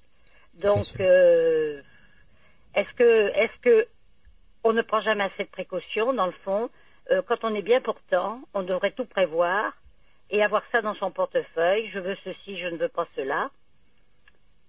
Je Oui. pense que c'est ça qu'on devrait faire pour soulager les médecins et la famille. C'est sûr, c'est sûr. Voilà. Il faudrait pouvoir euh, écrire Oui. Comme avait fait ce patient, euh, Oui, oui. en- qu'en cas de seulement on Oui. n'y pense jamais, sauf quand on est atteint d'une maladie grave. Bon, à ce moment-là, on pense qu'on pense. devrait le faire. Mais oui, c'est Et même religieusement, ce qu'on désire, ce qu'on veut pas. Enfin, voilà. Je crois qu'on est. Je crois que si on pense à la mort, eh bien, on pense aussi à, à soulager les gens qu'on aime en ayant tout prévu. Le plus, le plus qu'on peut, tout au moins. Bien sûr. Mais moi, je pense pas que votre euh, votre époux ait, ait souffert, parce que vous savez ce qu'on disait euh, encore euh, il y a un instant, euh, l'anesthésie, ce n'est pas douloureux, les périodes de coma non plus. Mais par contre, vous, qu'est-ce que vous avez dû souffrir de voir cette cette déchéance, si on peut dire Oui, c'est c'est- c'est affreux. C'est voilà. un- Mais c'est vous qui avez souffert, c'est pas lui. C'est une épreuve épouvantable. Euh, vous avez raison de dire qu'il ne souffrait pas, puisque personne ne se rendait compte qu'il avait des escarres au coude qui étaient jusqu'à l'os. Personne Hmm. ne l'avait vu, parce que justement, il ne souffrait pas. Il avait sa veste de pyjama qui descendait, quoi, jusqu'à la main. Vous n'aviez pas vu les escarres, vous, Sarah? Pas du tout, parce que j'avais pas le droit de. J'arrivais à une heure de l'après-midi, sa toilette était faite, tout, et il était, il reposait sur son lit.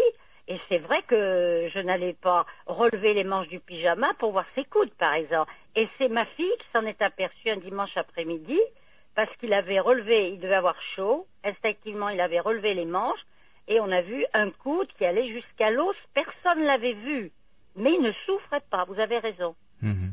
Par contre, vous avez beaucoup souffert de voir. euh, Bah, c'est affreux, c'est une euh, épreuve cette déchéance, épouvantable. euh, C'est une épreuve épouvantable.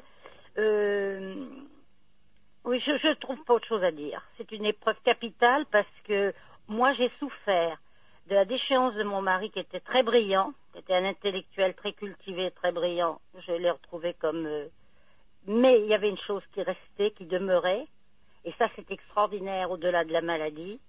C'était la communication par les yeux de l'amour qui passait entre lui et moi, Ouais. jusqu'à la dernière minute. C'est ce que je dis également Voilà. aux- aux- personnes. Bon, parce que il y a, il y a des personnes qui viennent visiter euh, leurs proches qui sont dans le coma, et au bout d'un moment, ils disent bon, ça sert à rien de toute façon. Et... Mais ça, c'est faux. C'est faux. Il faut savoir que Oui. vous êtes là, Oui. à côté, Oui. vous euh, communiez avec lui Oui, dans une relation d'amour, Ah et oui, ça, ils ça, le ressentent. Ils le, re- ils Oui. le ressentent tous. Ah, ça c'était extraordinaire. Ce Je qui pourrait dire. nous amener à, à ouvrir un, un autre, une autre partie de cette émission. Quelle euh, tenue, quel comportement avoir face à des personnes dans le coma Je peux, vous- oui, tout à fait. On peut faire ça une autre fois. Je ne vais pas prolonger pour pas priver les autres. Non, non, mais on va le faire maintenant. Hein. Je veux pas, je veux pas. Ça faisait partie de mon plan de- d'émission. Pour quand? Quel comportement adopter devant des personnes qui sont dans le coma? L'amour. Mais bien sûr, Sarah. Exactement. On ne le dira jamais assez. Je vous remercie infiniment. Merci de votre témoignage. À bientôt. Merci, Au Sarah. Au revoir.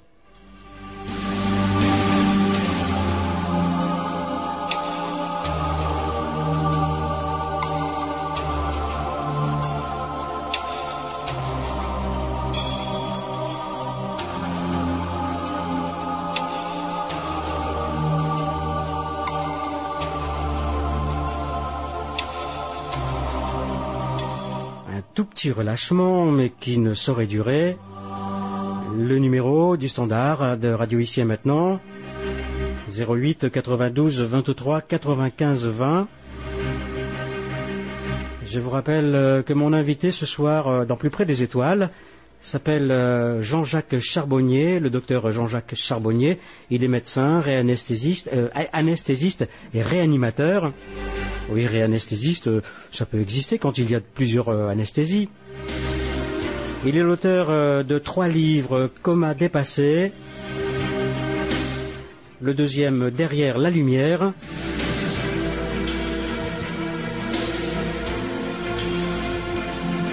et le troisième Éternelle jeunesse.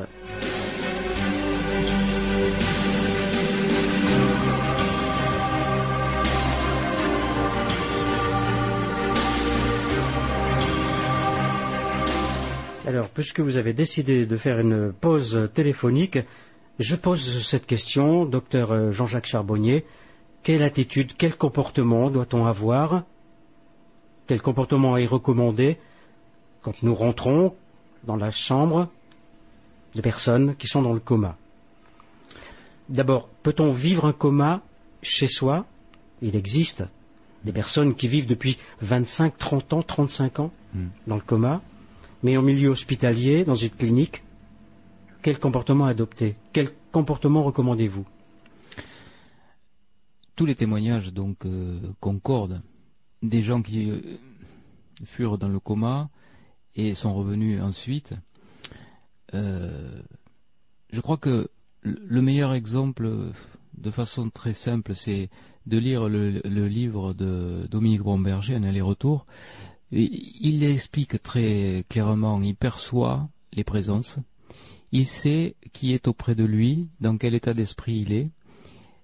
Les perceptions d'amour sont exacerbées. Les gens qui viennent voir les, les comateux, et surtout de grâce que les médecins arrêtent de dire ça ne sert à rien de venir, il est dans le coma. Mmh, mmh. Euh, je sais qu'il y a encore certains médecins qui disent ça, c'est affreux, c'est terrible pour les pour les, les familles qui entendent ces propos. Il faut au contraire venir, il faut leur parler, il faut euh, faire comme s'ils étaient vivants. Et je vais vous raconter. Mais ils sont vivants. Et ils sont vivants. Non, mais Pas faire comme s'ils étaient oui, vivants, ils sont vivants. Oui, oui, vous avez raison de me reprendre. Oui. C'est, euh, comme s'ils étaient euh, dans un état euh, normal, quoi. Voilà. Euh, je me rappelle de cette jeune maman, notamment, euh, c'était à la clinique des Cèdres, clinique de neurochirurgie. Je faisais des gardes de réanimation là, dans neurochirurgie, et euh, un accident de voiture assez terrible. Le père décède, la mère s'en sort avec un bras cassé et le fiston a une contusion cérébrale grave, gravissime. Donc vous savez que quand on est dans ces états-là de coma, avec contusion cérébrale diffuse, on peut s'attendre à tout, on peut s'attendre au pire. Et euh, nous, euh, médecins anesthésistes réanimateurs, qui se relayons euh, tous les jours à son chevet, on, se dit, bon, ce gosse, il en a plus pour très longtemps, il est en contusion cérébrale, il y a des signes graves de souffrance cérébrale, à savoir l'hyperthermie, vous savez, c'est la fièvre qui, monte chez les gens qui ont des souffrances cérébrales euh, graves. Donc ce, gosse-là, il était à- dans un tableau euh, très critique. On pensait, on s'attendait au pire euh, tous les jours. Et euh, sa maman venait le voir, et puis c'est elle qui nous remontait le moral curieusement, elle nous disait mais je suis sûr il va s'en sortir, je suis sûr, je suis sûr. Et chaque fois qu'elle venait, il y avait un phénomène étrange qui se produisait, la fièvre descendait. Mais on l'avait observé à plusieurs reprises, il devenait normothermique, une température à 37,5, 38, alors que quand elle partait, tout de suite, presque instantanément, la fièvre remontait. Donc déjà, premier élément euh, qui était euh, surprenant. Et sa mère venait euh, tous les jours, aux heures des visites, elle était là, elle lui parlait, elle euh, lui montrait euh, des photos, elle lui avait montré la photo euh, donc de la voiture qu'elle avait changée, une voiture jaune. Vous allez voir pourquoi, ça, a son importance. Et elle lui diffusait de l'amour, quoi. Elle, lui instillait cet, amour maternel chaque fois qui lui faisait un bien fou. Et à un moment donné, contre toute espérance, il a commencé à bouger. Il commençait à bouger la main, je me souviens, c'était très émouvant, on commençait à voir des, des, des effets. Donc on refait le scanner, l'œdème diminuait, euh, la contusion cérébrale, ma foi, elle était toujours là, mais bon, on voyait des signes, vous savez, des, on appelle ça des pétéchis, on voit, on voit des- le cerveau a des petites euh, images comme ça de, de euh, d'hématomes qui pigmentent comme ça le cerveau avec des, des pointillés qui sont. Y a-t-il bien souffrance euh, cérébrale dans le coma? Oui, on appelle ça des souffrances cérébrales, D'accord. mais il n'y a pas de souffrance douleur quoi. Hum.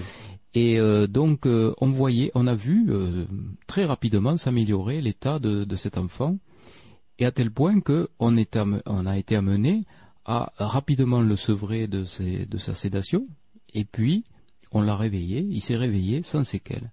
Et quand il s'est réveillé, il a, il a dit à sa, à sa mère qu'il se souvenait de tout, qu'il se souvenait de la photo de la voiture jaune qu'il lui avait montrée alors qu'il avait les yeux fermés, et il se souvenait euh, de sa présence. Et puis euh, ça c'est très très très euh, fréquent. Les gens qui se réveillent de coma sentent la présence, et puis je dirais qu'ils sont un petit peu comme ça retenus au, lien terrestre par l'amour qui est diffusé autour d'eux. Mais c'est sûr que quelqu'un que l'on laisse comme ça euh, seul, que l'on laisse tomber, bon, mais peut-être il part plus facilement. Mm. Et quand les gens ont, ont vraiment des accroches très solides, des accroches d'amour, etc. Eh bien, peut-être que c'est plus facile pour rester. voilà. Je peux confirmer. Pendant ces six mois et trois jours, mon père venait chaque jour me voir à l'hôpital de Rion. Faisait 30 kilomètres en vélo. Aller, 30 kilomètres en vélo retour, parce qu'on n'avait pas de voiture. Et tous les jours, il me parlait. Je ne pouvais pas lui répondre, mais j'entendais. Tant et si bien que, au bout de six mois et trois jours, mon père est arrivé et m'a dit Ça y est, mon coco, m'appelait Coco, Jean-Claude. Ça y est, j'ai trouvé un chirurgien, il va t'opérer.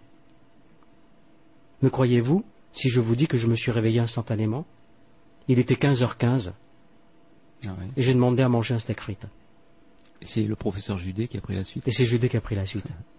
Belle histoire. C'est Sarah qui veut, qui parlait d'amour. Ah oui, oui, oui. Mais je crois que c'est le message essentiel. Parce que nous ressentons, c'est un ancien comateux qui parle, nous ressentons l'amour que l'on nous diffuse, l'amour qu'on nous envoie. Nous ressentons de la même façon quand il n'y a pas d'amour, quand c'est une simple curiosité de venir nous voir. Ils vous l'ont pas dit ça? Le ressenti d'amour, certes, mais l'inverse, non. Mais bon, le ressenti d'amour, ça c'est sûr, c'est sûr, c'est sûr. C'est c'est- c'est ce- c'est la motivation du, du retour des comateux. C'est bon, il faut pas dire non plus que ceux qui reviennent pas n'ont pas eu suffisamment d'amour. Il faut pas culpabiliser Non. les gens, mais euh, c'est vrai que ça compte énormément. Ça compte énormément. C'est comme les, les, les, les motivations euh, intrinsèques d'une vie. Cette femme qui avait l'éclampsie, qui voulait, euh, qui, était, qui a dit ces, ces- ces paroles magnifiques "Je suis revenu pour mon petit bout". Mhm. Et ben euh, voilà quoi. Elle avait, elle avait cette mission de mère à accomplir, et puis il fallait qu'elle revienne. Voilà. Peut-être faut-il aussi inciter, insister sur cette dispersion du temps, distorsion du temps. Oui. Pas de temps, pas d'espace. Il n'y a pas de temps, ouais, exactement. Euh, à ce propos, j'ai une histoire encore, euh, une, petite anecdote à, à raconter. Euh, C'est une, une jeune femme algérienne qui est euh, opérée de l'appendicite à Alger. Ça se passe au CHU de Toulouse, et donc elle est rapatriée. Il y a une, un problème d'anesthésie, hypoxie cérébrale, elle revient. Et elle est restée six mois avec nous dans le coma. Et quand elle s'est réveillée, elle a dit Est-ce que mon intervention s'est bien passée passé. Alors, elle était quand même, elle était quand même surprise parce qu'elle avait maigri considérablement, elle avait ses muscles qui avaient fondu, etc. Mais il a fallu lui expliquer que sa vie avait un trou de, de six mois. Et par contre, elle, elle avait aucun, elle avait eu aucune expérience de ces six mois-là. C'est c'est le plus incroyable. Ouais. N'avoir euh, souvenir, aucun, aucun souvenir Hmm. du temps passé. Alors que ceux qui viennent tous les jours vous voir, comme le personnel soignant, parce qu'il est important le personnel soignant. Hum, hum. Moi, je me souviens, Capital. je me souviens que tous les matins à 6 heures moins le quart, c'est elle qui me l'a dit après, j'attendais cette infirmière qui tous les matins, qu'elle travaille ou qu'elle ne travaille pas, venait me voir à 6 heures moins le quart Hmm. pour me dire passe une bonne journée.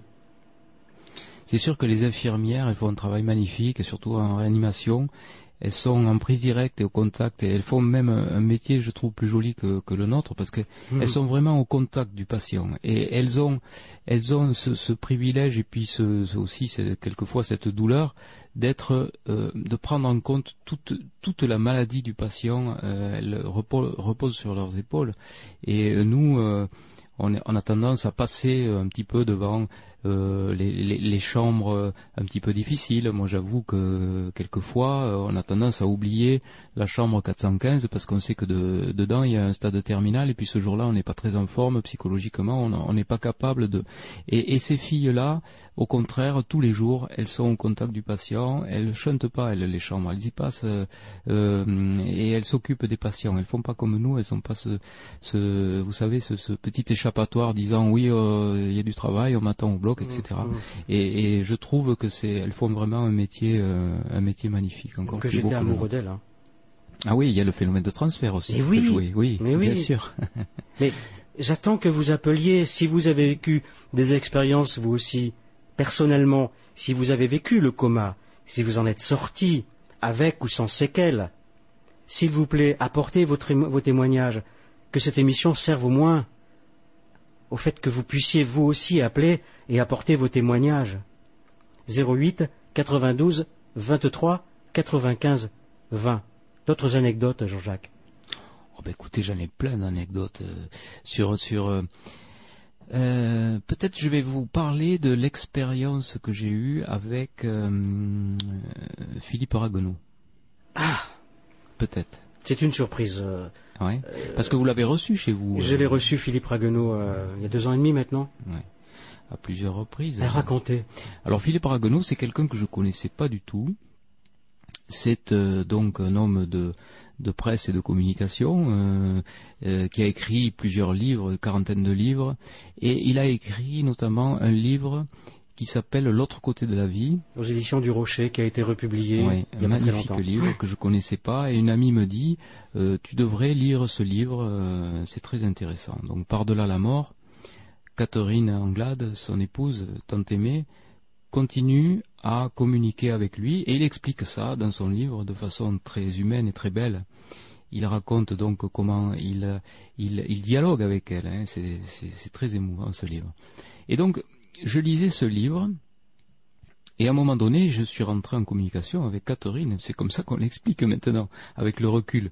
Mais euh, je vais vous raconter comment ça s'est passé. Donc, je lisais ce livre, j'étais chez moi, et à un moment donné, je suis bloqué au milieu d'une phrase, bloqué, je ne pouvais pas faire autre chose. J'ai pas entendu euh, Catherine qui me parlait, mais j'avais une idée obsédante. Une idée obsédante qui me disait envoie-lui ton livre, envoie-lui Comment dépasser, mon premier livre. Alors je me disais, mais c'est complètement stupide, je vois pas pourquoi j'irais euh, envoyer ce livre à ce monsieur, je sais même pas s'il est vivant ou mort, parce que c'est vrai que c'était la première édition, et sur la quatrième de couve, on voit un monsieur avec sa pipe, euh, la, photo est assez ancienne, on se dit, oulala, il est, il est vieux, euh, il, est, il est sûrement plus de ce monde, etc.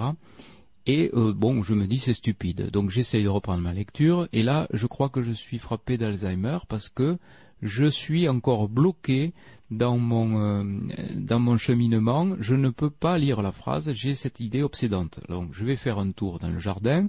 Je reprends le livre et pareil. Bon, je fais plusieurs fois le truc. Pareil.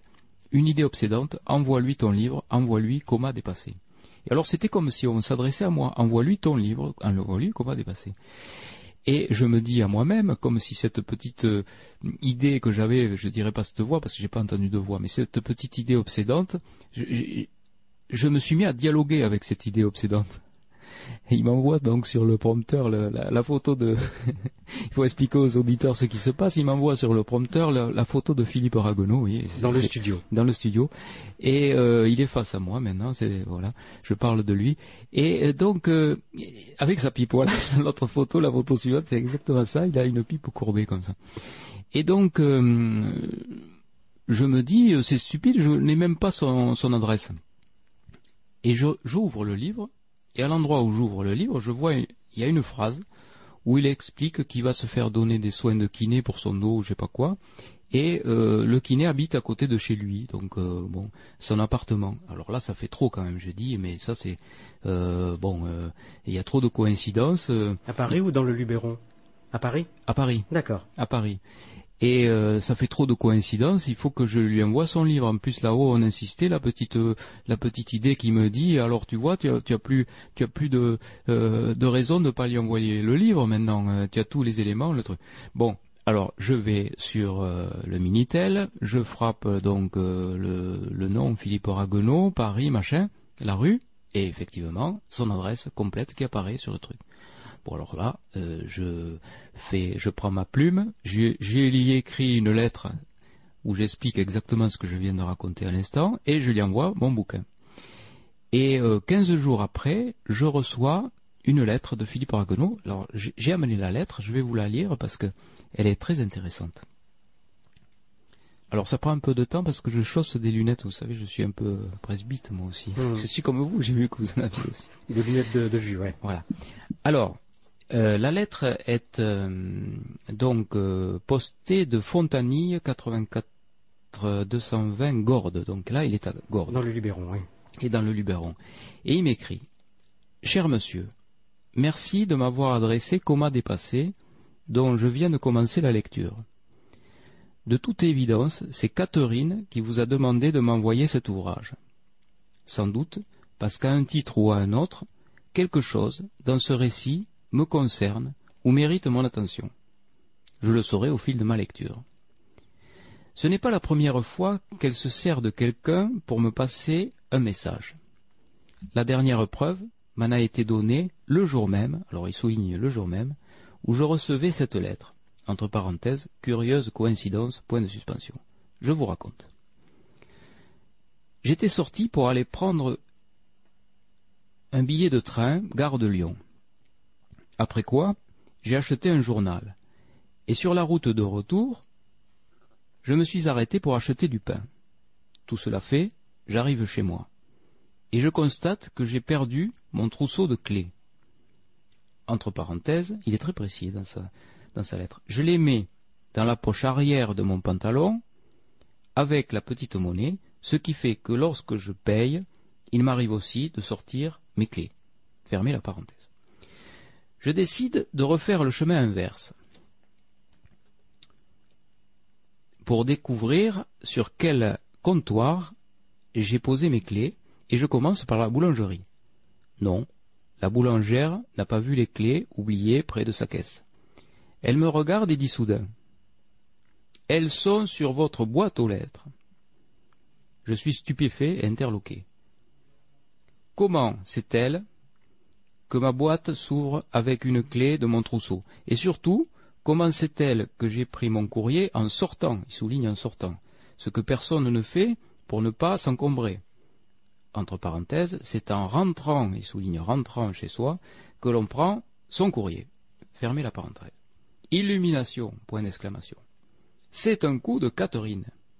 Je rentre chez moi d'art me fais ouvrir le portail par un voisin et je trouve mes clés sur la boîte aux lettres. Et là, il souligne de trait sur la boîte aux lettres. Dans la soirée, j'ai interrogé Catherine. Elle me répond. Je me suis servi de la boulangère pour te renseigner. j'ai trouvé cette brave femme et je lui ai demandé pourquoi elle m'avait dit cela. Je ne sais pas. C'est idiot. Tout à coup, j'ai eu cette phrase dans la tête et je l'ai sortie. Comme vous le dites si bien, devant l'inexplicable, restons humbles, très amicalement vous, Philippe Aragonneau, post-scriptum, et nous sommes tous les deux saints de corps et d'esprit. Ça, ça vient de Philippe Aragonneau. Hein. Et alors, la façon dont j'ai appris euh, son décès aussi, je pense que c'est un coup de Catherine. Parce que figurez-vous que j'étais sur l'autoroute, et j'écoute jamais la radio sur l'autoroute, euh, ça me distrait trop, je suis trop pris par les, par les trucs, je ne veux pas me déconcentrer, ou alors euh, radiotrafic, on, annonce que des catastrophes, des bouchons, des accidents, donc je, mets de la musique classique, et, et là, j'interromps, je ne sais pas pourquoi, j'interromps le, le, le, CD, et un flash sur France Inter qui annonce le décès de Philippe Aragonneau. Je pense que Catherine m'a fait ce... A guidé. Ah ouais, ouais, je, je, mm. je pense qu'elle m'a qu'elle a induit cette information, il fallait que je sache quoi. Voulez-vous que je vous fasse une, autre confidence? Six jours avant le décès, j'appelle Philippe Ragonneau. Il venait d'écrire un deuxième livre qui a été euh, publié sur les animaux qu'on dit sauvages. Et Philippe m'a répondu Je ne serai pas là, mon cher ami. Il le savait. Mais je vous promets que chaque fois que vous ferez des émissions, je serai à côté de vous. regardez, il était là. Il était là. C'est en photo. Bonjour Marie-Françoise. Je ne suis pas dans le coma. Je vous dis ce que je vis. Je suis en deuxième rechute de lymphome. Il y a deux ans, il n'y avait pas de teneur de moelle. Peut-être que je suis à la porte de l'autre monde. Je suis à l'hôpital, on a supprimé les masques. Je peux avoir des visites n'importe quand. Tout le monde peut venir. Les médecins me trouvent quelqu'un d'atypique. Ils viennent, ils trouvent que je les enseigne. Ils trouvent que je leur fais bouger leur façon de penser.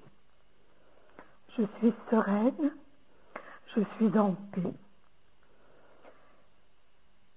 Euh, j'ai noté quelques petites choses.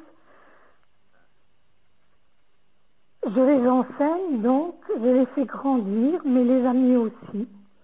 Je les oblige à se questionner. Je suis en relation avec mon père qui est parti il y a plus d'une trentaine d'années. J'ai des relations depuis quelques années avec des soignants qui sont d'une richesse extrême.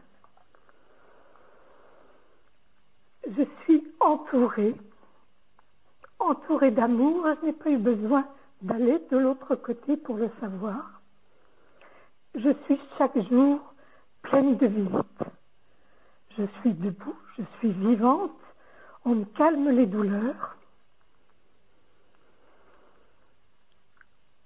J'ai chaque jour des visites et comme je suis conteuse, nous passons une partie des journées entre les contes, les arbres, l'amour.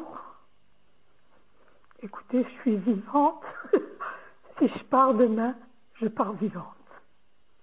Voilà, je vous le dire. C'est un magnifique témoignage. euh, C'est très émouvant ce que vous venez de, de faire passer à l'antenne. Je pense que euh, vous avez dû euh, susciter le frisson euh, chez beaucoup d'auditeurs et, et- et c'est véritablement ce, ce message d'amour-là que l'on ressent lorsqu'on s'approche des gens qui, euh, oui, bien sûr, on- il faut pas se voiler la face, qui savent qu'ils vont passer de l'autre côté Je et n'étais même pas sûre, personne n'en est sûr. personne n'en est sûr, mais Mais on me laisse bon, la possibilité de voir tous ceux que j'aime et tous ceux que j'aime viennent me voir. voilà. Je, je me trouve, moi, j'ai des journées magiques, j'ai des journées de ministre. Ça m'étonne pas parce que vous faites passer à l'antenne déjà euh, une, une- quelque chose de très fort. En tout cas, moi je le perçois comme ça. Je vous remercie. C'est un beau cadeau. Merci à très vous. très peu d'unité. Merci Marie-Françoise. Au revoir, Merci. Au revoir. sur une feuille et l'automne m'a surpris. «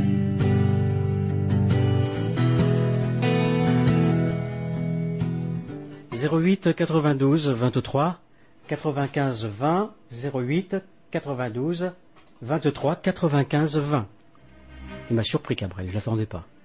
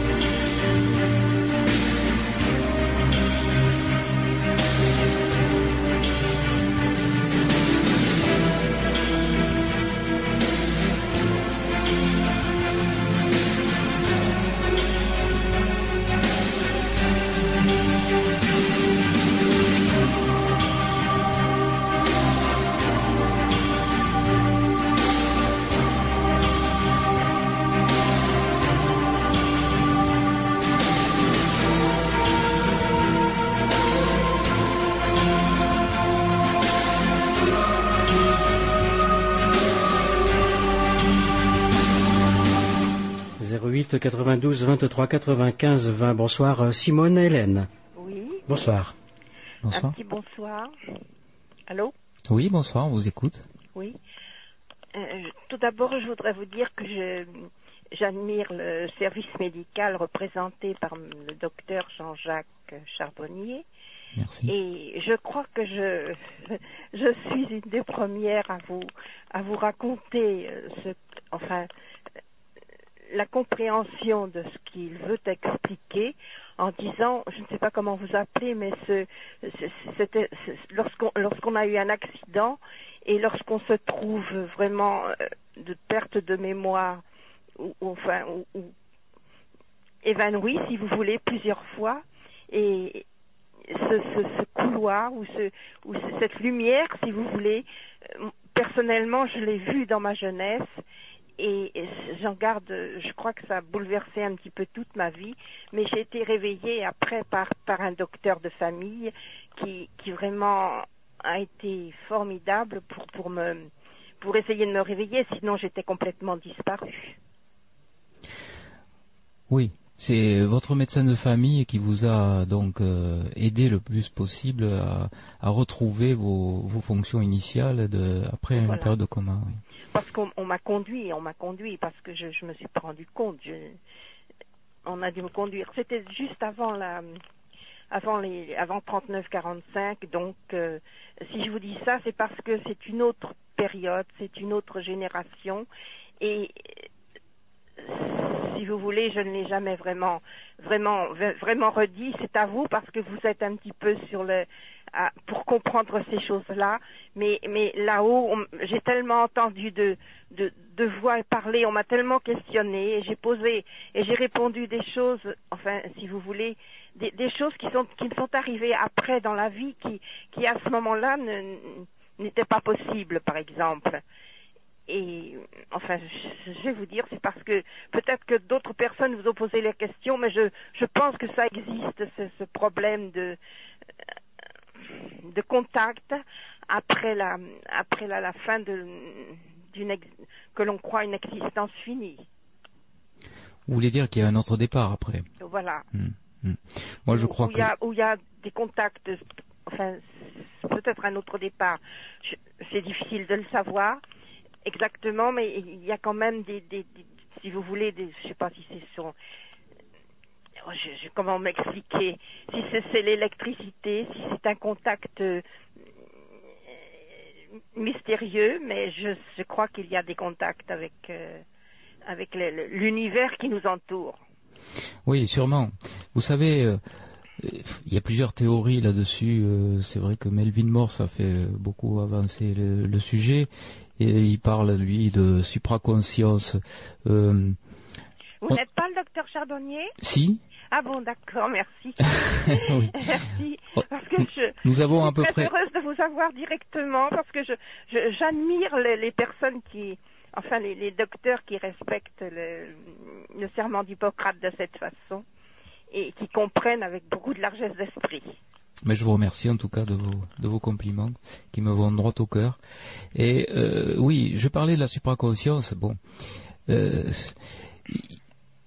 nous aurions euh, autour de nous euh, euh, la connaissance absolue qui est approchée quelquefois par les expérienceurs qui ont la chance de l'espace d'un instant d'avoir la sensation de tout connaître, de tout expliquer, d'avoir le savoir absolu.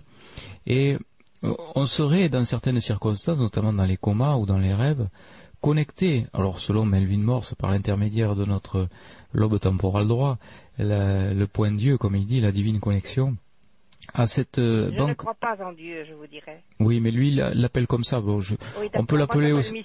On peut l'appeler aussi le gyrus angulaire parce que Oui. c'est la zone du cerveau qui est, qui est- qui serait euh, concernée par cette euh, connexion. Et euh, c'est vrai que dans les rêves, dans les comas, on peut avoir des euh, comme ça des, des, espèces de prémonitions, se réveiller d'un sommeil, même un sommeil physiologique, et puis trouver la solution à un problème. Euh, Il y a un, énorme point d'interrogation sur le sur les rêves et sur le sommeil. Vous savez, dans le sommeil, euh, il y a plusieurs phases. On a à peu près euh, 5 à 6 cycles d'une heure et demie par nuit. Le sommeil lent, où euh, on a une activité cérébrale avec euh, des ondes électriques qui sont euh, très lentes. C'est pour, ça qu'on dit qu'il n'y a pas beaucoup d'activité électrique pendant cette période-là. Et c'est la période où on est le plus facilement réveillable. Ça, c'est le sommeil lent. Et puis ensuite, on a une, une période mystérieuse de sommeil paradoxal. Alors on l'appelle le sommeil paradoxal parce que on a une activité électroencéphalographique dense. On a des, euh, arcs électriques qui sont euh, très euh, très actifs et paradoxalement, donc c'est le moment de notre sommeil où on est le plus déconnecté de l'environnement, où on est le plus replié sur nous-mêmes, où on est le plus en phase avec notre subconscient. Et c'est la période des rêves. Et c'est la période pendant laquelle vous avez des mouvements oculaires, ce qu'on appelle les nystagmus, vous avez des petits euh, mouvements au niveau des doigts, et euh, plus on a de sommeil paradoxal, et plus on, rêve. Donc euh, plus on dort, et plus on a aussi de, de sommeil paradoxal. Et il y a des animaux qui ont beaucoup de sommeil paradoxal par rapport à euh, d'autres animaux, comme par exemple les chats. Eh bien, vous avez sûrement vu des chats dormir. Ils ont toujours les petites pattes qui bougent comme ça et les, mouvements des, globes oculaires. Et curieusement, on dit que les chats ont des prémonitions euh, supérieures à, l'homme. Et euh, il y a des phénomènes inexplicables et inexpliqués. Et ce n'est pas parce que ces phénomènes-là sont inexplicables qu'ils n'existent pas. Donc il faut reconnaître que euh, dans ces moments de sommeil paradoxal, dans ces moments de coma, eh bien, on est connecté par intermittence avec, oui, euh, quelque chose qui nous dépasse complè- complètement et avec euh, des prémonitions euh, euh, extraordinaires. Qui n'a pas eu une prémonition pendant un rêve Qui n'a pas eu la solution d'un problème trouvé au réveil Voilà, tout ça est bien mystérieux, mais pourquoi pas, oui, une banque de données universelle comme ça, un disque dur qui nous entourerait avec toute la connaissance universelle qui nous dépasse et à laquelle on pourrait être connecté dans certaines circonstances. Je vous ai laissé parler, mais je vais vous dire que j'ai subi euh, beaucoup de médicaments euh, et qui maintenant, depuis, depuis très longtemps, je ne rêve plus. Je, je ne sais pas ce que c'est que des rêves parce que si j'ai du mal à dormir, je prends quelque chose, mais, mais je, ne rêve pas. Je me relève pas le matin en ayant, en ayant rêvé. Ça fait presque toute ma vie, je ne rêve pas. Et une chose aussi que je, il m'a déjà été questionné, mais par exemple, je n'ai, je suis presque insensible à beaucoup de choses et je ne suis pas très sensible non plus au froid, par exemple. Oui. Je suis très sensible aux gens. Si je vais dans une clinique ou dans, une dans un hôpital, j'ai l'impression de souffrir pour tout le monde. Je souffre de partout. Alors que dans la vie, j'ai, je, je, ne, je suis presque insensible. Vous ressentez je suis très les... sensible aux gens de. Enfin, oui, je trouve que le monde n'est pas assez gentil. Ou assez, assez, comme vous dites, euh, il n'y a pas assez d'amour sur Terre. Simone Hélène, Oui. vous avez parlé d'Hippocrate. Je viens de retrouver une phrase d'Hippocrate, elle n'est pas très connue. Mm. Hippocrate a dit Il ne faut rien exclure comme possibilité. Mhm. Tout peut être mis en doute, Mhm. car toute notre existence n'est peut-être qu'un rêve. Ah oui, mais ce que je vous dis, ce que je vous ai raconté, c'était au- après un accident. Un accident, je suis tombée, on m'a mis, on m'a mis dans une prairie en attendant que les gens, on était plusieurs et, et, et je me suis trouvée mal. Je me- je- j'étais complètement perdue. Hum, non, mais j'ai bien compris, mais Oui. c'était simplement pour euh, vous Oui. apporter une phrase d'Hippocrate. Ah oui, d'accord, d'accord. Merci. Merci. Merci à vous. Mais vous êtes, vous êtes formidable parce que j'ai j'ai dit il faut, j'ai hésité, mais je me suis dit il faut que je téléphone pour ça, pour expliquer cette, ce, ce, ce- ce problème que vous, vous comprenez fort bien et qui, qui, exi- qui existe. Mais on ne peut pas le dire à tout le monde parce que c'est mal interprété. Là, vous êtes mal tombé, hein, vous l'avez dit à des milliers de personnes. Non, non. Merci. Non. Bon, allez, je vous dis bonne chance et puis mille bonnes choses. C'est parce que c'est presque la fin de ma vie. Alors vous savez maintenant, euh, je peux dire beaucoup de choses. Tenez une phrase pour vous, Simone Hélène. Oui. La mort ne nous concerne pas. C'est Épicure qui disait ça. La mort ne nous concerne pas, Mais car tant sait- que nous est... Écoutez la suite et la fin. Car, quand- car tant que nous existons, la mort n'est pas là. Et quand vient la mort, nous n'existons plus. Oui, merci. Mais je croyais ne jamais partir, mais je crois que maintenant, à la fin de sa vie, depuis plusieurs années, vous savez, de toutes les façons, on, part petit à petit, et c'est dommage que le monde autour de nous ne n'est pas plus gentil quelquefois, Merci pour votre ou appel. respectueux. Mille bonnes chances et mille bonnes choses et bonne réussite dans vos dans vos projets. Merci. Merci à vous. Au revoir. Euh, 08 92 23 95 20. Euh, Irène. Merci d'avoir patienté, Irène. Oui, oui, oui, oui, elle est là, oui. Euh, voilà, Euh, moi c'est, bon, enfin bonsoir. Bonsoir. Euh, je prends que de temps en temps votre émission parce que je suis de moins en moins souvent à, en région parisienne, mais enfin bon, quand j'y suis, je, voilà. Et euh, moi c'est à propos, enfin disons que c'est pas à propos, mais le récit de, de Sarah, au- pour- quand elle évoque le, le décès de son mari, euh, m'a renvoyé ben, au décès de mon mari, moi, euh, et il y a maintenant 33 ans, c'est vous dire que c'est pas du tout récent, mais que je presque tout quotidiennement, je sais pas, en tout cas quotidiennement, je pense à lui, c'est sûr, mais que je me rem- remémore pas forcément euh, ces derniers instants.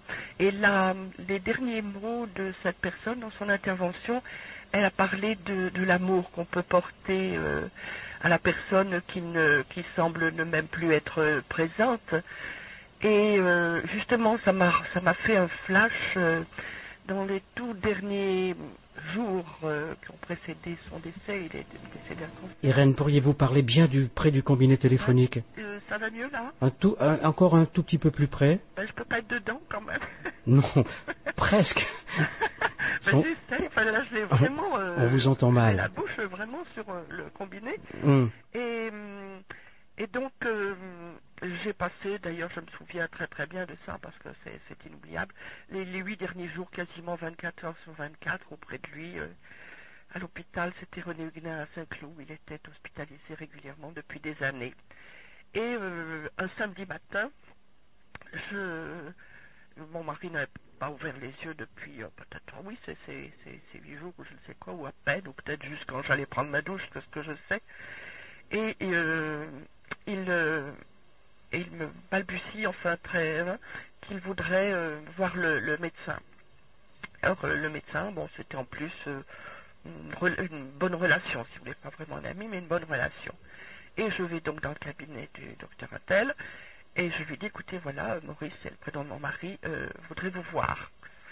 Et ce médecin, premièrement, j'ai dû, mais alors vraiment, le tirer par la manche pour qu'il me suive hein, et puis vienne voir mon mari. Bon, euh, il n'a rien dit d'ailleurs. Bon, je sais pas, peut-être mon mari était déjà à ce moment-là. hein.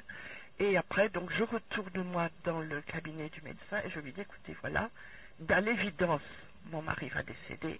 Or, il m'a fait faire la promesse qu'il ne, je ne pas mourir à l'hôpital. Et mon mari, je dois dire, pas du tout pour m'en vanter, mais parce que ça m'émeut toujours encore beaucoup, c'est il avait une confiance inouïe dans, je sais pas, dans ce que je représentais pour lui, sûrement, voilà. Et, euh, ah bon, alors le médecin hoche la tête, etc. Il me dit, bon, moi je vais voir, je verrai avec le directeur de l'hôpital euh, pour que ce soit possible dans la journée. Nous restons toute la journée, enfin je reste donc toute la journée. À 5 heures, je n'ai toujours vu personne, c'est-à-dire même pas une, si une infirmière pour les, pour éventuellement les soins, mais quelqu'un qui viendrait me dire que le professeur Attel euh, veut bien me voir par rapport à ma demande. Et euh, comme il vient pas, ben moi j'y vais. Et il me reçoit quand même, il peut pas tellement, peut pas faire autrement. Et ce monsieur a été vraiment, je peux dire, euh, oh là là, quand j'y repense maintenant, d'une insensibilité épouvantable, parce que quand je lui ai fait part du, du, du, souhait de mon mari et qu'en fait, moi j'étais liée à cette promesse et que de toute évidence, bien sûr, je ne suis pas tout bien sûr, je suis pas euh, machin, mais quand vous vivez avec les gens, quand vous les aimez, quand il y a des choses que l'on sent beaucoup plus que- c'est, sensitif, c'est pas autre chose. Et à la fin, j'énerve vraiment ce professeur qui me dit, mais madame, si vous voulez, euh, emmenez, votre, emmenez, le- emmenez votre mari et l'hôpital avec. Et en plus, il ajoute, et vous savez, madame, vous ne savez pas la chance que vous avez eue de, avec le, c'était un cancer très rare à l'époque et redoutable, euh, de, que votre mari vécut aussi longtemps avec son cancer. Alors, quand vous, on vous entendez dire cela, et que de surcroît, euh, au moment où vous savez que vous allez perdre, euh, enfin que cette personne va, vous quitter, c'est, déjà épouvantable. Et je lui dis, mais j'accepte. Pas de l'hôpital, bien sûr, mais euh, tous les soins, parce que nous avions deux nièces infirmières qui pouvaient tout à fait, pendant le transfert et à la maison, si les journées se prolongeaient, etc. Et ce qui fut fait, j'ai rapidement fait prendre une ambulance, etc. Et alors, c'est pour vous dire que tout ce temps-là, donc, mon mari s'est fait toujours rester les yeux clos, il n'a pas manifesté rien du tout. Et quand euh, nous fûmes euh, chez nous et dans le lit, etc., euh, quelques heures après, il a ouvert les yeux et pour me dire Ah, c'est bien. Et ben voilà, c'est tout. Mais je répète, c'est le c'est le récit donc de, cette personne dénommée Sarah et toujours à propos de l'amour que si on porte l'amour à quelqu'un tout le long même d'une maladie horrible, c'est une condition de survie, je dirais. Voilà. Tout à fait, encore un témoignage très émouvant. Euh, ce qu'on peut dire, c'est que, au total, à la fin, il a dit ah c'est bien. Oui, oui. Donc, Oui, je veux dire, oui, mais que- quelle bagarre j'ai dû avoir mais toute cette quelle journée, énergie, voilà, c'est ce que j'ai. journée pour, pour obtenir. euh, Ça en valait la peine, Irène. Oui, oui, Ça en valait vous- la peine, pensez mais- bien- vous pensez bien que je, que quelquefois j'en parle parce que euh, pour donner à, à des personnes qui, qui, qui entourent euh, quelqu'un qui va très mal et qui, qui baisserait presque facilement les bras, et comme un peu ce que vous venez de, je sais plus c'était la phrase euh, ou d'Hippocrate, je ne sais quoi, qui jusqu'au dernier moment il peut y avoir, et puis qu'en tout cas même quand c'est la fin, euh, si cette fin est apaisée, je dirais, par, euh, par ce que ressent euh, euh, cette personne là, qui est en train de, de eh ben, je trouve que c'est déjà énorme. J'ai fait ce que j'ai pu, mais je l'ai fait. C'est sûr, mais au total, vous êtes arrivé à, à, à cette phrase formidable. Ah, c'est bien, les derniers mots de, de votre Ah époux. oui, ça, voilà, c'est- tout à fait. c'est- Tout à fait, c'est tout un à fait. réconfort extraordinaire. Bon, ce qu'on peut dire dans l'histoire, moi j'ai retenu euh, quelques phrases tirées par la manche de le médecin, Ah oui, oui, insensibilité. c'est- c'est parfaitement euh, exact. hein, Bon, c'est évidemment je- ce qu'on disait au début. Vous savez, il y a des bons médecins et puis il y a les autres. Et, Oui, mais enfin, de la et- part de ce monsieur, vraiment, et- c'était inattendu. et, et le côté euh, inhumain de certaines personnes, hum, médecins pourtant, est, est d'autant plus scandaleux que c'est- ce sont des médecins. Et euh, bon, on peut expliquer, ne pas excuser, mais expliquer, dire que à travers la, la fin de vie d'un patient, c'est aussi sa propre fin de vie que l'on perçoit, et cette fuite là qui est Oui, oui, euh, oui, oui, voilà, c'est ça, il n'y a pas d'autre mot, c'est la fuite. Mais en plus, ce qui, quand même, à l'époque, euh, m'a scandalisé, c'est que, bon, euh, il a donc promis, bon, probable qu'après ce matin, il rentrait chez lui, il avait donc promis d'intervenir auprès du directeur de l'hôpital pour lui faire machin chose, et en fait, il a jamais, il a même pas, même, il a même pas eu cette, euh, cette démarche, si vous voulez. Et pardonnez-moi, euh, vous savez, Irène, Jean-Jacques Charbonnier vient de soulever, je pense, un, un énorme problème. Oui. Les médecins sont aussi des hommes. Mais tout à fait. Et ils se retrouvent face à leur propre mort. Oui, c'est entendu, mais qu'est-ce qui est Alors qu'il y ait des andouilles un peu partout, vous le savez, il y en a partout. Mais la plus grande victoire que vous avez pu obtenir, Irène, c'est que votre mari soit dans son lit. Tout à fait. Moi, mais, vous savez, j'ai bagarré comme une diablesse dans toute cette journée. hein. Il faut le faire. Vous avez bien fait d'insister. Je ne sais pas si j'aurai encore l'audace. Enfin, voilà. Merci. Eh ben, écoutez, merci, merci pour vos émissions. Que donc, quand je suis de passage euh, à Paris, je- je- j'essaie de capter selon les- l'intérêt de la- l'émission en question. Je- Merci pour votre témoignage. Merci, Irène. prie, Au revoir. bonsoir, Merci. merci. Voilà, si comme euh, Irène, Sarah et, et tous les autres, par contre, vous, vous avez, entre guillemets, un bon souvenir. Vous avez eu affaire à, à un personnel soignant impeccable, attentif, euh, compréhensible, plein de compassion. Si vous avez aussi des témoignages, s'il n'en avait qu'un, ça ferait du bien d'en entendre un. 08 92 23 95 20 08 92 23 95 20.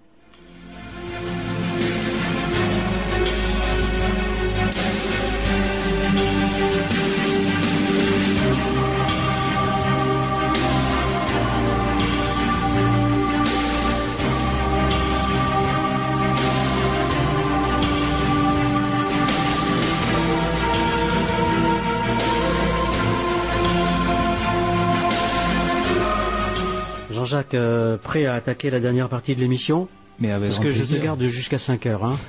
tu as un avion à 6 heures, à 7 heures moins le quart. Voilà. Puisque tout à l'heure, tu seras réveillé, à moins que l'avion s'écrase. Puisque tu as une, une vente signature euh, à la beige. Oui. euh, Merci de cet effort de venir et de. Mais tu as l'habitude de ne pas dormir. J'aurai peut-être des, des, des auditeurs de l'émission qui viendront euh, au Centre culturel à Beige pour euh, me rencontrer. Euh, voilà, ça sera l'occasion de, de voir la- la- l'audience euh, toulousaine. Alors je puis te dire que j'ai eu quatre appels hors antenne d'auditeurs qui sont à Toulouse.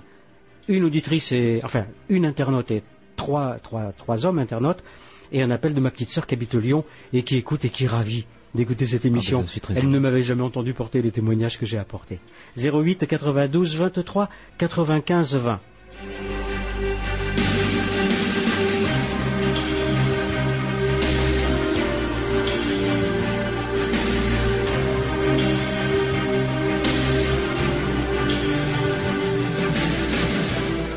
Dans cette troisième partie euh, de ce plus près des étoiles, j'ai écrit quelques questions contrariantes.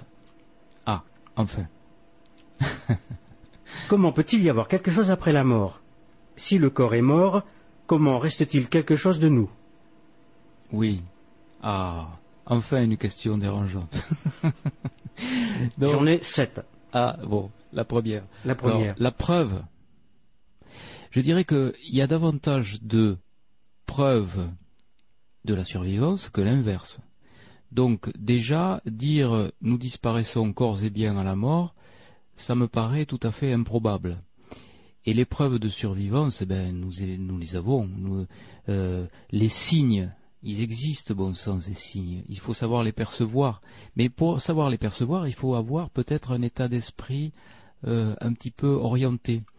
Euh, donc, Bien sûr, il y a les moyens de communication, euh, transcommunication instrumentale, écriture automatique, écriture inspirée, etc.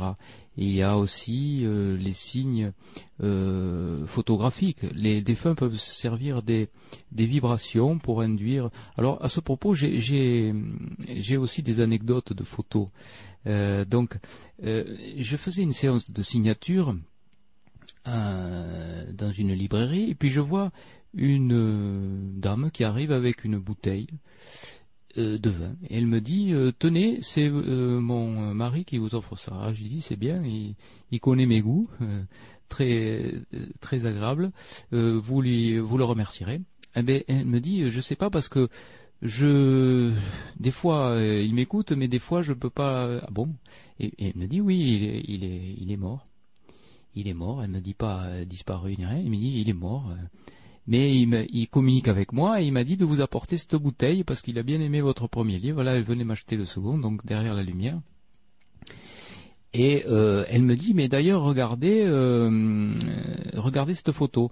Et sur cette photo, on voyait effectivement un vieil homme qui était donc au pied d'un chêne et qui semblait faire la sieste. Alors je lui dis ah oui il est, il est bien là, il, est, il, fait la sieste. Il me dit oui mais cette photo elle a été prise deux ans après sa mort. Et alors, lorsqu'on regardait la photo, c'était euh, avec une lumière violente et des contrastes, et on voyait bien que l'image était construite par une série d'ombres et de lumières euh, tout à fait exceptionnelles qui reconstituaient la silhouette parfaite d'un homme qui était euh, donc qui faisait la sieste auprès d'un auprès d'un chêne. Donc ça c'est la, première photo intéressante. La deuxième photo que je montre en conférence, c'est la photo très émouvante de euh, du fils donc d'un pilote de ligne d'Airbus euh, que Yves connaît euh, par recoupement puisqu'il avait fait de la transcommunication instrumentale avec lui. c'est un pilote de ligne donc qui a perdu d'une façon tragique son fils au cours d'un voyage de noces. Son fils se noie et donc tout allait bien dans cette famille, fils unique, donc terrible drame. Et je l'ai connu par l'intermédiaire d'un ami chirurgien. Il me dit, tu sais, euh, j'ai euh, dans mon entourage quelqu'un qui veut te rencontrer et qui euh, son histoire va t'intéresser. alors il me dit, tu vois, c'est quelqu'un qui est pilote de ligne sur Airbus, qui a perdu son fils dramatiquement, donc il me raconte l'histoire, et je le suis pour un problème urologique. Il était complètement cassé, euh, il est désespéré. Et puis, je le vois un jour arriver, puisqu'il le suivait régulièrement, avec un sourire radieux. Il était, euh, il, respirait le bonheur. Et c'est vrai que quand on le connaît, cet homme, il, est, il est euh, dans une autre dimension peut-être, mais il est très heureux. Et alors, il a cette, euh, cette euh, attitude depuis qu'il communique avec son fils par méthode de transcommunication instrumentale, par l'intermédiaire de son magnétophone. Il enregistre régulièrement son fils toutes les, euh, tous les jours à heure précise. Il enregistre très peu de temps, hein. il enregistre 5 à 10 minutes. Et ensuite, il écoute les bandes et il m'a fait écouter ça. C'est absolument hallucinant parce qu'on reconnaît les voix et euh, les expressions de son fils, quoi, euh, me dit-il, c'est euh, effectivement le vocabulaire qu'il employait pour communiquer avec ses parents. Donc pour toi aussi, Jean-Jacques Charbonnier, docteur Jean-Jacques Charbonnier, c'est une preuve de la survivance? Ça fait partie des preuves. Je crois que ça fait partie des preuves de la, survivance. Et donc cette photo qui a été prise par sa, oui, sa, sa femme, donc sa veuve, deux ans après son décès, on voit bien, euh, c'est une photo de réveillon, donc c'était une des premières sorties que faisait son, épouse, et on voit bien des gens qui s'amusent, on voit bien euh, bonne année 1994, et alors que lui est décédé en 92, et on voit bien, très très bien dans la cheminée, la photo donc de son mari défunt, qui euh, n'existait pas au moment donc où a été prise le où a été pris le cliché. Euh, il n'y avait rien dans la cheminée et au moment du tirage, on voit cette photo extraordinaire. Donc cette euh, cette preuve donc de survivance de de, de, de ce fils. Et Ensuite, la dernière, la dernière euh, preuve photographique, ça se passait au, euh, au salon du livre de Toulon, et euh, j'étais à côté, j'étais placé à côté de, de, médecin, on nous avait dû nous, regrouper, un médecin à Bleur, mais qui était très pénible, quoi. Il devait, il était, il avait un certain âge, ce monsieur, et il euh, devait avoir son sonotone qui était mal réglé. Il était debout, il haranguait la foule avec un, un livret de d'à peu près une vingtaine de pages euh, sur le alors ça, ça, ça s'appelait son, son livre comment garder le ventre plat donc voilà. J'étais à côté de lui c'était très pénible et je vois une dame qui arrive une jeune femme plutôt qui arrive avec euh, vers moi désespérément. Bon elle se fait alpaguer par le par le, médecin en question. Elle dit mais non c'est ce monsieur que je veux voir. Je viens de Marseille. Je viens voir ce monsieur et elle me elle vient vers moi. Elle me dit vous êtes le médecin euh, qui croyait au NDE. Alors c'est ben, déjà c'était mal euh, mal choisi comme terme parce qu'il n'y a pas croire ou pas croire. Moi je fais qu'écouter les témoignages. Elle me dit je vous ai écouté sur Radio Monte Carlo, c'est formidable, etc. Je viens vous montrer une photo. Ah bon? Et elle me montre une photo de son. Euh, alors c'est une photo qui était floue. Euh, on voyait euh, comme le dessus d'un portique, c'était la partie supérieure d'un portique, il y avait un grillage en bas, et c'était flou. Et elle me montre cette photo, elle me dit regardez cette photo. Et donc je je vois rien, donc j'ai dit je je vois rien. Elle me dit mais regardez bien les, nu les nuages. Et effectivement dans les nuages on voyait, mais de façon très nette alors, le visage d'un enfant avec euh, donc euh, euh, des, chevelures, une chevelure un peu bouclée, le visage poupin, des, joues assez bien remplies, un petit nez. Enfin, on voyait bien un enfant d'un âge assez assez jeune. Hein. Et je dis oui, effectivement, là je vois le visage de l'enfant. Elle me dit mais regardez derrière la photo. Et derrière la photo, il y avait le visage réel alors de l'enfant, pas sous le même angle, mais le visage réel de l'enfant avec la même tête. Donc on voyait bien que c'était ça. Et elle me dit voyez cette photo a été prise avant le décès de, Philippe, donc son, son enfant, et avant qu'il perde ses cheveux, il avait une leucémie, etc. Et euh, bon, alors que dire à cette maman? Qu'est-ce qu'elle attendait de moi? Pourquoi était-elle venue de Marseille pour me montrer cette photo? Moi, je suis pas, j'ai pas d'explication à donner. Moi, je, vous savez, j'écoute les, gens, je, recueille leurs témoignages, et c'est vrai que quelque part ça a servi puisque ce témoignage-là, il apparaît dans mon prochain livre. Euh, donc, avec son autorisation, euh, il apparaîtra. Et je lui dis, mais enfin, dans quelles circonstances a été faite cette photo? Je savais pas quoi dire d'autre à vrai dire. Donc elle me dit, eh ben, c'est très simple, je, faisais la, la, vaisselle donc euh, et euh, le chat miaulait. Donc habituellement, quand le chat miaule devant la cuisine, je lui ouvre la porte, c'est parce qu'il veut manger ou boire. Donc elle ouvre la porte et le chat ne rentre pas. Et euh, quand elle, voit le chat, le chat regardait le ciel et dans le ciel il y avait cette, donc ce visage qu'elle a tout de suite reconnu. Elle a réveillé son mari. Ils ont pris tous les clichés possibles et euh, donc sur les clichés, on voit très très nettement euh, le, visage de l'enfant. Voilà.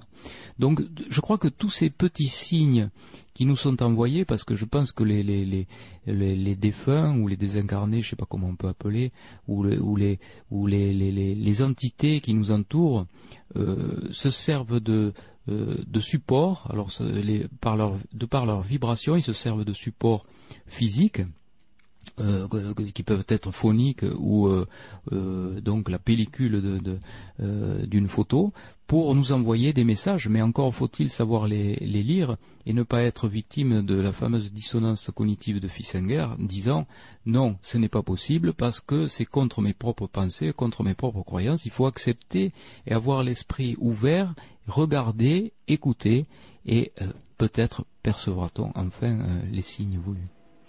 J'ai retrouvé une phrase. Tu as lu l'Apocalypse de Jean? Oui, euh, en partie, mais. Il y a peut-être une vérité. Je dis bien une vérité, mais qu'est-ce que la vérité? Apocalypse, chapitre 21, verset 4. Il essuiera toute larme de leurs yeux, de mort il n'y en aura plus, car l'ancien monde s'en est allé. C'est beau. Et où est-on là-dedans? Réincarnation, résurrection. Quid des deux hmm. C'est la question Et si la réincarnation euh, était aussi une vie après la mort? Une autre vie? Combien de vies? Oui. Oh, il y a toutes les théories karmiques, il y a toutes les théories. Je te pose des questions puisque Ouais, les mais- éditeurs n'appellent plus. Mais non, mais c'est les questions que je me pose moi aussi, parce que que dire, que dire là-dessus? Eh, On est sûr de rien. Pourquoi pas? Moi, ça me choquerait pas. Euh, euh, mon oncle Gaston, euh, qui était, qui est peut-être à l'origine de toute, de tout mon cheminement de, de, pensée, peut-être. Difficile de dire. Au début, tu me disais, mais ton enfance, comment ça s'est passé? J'ai complètement oublié mon oncle Gaston, et pourtant, Dieu sait s'il a compté. Quand nous partions en forêt, tous les deux, je sais pas, je devais avoir 7-8 ans, il me disait, euh, il me racontait toujours des histoires fabuleuses dans la forêt, et euh, c'était toujours des histoires de fantômes, c'était des histoires extraordinaires d'elfes, etc. Et moi, j'étais passionné par, par tout ce qu'il me racontait. Et l'histoire que je raconte dans euh, Coma dépassé, je ne l'ai pas inventée, elle est réelle. Il m'avait dit, probablement il devait se sentir déjà très malade, il devait le savoir.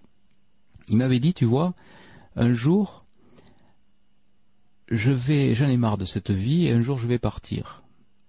Ah bon, mais pourquoi euh, Alors je lui ai dit, pourquoi tu vas, tu vas quitter Tati, tu vas, tu vas divorcer? Euh, Déjà, hein, j'étais petit, mais je savais ce que c'était que le divorce chez les couples. Et euh, il me dit, non, non, mais j'en ai marre de cette vie. Et euh, d'ailleurs, tu vois, ce que je vais faire, je vais, je vais me transformer en aigle. Ah bon? Oui, je vais me transformer en aigle. Mais je lui dis, ben attends, arrête, tu te, tu te fous de moi, tu te moques de moi. Et il me dit, non, non, non, euh, mais pourquoi tu me dis ça? Eh ben, il me dit, euh, tu sais, un jour j'ai rencontré un aigle euh, mort comme ça, et je l'ai ramassé, et en fait, il n'était pas mort, il faisait semblant d'être mort. Et il m'a dit, j'ai le secret pour me pour te transformer en aigle. Et alors moi j'étais vexé quoi qu'ils me prennent pour euh, pour un petit enfant. euh, euh, on raconte des, des balivernes comme ça. Donc je lui ai dit ben, de toute façon les aigles les aigles ne parlent pas. Il me dit oui mais les perroquets parlent bien pourtant c'est des oiseaux, oui, mais pas les aigles. Enfin, on s'est un petit peu engueulé. Et puis il m'a dit, mais de toute façon, tu me reconnaîtras parce que moi, quand je serai dans le ciel, je te ferai un signe, je ferai des huit. Et l'histoire que je raconte dans Comment dépasser est, euh, est un petit peu celle-là. Et quand les, les- donc euh, mon oncle Gaston est décédé, et euh, sur le chemin du retour, j'étais avec euh, ma mère, et puis on s'est arrêté pour faire pipi, et très haut dans le ciel, il y avait un oiseau, c'était pas un aigle, mais c'est vrai qu'il faisait des huit. et et j'ai trouvé ça très mignon, quoi, cette, Mm. ce, ce- ce côté... bon, c'était peut-être un signe de mon oncle, On retrouve pas. souvent les oiseaux dans oui, ces signes. Oui, oui. Très souvent. Les oiseaux, Les papillons. plumes, les papillons. Ouais. ouais. Mais euh, oui, c'était, ce, ce- sont. Moi, je crois que quand on est perméable et qu'on a l'esprit ouvert à ça, on est capable de, de, de voir les signes. Bon, il faut pas voir des signes partout. hein. Je sais qu'il y a une certaine une certaine littérature euh, qui est orientée maintenant là-dessus. J'ai vu un livre parce que je, je regarde beaucoup dans les rayons ésotériques depuis un certain temps. Et euh, il y a euh, le langage des signes. Et alors donc il y a tous les signes. Mais alors là, ça va du de votre panne de carte bancaire jusqu'à en passant par le, le, le, le, le- le- les actes manqués. Bon, mais ça c'est vrai, les actes manqués, c'est ce que disait Freud, les lapsus, les actes manqués, les rêves sont les portes de euh, de l'inconscient. Mais c'est vrai, c'est vrai que les signes, on peut voir aussi bien d'autres choses. Ça peut aller bien au-delà. Ça ne prouve presque rien, mais il a dit Quand je me coucherai dans la tombe, je ne dirai pas comme tant d'autres J'ai fini ma journée. Non, car ma journée recommencera le lendemain matin. La tombe n'est pas une impasse, c'est une avenue. Elle se ferme sur le crépuscule, elle se rouvre sur l'aurore. Ah oui, c'est très beau. Qui a dit ça? C'est quelqu'un qui croyait à la réincarnation, à mon avis. Victor Hugo. Eh ben oui, ben voilà. Et- Oui, Euh, on aurait pu le dire, ça, non? Est-ce que tu aurais pu dire cette phrase? Pas aussi bien. Oui, moi non plus, mais on le pense un peu. Moi, je crois qu'on a des pas des pas des missions, c'est pas comme ça, mais euh, on, on a des euh, euh, des aboutissements quoi. Euh, peut-être on est au début de nos vies. Moi, il paraît que d'après quelqu'un que je connais qui pratique un petit peu de ces choses-là, il paraît que je, serai euh, à la fin de mes vies. Bon, tant mieux, hein. Peut-être après il y a autre chose de plus. J'en ai un autre. Tiens, qui a dit tous les êtres humains passent par une vie antérieure. Combien de formes l'être promis au ciel a-t-il usé avant d'en venir à comprendre le prix du silence et de la solitude dont les steppes étoilées sont le parvis des mondes spirituels. Ah, alors là... Euh, le même prénom que mon papa, Honoré de Balzac. De Balzac, oui. Balzac. Et comme ça, j'en ai des centaines. Mais tout le monde a réfléchi à... Je crois que les, grands penseurs de ce... De ce de, de, notre planète ont tous réfléchi à ces phénomènes-là et euh, c'est le grand point d'interrogation et peut-être tant mieux T'as mieux, je dirais. J'ai des phrases de Tolstoï, de Henry Ford, Jack London, Thomas Huxley, euh, Gustave Flaubert, Ralph Emerson. Tiens, Jean Le Poulain, elle est pas mal celle-là. On voit Mozart, à cinq ans, composer des musiques qu'il a ébauchées dans les vies antérieures. C'est pour moi la seule explication possible du génie. Ah oui, c'est joli. Et moi j'en ai une à proposer. Et alors il faut deviner qui c'est. Nos conceptions de la réalité physique perçue par nos seuls sens n'offre jamais que des solutions temporaires. Ça, c'est très bien pour le paranormal. Jean-Jacques Charbonnier. Non, c'est trop d'honneur. C'est Albert Einstein. c'est vraiment trop d'honneur, vraiment. Et vous, auditrice, et vous, auditeur, êtes-vous toujours éveillé? 08 92 23 95 20. Êtes-vous toujours en forme pour intervenir? Elisabeth, bonsoir. Oui, moi je suis en forme parce que je me suis réveillé, à 10 heures du soir. Alors j'ai toute la nuit pour, pour vivre tranquille quand les gens sont couchés, c'est comme quand on est dans le coma, on est bien tranquille. C'est bizarre que personne n'appelle des Non, ce, n'est pas bizarre. Euh, vous savez, c'est un sujet qui, peut un peu déranger, Elisabeth. Non, peu, peu importe. Qui, qui ont connu non, non, mais qu'est-ce que vous, vous, que voulez-vous dire? Moi, j'ai connu une NDE en 75 années sainte. Vous pouvez me poser des questions, je répondrai avec plaisir. Docteur, euh, je t'en prie. Alors, les circonstances, c'était euh, parce qu'il faut bien rappeler, on dit souvent NDE, Near Death Experience, il faut frôler la mort. Bon, mais on voit bien qu'il y a quelquefois des expériences transcendantes qui euh, sont euh, des états. Notamment, on a, on a, euh, donné des exemples d'expériences transcendantes pendant les orgasmes, par exemple. Bon, là, on n'est pas prêt. Ah oui, ça m'est arrivé. C'est juste après que je suis tombé en coma que je me suis dit, j'ai fait un effort pour arriver vraiment à avoir un orgasme. Je me disais, j'en ai peut-être jamais connu un, et puis ça a pété, quoi. Ben, vous voyez, je suis pas médium, mais pourtant. Thrombasulaire, quoi. Si ça veut vous intéresser en médecine. Donc vous avez fait un accès hypertensif voilà. pendant donc une relation sexuelle qui a entraîné un coma. Euh... Une rupture d'anévrisme. Rupture d'anévrisme, oui. mais ça, c'est... Du thrombasilaire. Du thrombasilaire, oui. Ben, vous avez eu de la chance parce que d'en être sorti parce que ça peut être dramatique. Et vous n'avez aucune séquelle. J'avais un père chirurgien, heureusement. Ils m'ont envoyé chez le professeur Drake au Canada. C'est là où j'ai été trépané parce que maintenant ils mettent des petits ballons. D'accord. Oui. Et moi j'avais beaucoup de tachycardie avant et je disais souvent mais je vais mourir avant 30 ans. Puis à 29 ans, pof, je tac. Et alors, est-ce que vous pouvez nous raconter un petit peu euh, les circonstances? Donc, vous êtes, bon, donc vous étiez euh, euh, proche de l'orgasme, c'est ça Donc, j'ai vraiment eu un orgasme le plus grand que j'ai eu, je pense. avant, je ne devais pas en avoir eu, quoi. Et, là, je me suis forcé, hein, je me suis, je me suis bien concentré, quoi. Et là, vous avez eu donc après, donc vous, comment ça s'est passé? Vous êtes, vous êtes sorti de votre corps, vous avez, vous avez vu le tunnel, etc. mais, mais avant, j'avais de la tachycardie, j'avais l'impression que j'allais mourir à chaque fois. J'allais à l'hôpital ou j'allais dans le lit de ma mère. Je prenais du palpipax et puis j'avais. Bah, attendez, attendez, Elisabeth, soyons, soyons pragmatiques. Euh, vous avez demandé, à, vous avez demandé à ce qu'on vous pose des questions. Oui. Jean-Jacques Charbonnier vous pose des questions. Ne dérivez pas, s'il vous plaît. Donc, vous êtes euh, en plein acte sexuel. Oui. Je jouis. Donc vous, vous, avez cet orgasme. Voilà.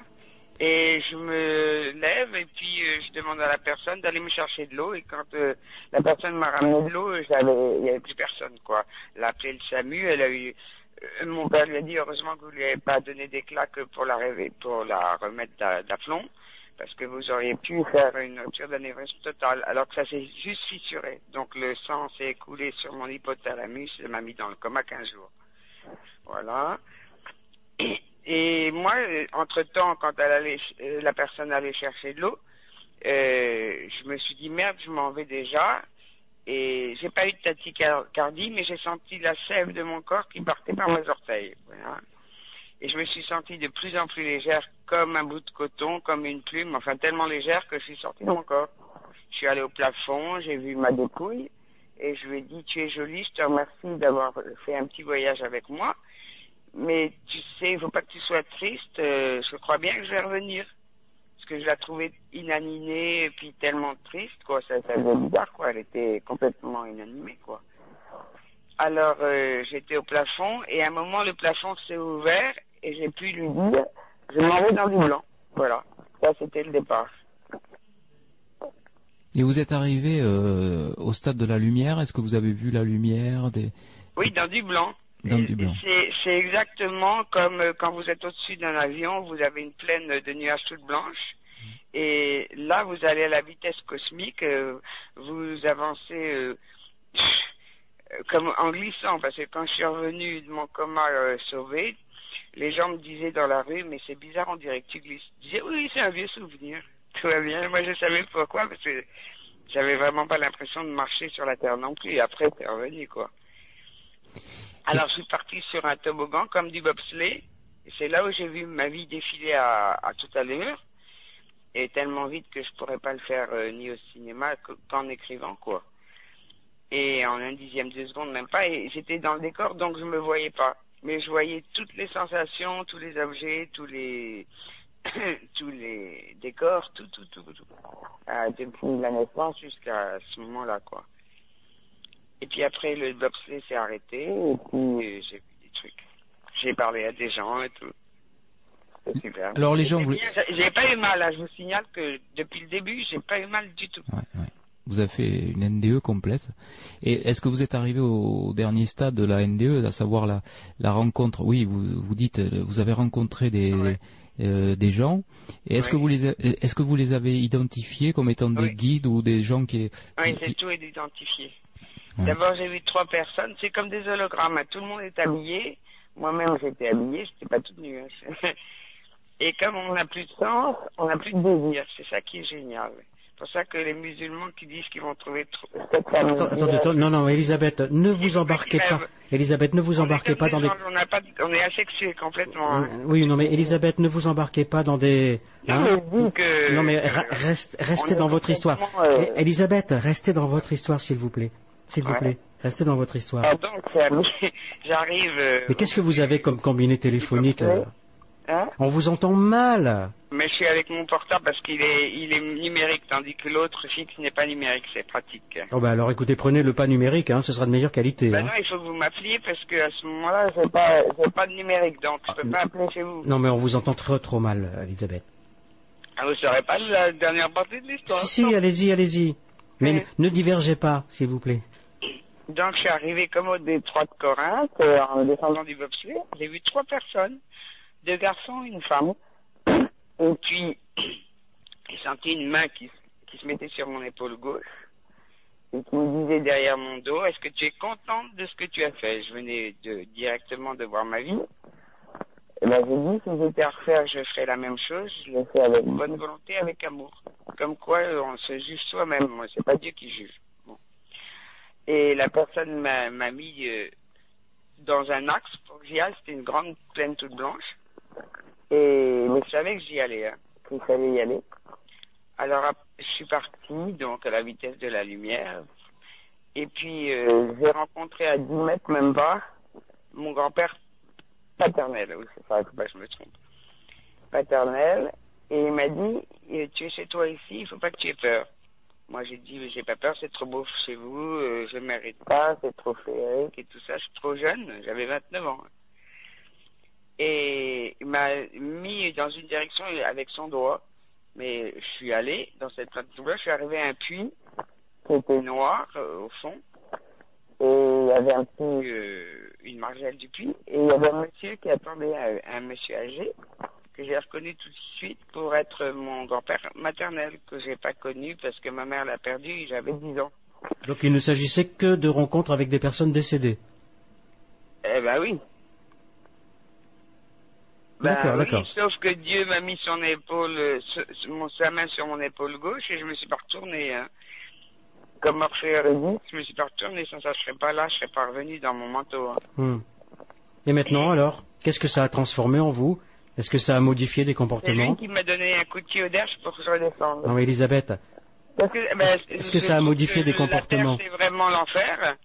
Je l'ai vu du ciel et c'est, je disais euh, à mon grand-père que vraiment il y avait la misère et la guerre qui voulait bien retourner, mais depuis que je suis revenu en 75, c'est encore pire. Il y a plus de misère et plus de guerre. oui, d'accord. Ben, ça, ça c'est selon, hein. C'est selon, Elisabeth. Hein. C'est c'est La, ce- c'est la- ce- la terre est pénible parce que euh, tout ce qui ne doit pas être eau et tout ce qui tout ce qui est est de l'autre côté. C'est la vraie vie pour moi. Ici, c'est vraiment un enfer, quoi. Euh, Rien ne tourne comme ça devrait. Parce que les gens ont de la matière, euh, c'est ça qui les... qui les- Il y a un regret de ne pas être resté alors? Ben, euh, j'ai une mission, donc euh, je, je sais qu'il faut mériter plus pour euh, pour repartir, mais c'est ça qui est le plus dur. Mais euh, j'ai pas regretté euh, de revenir. Tous les gens me disaient mais t'as la pêche après tout ce que tu as eu et comment ça se fait? Je dis mais attendez, mais il faut mériter. Hein. Et moi j'ai eu la grâce de voir et puis maintenant j'ai plus la foi puisque je sais. Et est-ce que vous avez identifié votre mission? Est-ce que vous, est-ce que Oui, vous- je sais, c'est la misère et la guerre. c'est-à-dire vous devez lutter contre tout ce La qui guerre est et la misère. la guerre et la misère. Oui. Et la misère, euh, je, je lutte tous les jours, euh, je ramasse des trucs pour les SDF, des, de, plein de trucs pour n'importe qui, hein, donc, euh, tous les gens que Dieu me met sur ma route. Mais la guerre, euh, quand la guerre du, de l'Irak euh, Non, ouverte, Elisabeth, euh, ne rentrons pas là-dedans. on m'a dit il faut prendre l'avion et prendre un drapeau blanc et y aller. Je suis pas allé, c'était nul. C'est une mission que j'ai pas faite. Il y a beaucoup de missions que j'ai pas faites. Écoutez, il faudra vraiment vérifier votre appareil euh, téléphonique. On a- Mais on mon portable, c'est normal. mais oui, mais on a beaucoup de, de mal à... Des moments, ça, ça s'étouffe. Moi, je vous entends bien, moi. tout Oui, non, mais moi, je vous entends pas bien, donc je vous le dis. D'accord. Bon. Non, mais la terre, il faut réformer, hein, parce que ça devrait être mieux. hein. En tout cas, ce, cette, euh, cette, euh, euh, ce témoignage de NDE euh, prouve encore une fois que on se trouve dans la, dans la région euh, pressentie par Melvin Morse, la région du gyrus angulaire, avec la, la région thalamique proche des aires sensorielles, olfactives et du chiasma optique, donc tout ce qui est sensitif et sensoriel est dans cette zone. Et C'est pour ça qu'on m'a trépané à droite, pas à gauche, parce que sans ça, j'aurais eu des problèmes de la de la parole, de la mémoire et tout ça. oui, parce que c'est le lobe gauche, le Voilà. lobe frontal Et mon gauche, père la a pas parole. pensé que Mm. j'étais gauchère, alors j'étais hémiplégique à gauche et à droite dans le dans le visage parce que c'était c'est croisé. En tout cas, c'est une, NDE une NDE complète. Non, hémiplégique, mais maintenant euh, il me reste plus qu'une parésie à la main gauche. C'est comme je suis gauchard, tout va bien parce que j'écris de demain maintenant. Mais euh, à chaque fois que je me pince, je suis contente. Hein. D'être dans la sur la terre, c'est super bien. hein. Mais il vous faut continuer à, à- à lutter, comme vous le dites, contre la misère trop, et la guerre. Elisabeth. Elle, disait Avec tout le contraire il y a quelques instants. euh. Parce Merci. que la guerre, euh, c'est les Mer- Merci, merci argent. Elisabeth. Tout ce qui est argent est mauvais. C'est très paradoxal. Vous avez dit c'est vachement bien la terre. euh, il y a quelques instants. Et parce qu'il faut mériter le ciel, donc plus on Oh Elisabeth, on va rentrer dans des considérations. les- Faut, mériter le ciel. Sont, sont surmontables. J'ai été opéré 12 fois, moi, pour une fiche de chirurgien, c'est le comble, tout va bien. Hmm. Mais j'aime bien ce milieu médical, alors ça me fait pas peur. D'accord Elisabeth. Merci. Merci, Salut. au revoir. Au revoir.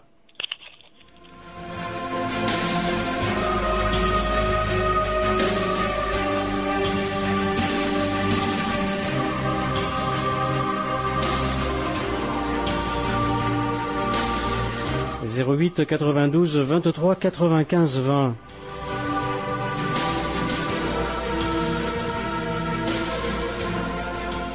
Allez, quatrième et dernière partie de ce plus près des étoiles en compagnie du docteur euh, Jean-Jacques Charbonnier. Ce livre, cet autre livre, ce troisième livre, Éternelle jeunesse. Éternelle jeunesse, le mythe de Faust revu au scalpel. Euh, là, on s'échappe un petit peu du paranormal, puisque euh, Éternelle Jeunesse, c'est surtout un livre qui est fait pour, euh, je dirais, dénoncer une certaine déviance d'une certaine médecine, un peu trop mercantile à mon goût. Et c'est la médecine que je n'aime pas, que j'ai pratiquée pendant quelques jours, je dirais, pas plus, parce que il y a le côté, tout ce côté marchand de la médecine. Aurore, qui est euh, le personnage principal du livre, Qui refuse de vieillir. refuse de vieillir. Mais donc- l'homme de tout temps a, a refusé de vieillir. Oui, mais je ne sais pas si vous avez remarqué, mais c'est particulièrement aigu en ce moment. Il y a euh, comme ça une espèce de lobbying de, de nos sociétés modernes qui euh, refusent la vieillesse à tel point que les, les vieux, euh, comme on dit, hein, euh, sont euh, négligés, oubliés en période de canicule. Ils ne sont plus dans le cercle familial comme ils étaient avant. Ils ne sont plus écoutés, voire même vénérés, comme dans certaines sociétés dites moins évoluées que les nôtres. Je dis dites moins évoluées parce que c'est peut-être l'inverse en ce qui concerne cette mentalité de, mythe d'éternelle jeunesse. Et on a l'impression que maintenant, lorsqu'on n'est plus euh, dans ce créneau euh, de, de, de jeunesse, quand on n'est plus, euh, qu'on correspond plus, surtout pour les femmes, c'est nous encore, on passe à travers un petit peu, mais pour les femmes, c'est assez terrible parce que lorsqu'elles correspondent plus à l'image que l'on voit sur les magazines de femmes comme ça, complètement lisses et euh, insignifiantes, eh bien, on a l'impression qu'on n'existe plus, quoi, à la limite. On, on est, on est même plus un être humain, mais ça, c'est terrible. C'est, nos sociétés, occidentales en particulier, qui ont véhiculé cette image d'éternelle jeunesse on est jeune et puis après on n'existe plus quoi. Voilà. On n'est plus productif on ne représente plus rien on doit être jeté à la limite une société de comme ça de Kleenex. Et euh, moi j'ai vécu euh, des expériences particulièrement douloureuses euh, dans le cadre de mon métier de médecin anesthésiste. J'ai exercé dans une clinique que je ne nommerai pas sur la côte d'Azur où il y avait comme ça donc des chirurgiens qui venaient opérer des femmes très bien d'ailleurs. Hein. Bon, je reconnais que c'est. Euh, ils étaient tellement sûrs de leur coup qu'ils faisaient la photo avant l'intervention et après.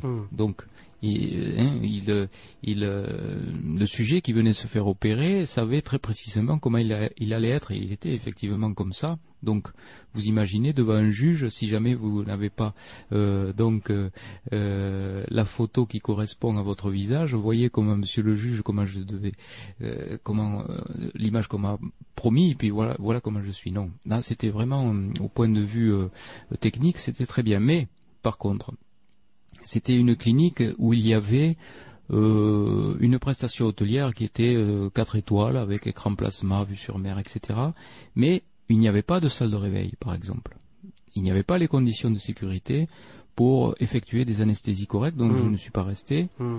Et euh, je dis aux, aux, gens qui nous écoutent et qui vont faire de la chirurgie esthétique, assurez-vous, premièrement, que le médecin qui vous opère, le chirurgien, et son diplôme de plasticien. Mmh, parce que c'est facile vrai. de faire de la pub hein, sur des gratuits. Ah oui.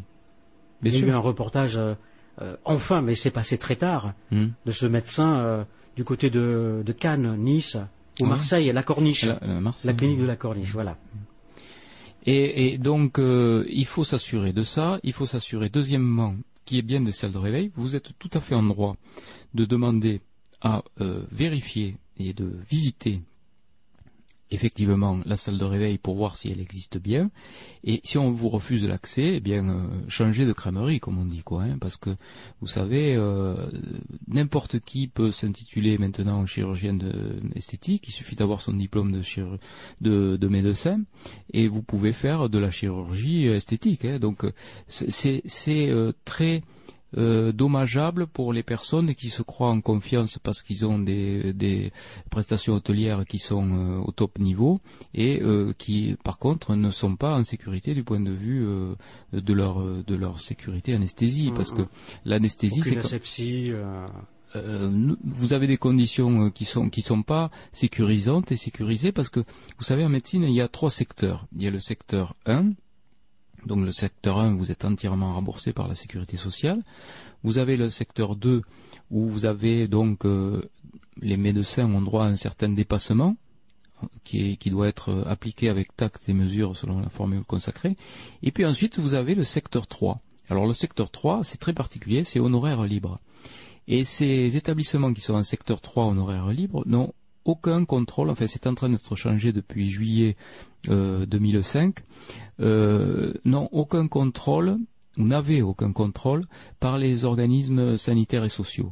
Donc vous imaginez un petit peu que c'est des endroits avec des médecins qui sont euh, le plus souvent, pas tous, mais euh, axés euh, sur des, euh, euh, plutôt euh, sur l'argent et euh, plutôt que sur le résultat.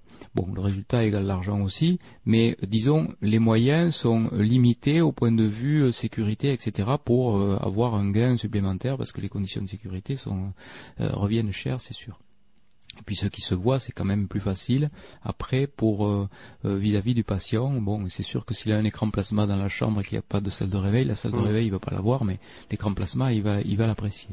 Il y a la chirurgie esthétique, mais il y a aussi, et tu le dénonces dans ce livre, euh, revu au scalpel, hein, comme tu dis, euh, euh, tout ce qui est hormones miracles, philosophie sectaire, clonage, manipulation cérébrale. Oui, oui, oui, oui, oui.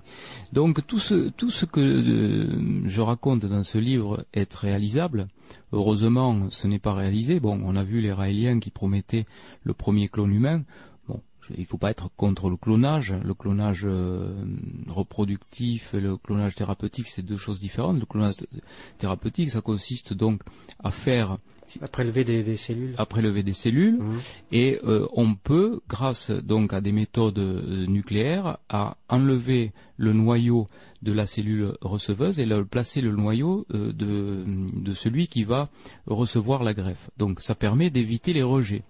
Et on peut faire comme ça des greffes de de euh, de, de, de, de- de myocarde. Même on fait actuellement, il y a des, une étude là-dessus pour les gens qui ont des infarctus avec des Mhm. des, des grosses insuffisances cardiaques. C'est un, un formidable espoir. Tu as raison de souligner l'amalgame qui a été fait. Oui, oui, oui.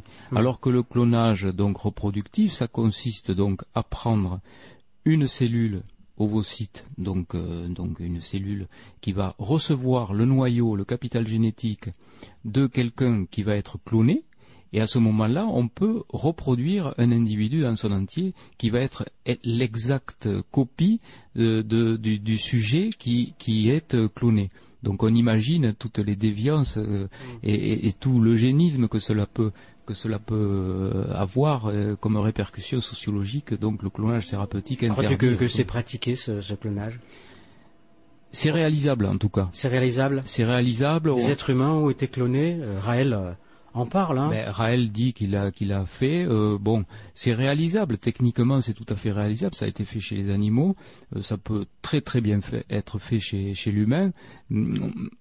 Personne n'est euh, devin. euh, Peut-être un jour aura-t-on le clone de, euh, j'en sais rien moi, de sportifs, de Zidane, de machin, de trucs.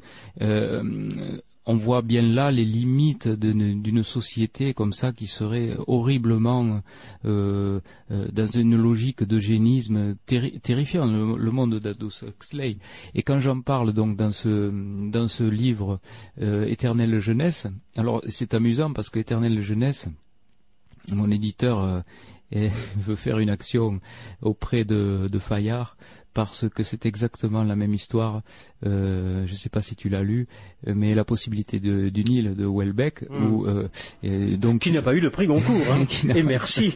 et merci pour une fois qu'ils ont été doués. Alors, moi je suis très vexé parce que j'ai pas du tout les idées de Houellebecq, mais il se trouve que euh, il faut qu'il y ait au moins cinq analogies avec le, le livre, paraît-il, pour pouvoir le dénoncer comme ça euh, et dire qu'il y a eu plagiat. Je pense pas du tout que Houellebecq a plagié mon livre, puisque mon livre a été, c'est vrai, euh, édité un an avant le sien, et que moi, je le répète, j'ai pas du tout ces idées, mais euh, il se trouve que le- le- le- l'idée de cette secte et avec ce chef de secte redoutable axé euh, sur le euh, sur sur les sur, la domination de l'autre et qui essaye comme ça de, de cultiver le mythe de l'éternelle jeunesse Mm. avec le euh, la reproduction de clones eh ben c'est une idée que j'ai eue euh, avant Welbeck je suis Mm. désolé mais c'est vrai c'est- j'ai eu cette idée là Que faut-il penser euh, de la DHEA Ah, ben la DHEA, ben je crois que ça aussi, euh, ça fait partie des lobbying de nos sociétés. Le mythe de Beaulieu, l'hormone de l'éternelle jeunesse. Euh, grosse déception sur la DHEA. Déhydroépiandrostérone. L'hormone qui devait euh, rendre jeune euh, le vieillard le plus impotent. Et puis on s'est aperçu que l'équipe du docteur Beaulieu euh, s'est aperçu que cette hormone décroissait avec l'âge et euh, on a voulu substituer euh, donc cette hormone. Il faut le faire sous contrôle médical, mais tout le monde n'a pas un déficit en DHEA qui soit obligatoirement qui nécessite une suppléance par une prise euh.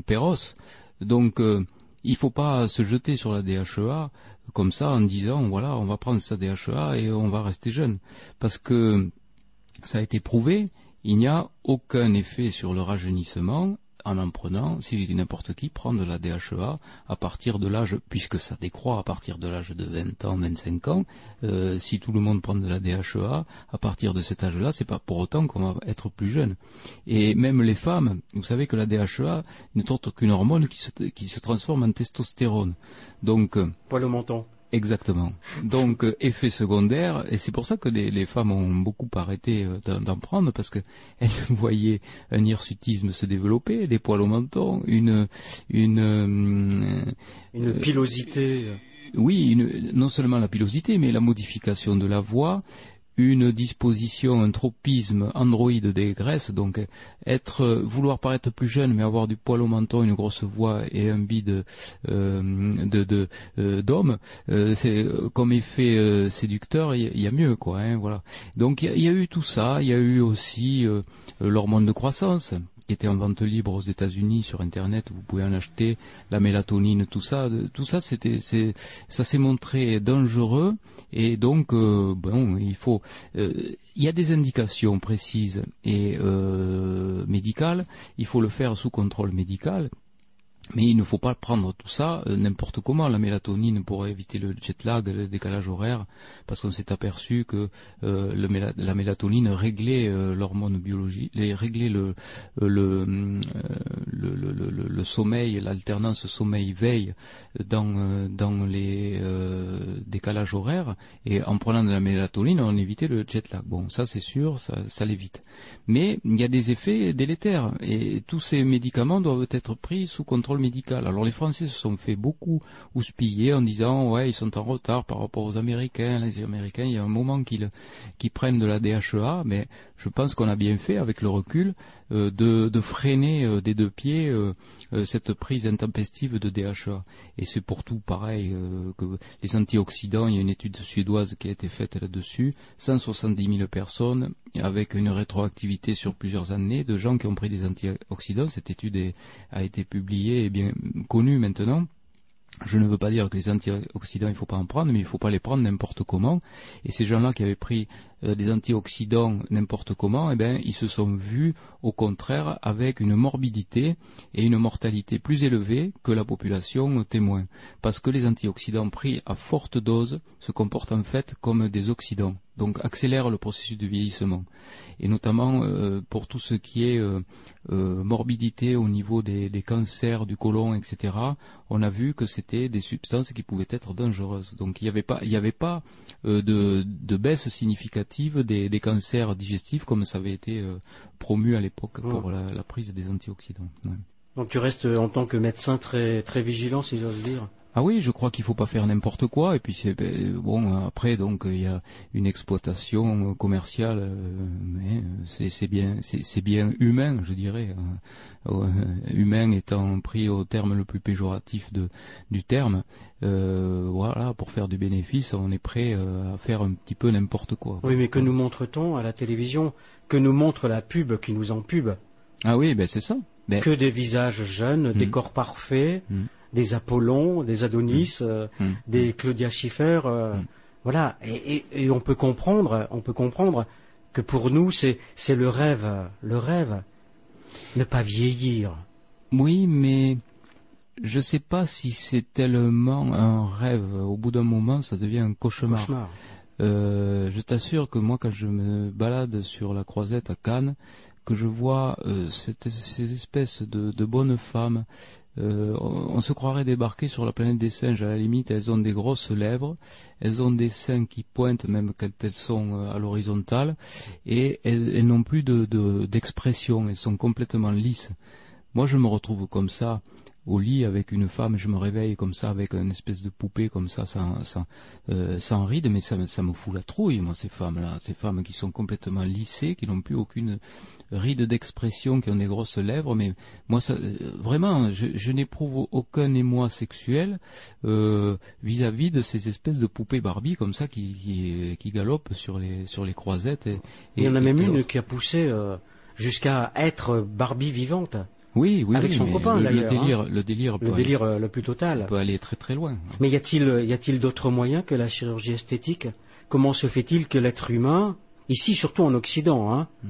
parce que tu parlais de d'autres sociétés, d'autres vies, euh, d'autres d'autres peuplades, d'autres d'autres régions dans le monde où la, la vieillesse est accueillie avec, euh, je dirais pas avec soulagement, mais avec sérénité. Moi, je crois que le- c'est un artefact de euh, nos défauts, de nos sociétés euh, occidentales. Et euh, d'être comme ça, aussi attaché à l'enveloppe charnelle, on a passé plusieurs heures ici ensemble à dire que l'enveloppe charnelle n'avait aucune importance, que finalement c'était la beauté de l'âme qui comptait le plus, le côté amour, le, le, euh, le respect de l'autre, Oui, mais là, on la, etc. voit, on la voit pas, hein, elle est pas visible. L'âme, on la voit pas, mais c'est tellement plus beau. euh, et, et- et finalement, on, on a peut-être un certain, pas dégoût, mais euh, un, cer- un certain racisme primitif vis-à-vis de ces enveloppes complètement lissées et transformées. On se dit, mais qu'est-ce qu'il y a à l'intérieur de ces capots euh, rutilants, quoi? Qu'est-ce qu'il y a à l'intérieur de ces corps? Ça doit être complètement creux là-dedans, avant d'avoir permis toute cette métamorphose. Et euh, finalement, moi, ça me donne un, aspect plutôt, euh, en fait, l'inverse de ce que de l'effet escompté. Ça me, ça me donne une espèce de répulsion parce que au- autant je n'éprouve aucune répulsion vis-à-vis euh, d'un corps mutilé, un, corps esquinté par le traumatisme, la maladie ou, ou, l'âge, que j'ai une espèce de répulsion vis-à-vis de ces femmes comme ça en celluloïde qui se sont autant mutilées, qui ont dépensé autant d'argent pour arriver à un, état euh, aussi moche, quoi, je dirais, voilà. Et bon, c'est pas bien non plus d'être comme ça, parce que c'est une forme de de, de, de, rejet de l'autre. Je disais qu'il fallait accepter l'autre avec ses différences. Bon, et bien là, euh, vous voyez, ça, montre ma faiblesse aussi. Je, moi aussi, finalement, j'ai un certain, une certaine répulsion vis-à-vis de- certain- d'une certaine forme de de, euh, de démonstration corporelle, voilà.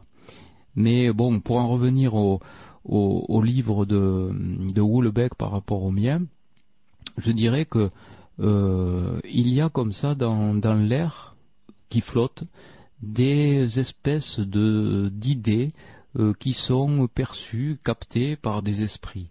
Et je crois que à un moment donné, euh, c'est vu pour les tout ce qui concerne les les grandes inventions de ce monde, on s'est aperçu qu'à deux points euh, distincts de la planète, eh bien simultanément presque, il y avait une invention comme ça qui émergeait. Et euh, on peut se dire que oui, les grandes idées, enfin les, les grandes idées, je dis pas que c'est des grandes idées de, de faire de faire un livre comme Éternel Jeunesse, mais euh, des idées communes, eh bien peuvent émerger. Et je crois qu'il y a eu, il y a eu des travaux là-dessus qui ont été faits par à l'université de Princeton par Nelson hein, avec le euh, donc son étude de la conscience globale, le projet de conscience globale. Il a mis euh, au point, mais sûrement que euh, les auditeurs d'ici maintenant ont dû en entendre parler parce que c'est une histoire assez connue. Il a mis au point un générateur de nombres analogiques, donc euh, ou aléatoires, euh, 0 et 1. Donc la machine euh, donne du 0 et du 1 de façon euh, donc euh, tout à fait hasardeuse et on s'aperçoit que ces 0 et 1, eh ben, ils sortent euh, en toute logique probabiliste, 50% de 0, 50% de 1. Et cette, cette machine, de ce générateur de nombres aléatoires, Nelson a eu l'idée, donc euh, Nelson dans l'université de Princeton, État de New Jersey, c'est là où était Einstein d'ailleurs. Il a eu l'idée de euh, placer sa machine dans des endroits où il y avait une forte euh, émotion humaine qui se dégageait, donc dans des églises, dans des opéras, etc. Et il s'est aperçu que dans ces endroits-là, eh bien la machine se mettait à bégayer et elle sortait plus de 0 ou plus de 1. Donc il y avait la notion d'une euh, euh, du- d'une action commune de, des esprits sur la matière. Et il a dit, puisque c'est comme ça, je vais voir, euh, en connectant via Internet à d'autres générateurs de nombres aléatoires, ce qui se passe. Il a vu euh, que les machines avaient bégayé à deux reprises, donc euh, le 11 septembre euh, 2001, le jour des fameuses tours, et puis lors des obsèques aussi de Lady Di, la machine s'était mise à bégayer. Et moi je crois que l'esprit humain, comme ça, est connecté à euh, une espèce de, de, euh, de pensée, euh, je ne sais pas si c'est la télépathie ou quoi, mais une espèce de pensée commune, et on arrive comme ça à impulser, à impulser de, de grandes choses à- en étant tous en communion, en étant en communion d'esprit. C'est un petit peu la même chose qui se passe pour la prière. On a eu des, des expériences de prière qui ont été faites. On, on en reparle dans quelques Oui. instants. Hélène vient d'appeler. Bonjour Hélène. Oui, pardon. Oui, bonsoir. Bonsoir. Et bonsoir, monsieur Charbonnier. Bonsoir. Donc, vous parlez de votre livre La jeunesse éternelle. Et quand j'en ai parlé à ma mère, elle a été très intéressée de- d'acheter votre livre, ainsi que moi-même. Et elle m'a dit qu'elle, elle ne rêve pas de jeunesse éternelle, mais elle rêve de- d'intelligence éternelle. Ah, belle formule. Voilà. Ouais, Ensuite, ouais, euh, ouais. je voulais parler de d'Olaf Blanc. Euh, si jamais ça coupe, c'est que la batterie est à plat. hein. Donc, euh, D'accord Hélène, oui. Donc, euh, Olaf Blanc, euh, c'est très curieux cette expérience à l'hôpital parce que, en principe, les gens qui font une NDE, ils ont l'esprit qui sort du corps, mais ils peuvent pas en même temps euh, voir des choses avec leur esprit hors du corps et en même temps avoir le cerveau euh, bien réveillé. J'ai du mal à expliquer. Hmm, Je comprends ce que vous voulez dire. On a eu une discussion là-dessus avec Henri Vigneault qui me dit ce n'est pas de la décorporation, euh, c'est de la. euh, alors comment il appelait ça Euh, C'est l'esprit qui s'est déplacé. C'est presque de la de la clairvoyance, de la clairaudition, etc.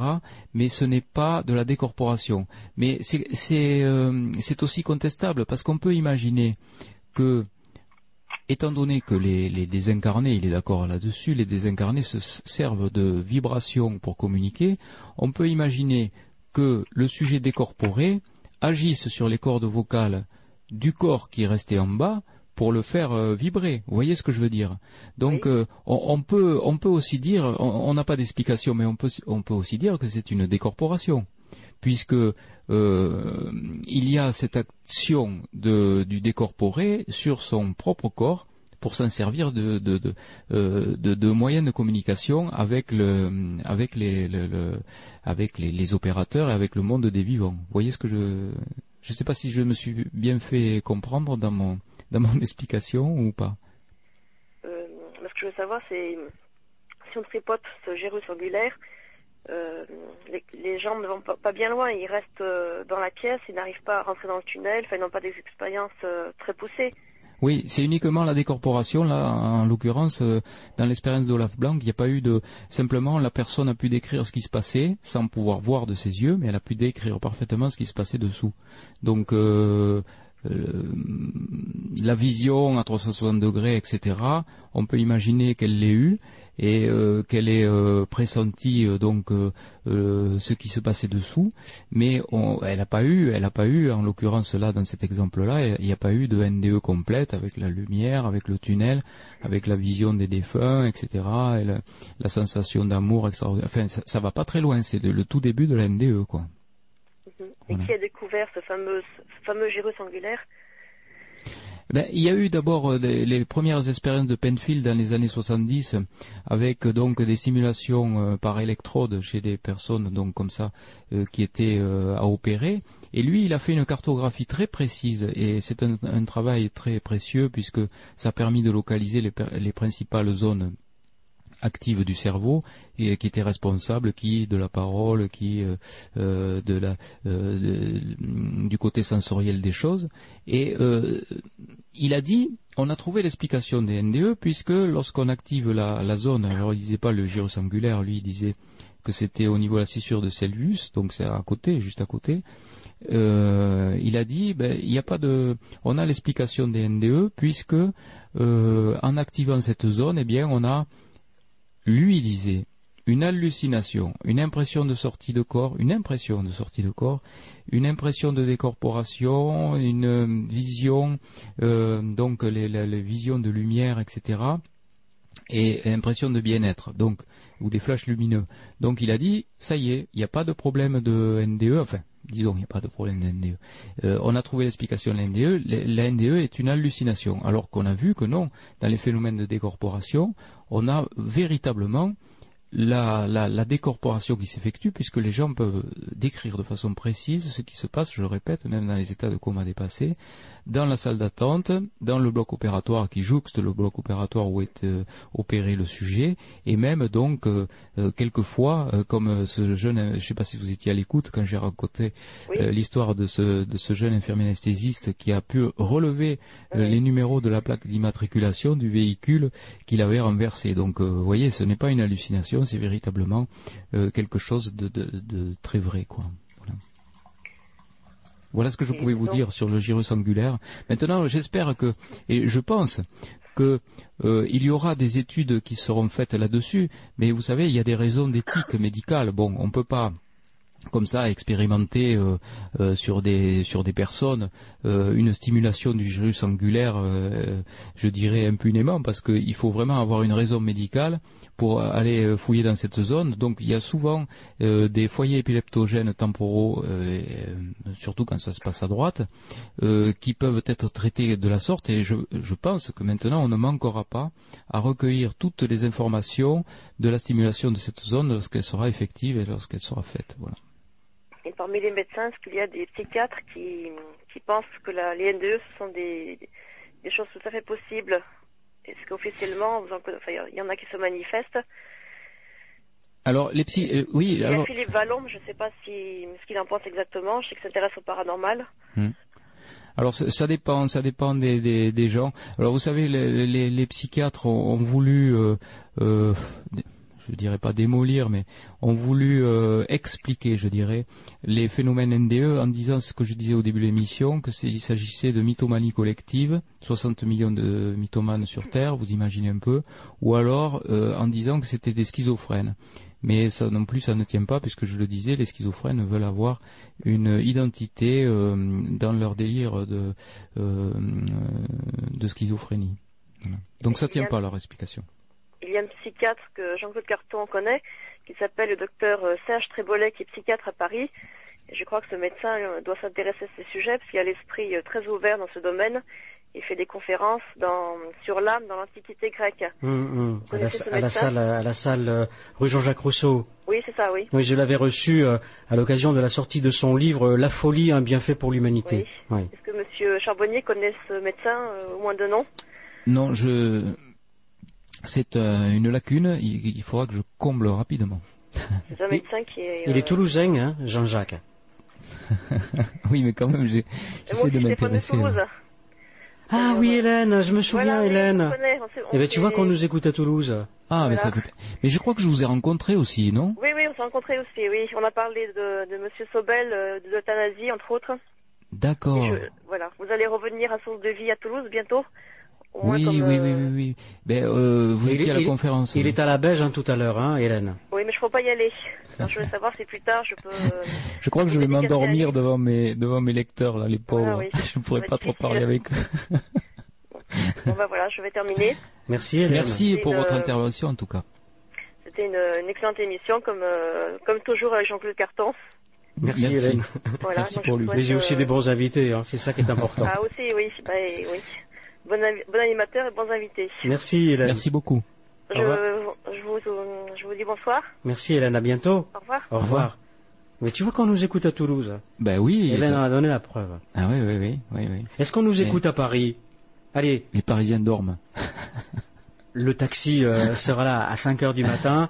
Donc, euh, 32 minutes, 33 minutes, 33 minutes, 33 docteurs. Avez-vous des questions? À la suite euh, de cette nuit plus près des étoiles qui a commencé à 23 heures avec euh, le docteur Jean-Charles Charbonnier Si vous avez des questions, montrez-lui que nous, les Parisiens, nous sommes réveillés, nous sommes présents, nous sommes là. Il n'y a pas qu'à Toulouse que l'on fait la fête. 08 92 23 95 20 08 92 23 95 20. Je voulais poser encore d'autres questions.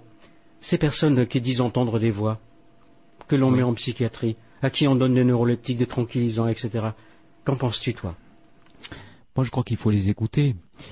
Ça me rappelle euh, encore une anecdote euh, qui est à la limite du comique, je dirais. Mais euh, il faut les écouter et puis ne pas être enfermé dans, dans sa logique. Il y avait donc un patient qui était euh, au troisième étage de la clinique dans laquelle je suis et euh, qui nous disait qu'il voyait euh, passer des brouettes euh, devant la fenêtre. Et euh, ce pauvre patient, on, on lui avait monté sa dose de neuroleptique, et puis c'était vrai, il y avait effectivement des brouettes qui passaient, puisqu'il y avait un échafaudage, et on faisait passer donc de la maçonnerie devant sa porte, et il y avait effectivement une brouette. Et, et je crois que ça c'est un petit peu caricatural, mais c'est vrai, il faut écouter les patients, bon, euh, ils, ils entendent des voix, bon, mais peut-être c'est vrai qu'ils entendent des voix, mais peut-être aussi euh, c'est- euh, ça, peut être ça peut être un, un- un délire. Bon, moi je n'ai jamais entendu de voix, même quand je vous ai dit euh, que je suis rentré en communication avec Avec Jeanne. Catherine. Ah oui, Catherine, oui. Avec Catherine Anglade, c'est pas une voix que j'ai entendue, c'était une idée obsédante. Peut-être que ça se manifeste autrement euh, par des voix, qui sait. Tiens, à Euh, propos- à propos de voix, il y a la voix de Ghislaine. Bonjour Ghislaine. Allô Bonjour. bonjour, bonjour. bonsoir, je sais, je sais plus ce qu'il faut dire. Oui, bonjour, je voulais intervenir bon, euh, parce que ça m'a beaucoup euh, parlé tout ce qu'a dit le docteur, notamment son expérience. Allô, vous m'entendez? Oui, très bien, oui. On vous Oui. entend. Euh, oui, parce que comme je t'appelle sur le portable, j'ai pas beaucoup d'unités, donc je voulais un petit peu abréger. Mais euh, je voulais dire que ça m'avait beaucoup parlé, de- d'autant plus que moi j'avais fait une expérience un petit peu similaire par rapport à Edith Piaf dans un rêve qui m'était apparu. Donc là, euh, ça m'avait aussi euh, quand même, je veux dire, beaucoup parlé, quoi.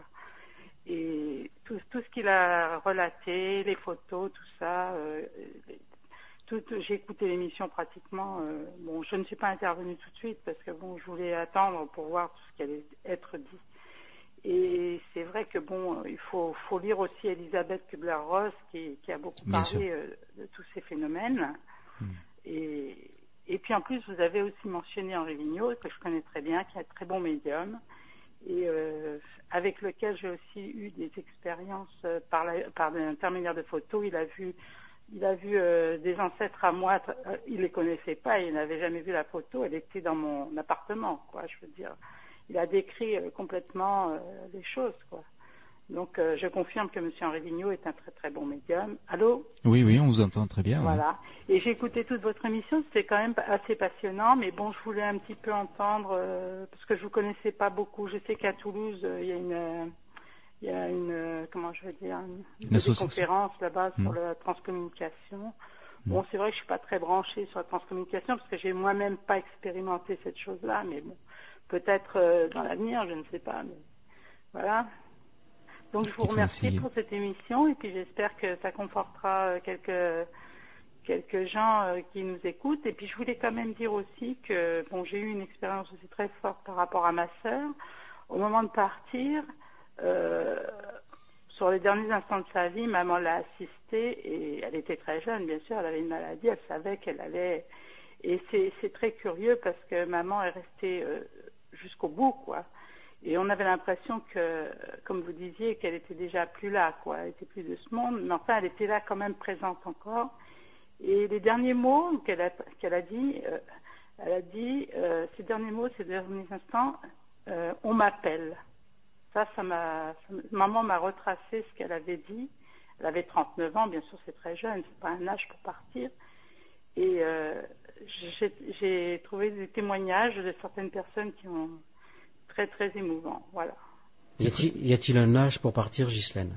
Ah ben il n'y a pas d'âge et puis pour moi de toute façon ce n'est pas, je veux dire, la vie continue quoi. Je veux dire il n'y a pas de, Il a pas de, de phénomène. La vie, c'est la vie. C'est une transformation de la vie, c'est tout. Merci Voilà. beaucoup pour votre appel, Ghislaine. Je vous remercie. En Au tout cas, c'est très beau. ce- on m'appelle, c'est très beau. C'est une porte ouverte, fabuleuse. Voilà. Un Au très beau revoir. cadeau. Au revoir. Au revoir, Ghislaine.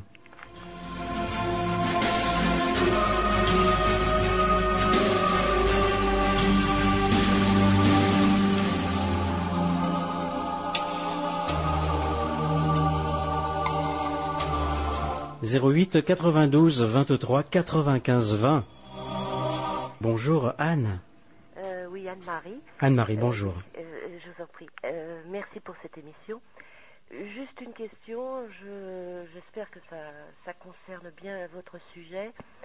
Euh, ma tante, euh, juste la veille de sa mort, me disait qu'elle voyait des personnages sur le mur euh, en face d'elle. Elle était sous des drogues puisqu'elle avait un cancer euh, de l'intestin. Elle était dans sa phase vraiment terminale. Et je, pour lui faire plaisir, je lui disais oui, oui, je les vois. Elle dit mais ils ont tous des chapeaux. Comment ça se fait? Ils sont là. Tu connais tous ces gens-là? Moi, je n'arrive pas à bien tous les reconnaître. Je les ai connus autrefois. Enfin bon, elle me disait des tas de choses et pour lui faire plaisir, moi, je ne voyais absolument rien. Et je lui disais oui, oui, euh, ah oui, oui, si, si, je vois qui c'est. Oui, je les connais pas tous, mais oui, ils sont là. euh, et puis je savais pas trop quoi lui dire. Et en même temps, euh, bon, je sais pas si elle était, si c'était les drogues qui, qui faisaient ça ou si elle voyait déjà quelque chose parce qu'elle était en phase de veille quand même. Est-ce qu'il est possible que des drogues euh, puissent provoquer ça euh, chez quelqu'un qui est qui va qui va mourir? Alors, vous savez, euh, on ne sait pas très très bien ce qui se passe dans ces moments-là. Ce que l'on sait, c'est qu'effectivement, il y a certaines euh, drogues, notamment les morphiniques, c'est des endorphines ou les morphiniques, qui peuvent produire des... Alors, on dit hallucination, mais pourquoi euh, toujours dire hallucination? Peut-être que ça serait une facilitation à des phénomènes euh, dits paranormaux, parce qu'on ne les explique pas. Oui, mais ce que je, je souhaiterais, moi, mais en fait, je voudrais jusqu'au bout être un peu honnête avec moi-même en me disant peut-être que c'est pas possible que, que ça se fait pas comme ça, enfin qu'on puisse pas avoir un contact déjà comme ça avec une sorte d'au-delà, si vous voulez, entre guillemets. Euh, ça serait mon souhait que ce soit vraiment des gens qu'elle ait connus, euh, qu'elle avait bon presque 80 ans, hein, c'était il y a, il y a 7-8 ans, et je me suis dit bon ben oh, ça serait trop bien qu'elle parte en étant accueillie de l'autre côté. Et puis je me dis que bon, il faut peut-être quand même poser la question est-ce que des drogues peuvent provoquer ce genre d'état? Euh, Parce qu'elle n'était pas du tout dans le coma à ce moment-là, très faible, mais pouvant encore s'exprimer et, elle voyait des choses vraiment en face d'elle. Alors, est-ce qu'elle les voyait vraiment euh, comme moi je regardais le mur face à elle? Est-ce que c'était vraiment euh, de cette façon-là qu'elle voyait ou comment est-ce qu'elle voyait les choses? Et je me disais pourvu que ce ne soit pas uniquement des drogues, Hum. enfin pour me rassurer, et puis parce que je, Pardonnez-moi Anne-Marie, je ne voudrais pas me substituer au docteur Jean-Jacques Charbonnier, mais moi je me pose cette question, si elle vous l'a dit, pourquoi mettez-vous sa parole en doute? Ah, mais je voudrais bien, je veux pas mettre sa parole en doute, mais je suis toujours très dubitative. Et euh, c'est un petit peu, je sais pas si c'est mon côté cartésien, euh, je sais que ce mot-là, c'est pas un bon mot peut-être, mais j'admire beaucoup Descartes. Mais en même temps, je sais aussi que euh, j'ai toujours un grand espoir, je lis beaucoup de livres et j'essaye toujours de me rassurer quelque part. J'ai gardé mon âme de petite fille en fait, quelque part. Mais en même temps, euh, je, je voudrais me, je me dis oui, si, elle les a vus, elle les a vus, mais on est toujours trompé par le, le côté de matériel de ce monde aussi. Et on nous répète toujours qu'il y a des drogues qui peuvent faire ceci ou cela dans notre corps, dans notre cerveau, qu'il y a toujours des produits qui peuvent, euh, qui peuvent provoquer des choses. Et moi, je voudrais qu'on soit libéré de, de- enfin, je sais pas comment m'exprimer là-dessus, mais je voudrais que, que l'espoir il vienne de, de l'extérieur, de- d'un autre monde, et qu'il y ait des phénomènes qui soient que l'homme ne puisse pas maîtriser, mais qui ne soient pas inquiétants pour l'homme, mais qu'on puisse pas arriver à faire tout ce qu'on peut avec les drogues. Euh, voilà, enfin, c'est à peu près ce que je voulais exprimer. Hmm. Donc, souvent, j'ai des doutes, mais en fait, je ne veux pas en avoir. Il y a des moments où je suis plus forte, Hmm. beaucoup de fois où il arrive que je perçois des choses, que je sens des choses. Et comme vous avez raison d'avoir des doutes, Anne-Marie. je ne veux pas en avoir et en même Hmm. temps, honnêtement, j'ai pas le droit. Je voulais pas poser cette question. Ça fait une Mais, heure que je me dis. je mais vous, a- avez bien fait de la poser. J'appelle quand même. Vous avez bien fait de la poser. Je voudrais pas que ça se conçoit dans un monde dans lequel ça soit toujours une question de drogue, de matérialisme. Enfin, vous voyez, qui règle les choses. Je voudrais que on soit plus fort. J'ai presque peur, il y a des fois, c'est pour ça que j'ai lu Eccles aussi, un petit peu, vous savez, le grand savant du, cerveau, qui lui a un optimisme assez grand, alors que beaucoup de gens écrivent plein de choses sur le cerveau. Je ne parle pas de certains euh, auteurs comme Werber, qui, parlent comme s'ils connaissaient tout, euh, et qui peuvent troubler beaucoup de gens, parce qu'on beaucoup de C'est un romancier avant tout, Bernard Werber. oui, hein. je sais. Mais un romancier. gens, ça trouble beaucoup de gens. Ça me trouble pas moi, parce que j'ai lu bon, tous ces bouquins, j'ai beaucoup apprécié les fourmis, etc. Mais il arrive à un moment donné où on trouve des bouquins, ce ne sont que des délires, des délires, des délires pour beaucoup, même chez les bons romanciers. Et ça peut troubler beaucoup. Avez-vous lu les, avez-vous lu les Thanatonautes? Ah oui, oui. Oh, bah, j'ai beaucoup aimé, mais Hmm. j'ai pris ça au deuxième degré. J'ai commencé avec celui-là, puis après j'ai découvert le monde des fourmis. J'ai trouvé ça superbe. Alors là, c'est vraiment formidable. Mais euh, c'est autre chose. Puis là, j'ai l'impression qu'on arrive de délire en délire, que beaucoup de gens écrivent plein de choses. Je parle pas de Welbeck, je préfère ne pas en parler. J'ai feuilleté juste le livre. Une chose. Mais bon, il y, a- il y a beaucoup de choses merveilleuses aussi qui nous titillent. Je ne parle pas non plus de Marc euh, Lévy qui écrit magnifiquement bien, c'est fort joli. Hmm. Il y a plein de choses comme ça. Et on est tous un petit peu accaparés, on se dit, oh, je voudrais savoir, je voudrais qu'il y ait dans un livre un petit mot qui nous dise, mais si, c'est vrai, c'est ça, tu sais, euh, enfin, euh, comme pouvoir... Et si c'était vrai. Et si c'était vrai C'était vrai, comme- oui. Mais bon, euh, c'est peut-être pas le bouquin dont il faut parler vraiment, alors que c'est absolument... Vous voyez, je lui ai demandé à plusieurs reprises de venir. Oh, il est adorable. Oui, mais il n'a jamais voulu venir. Oui, il a- Parce que se frotter aux auditeurs de radio ici et maintenant et aux auditrices, ce, n'est pas aussi simple. Ah oui, je comprends. Je trouve que tous mes invités, tous les invités de cette radio, ont tous beaucoup de courage de venir parler de leurs croyances, de leur foi, de leurs sentiments, de ce qu'ils pensent. Oui. Et vous savez, des fois, moi j'ai peur, on bafouille aussi, on a peur, on tremble, Mm. on a peur de, la, de dire une bêtise, puis des fois on veut pas en dire, on en dit quatre. Et alors, c'est bien Et Ce que normal. je voulais dire, moi, c'est que souvent on attend, à- moi j'ai lu tellement de bouquins, je dis pas euh, L'Obs sans grand pas, tout ça, ça a été toute une période de ma vie, plein de choses qui m'ont quand même, après, avec du recul, je me suis dit, t'as bien fait de dire tout, ces- tout ça. Et puis après, hop, on voit, je me suis plongée dans Gurdjieff à un moment donné. Mais vous n'avez pas lu Jean-Jacques Charbonnier. Et j'ai pas lu Jean-Jacques Charbonnier. Je voudrais bien, mais de toute façon, j'achèterai un, un jour son livre, peut-être pas demain, demain, demain, mais euh, je ferai en sorte de- d'acheter, un- de, de, de, de lire ses livres. Et ce que je voulais dire, surtout, vous voyez, je ne sais pas si je me suis bien fait comprendre. Je voudrais avoir l'espoir quand quelqu'un dit, je vois quelque chose, une lumière, quelque chose, me dire, ah ben c'est vrai, il le dit, mais et oublier un petit peu tout ce que j'ai pu lire ou tout ce que certains scientifiques ou psychologues ou psychiatres ou pseudo-psychiatres disent. Euh, euh, avec les drogues, on fait tellement de choses, on peut tellement. Je voudrais presque me dire, j'espère qu'ils n'atteindront jamais, pratiquement pour, comme si je me disais, pourvu qu'on n'atteigne pas Dieu, parce que nous, les êtres humains, on serait capable de, de le détruire. Enfin, je veux dire, je voudrais avoir euh, la certitude que l'homme n'a pas, assez- n'arrivera jamais à aller jusqu'au bout. De Et qu'est-ce qui vous en empêche puisque vous le voulez? Oui, j'espère. Ouais, Ces émissions, ces invités euh, pas assez forte souvent. qui viennent, euh, viennent vous exposer, vous parler Mm. de leur euh, histoire, de leur vécu. Oui.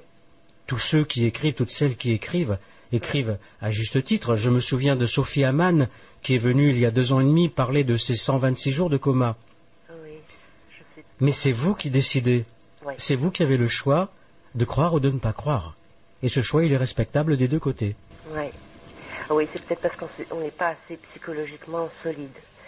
Bon, mais c'est vrai que plus j'écoute, parce que j'écoutais Radio Ici Maintenant il y a dix ans, puis j'avais cessé de l'écouter parce que Bon, c'est vrai qu'il y avait des fois des polémiques, des gens qui appelaient, c'était insupportable. Et je, m'aperçois que depuis quelque temps, il y a comme une espèce de lien invisible qui, fait que euh, il y a une volonté de la part de tous les auditeurs et de, tous les animateurs d'ici et maintenant de faire quelque chose de très ouvert et comme une, c'est pas une solidarité, mais comme essayer de créer un, fil de, de, euh, de spiritualité vraiment où on se sentirait vraiment liés les uns aux autres pour chercher la vérité, la lumière et dans la convivialité, vous voyez, enfin je sais pas comment bien expliquer ça. Ceci, vous l'exprimez bien. Sens- Avons-nous d'autres sens choix cette chaleur depuis quelque temps, je Oui. sens de tout- tout- tous les gens qui viennent. Alors ça, c'est extraordinaire parce qu'il y a eu des scientifiques aussi. Enfin bon, je parle de, de euh, euh, Roder, Roder. Oui, Jean-Marc Roder, oui. Et qui nous a dit à tous.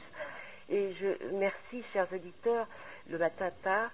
euh, et et j'ai l'impression que c'est pas des, des auditeurs, c'est des amis qui sont là et, et qu'il y a comme une chaîne euh, presque invisible d'esprits éclairés, d'esprits qui veulent, qui veulent vraiment faire quelque chose de bien, de, de positif.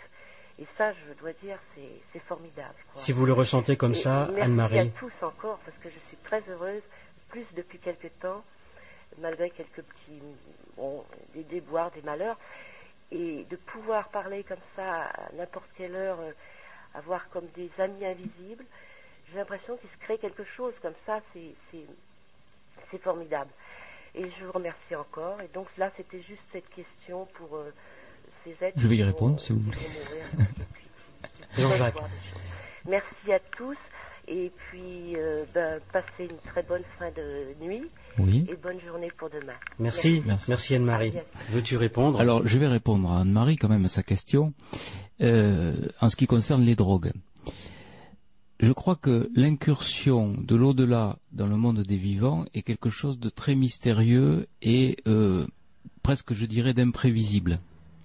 Dire que les drogues provoquent des euh, délires hallucinatoires, je ne pense pas que ce- cette équation soit euh, obligatoire. Je crois au contraire que les drogues, comme euh, il y a des expérienceurs qui ont fait l'utilisation de champignons hallucinogènes, on en parlait hors micro Mm. avant l'émission. De l'iboga, entre autres. Voilà. Et d'autres. Euh, des expériences transcendantes euh, faites à l'aide de, de drogues, certes, euh, on peut imaginer que ça soit une facilitation pour avoir des capacités paranormales, puisqu'il faut bien les appeler comme ça, euh, j'aime pas ce terme, mais euh, disons inexplicables.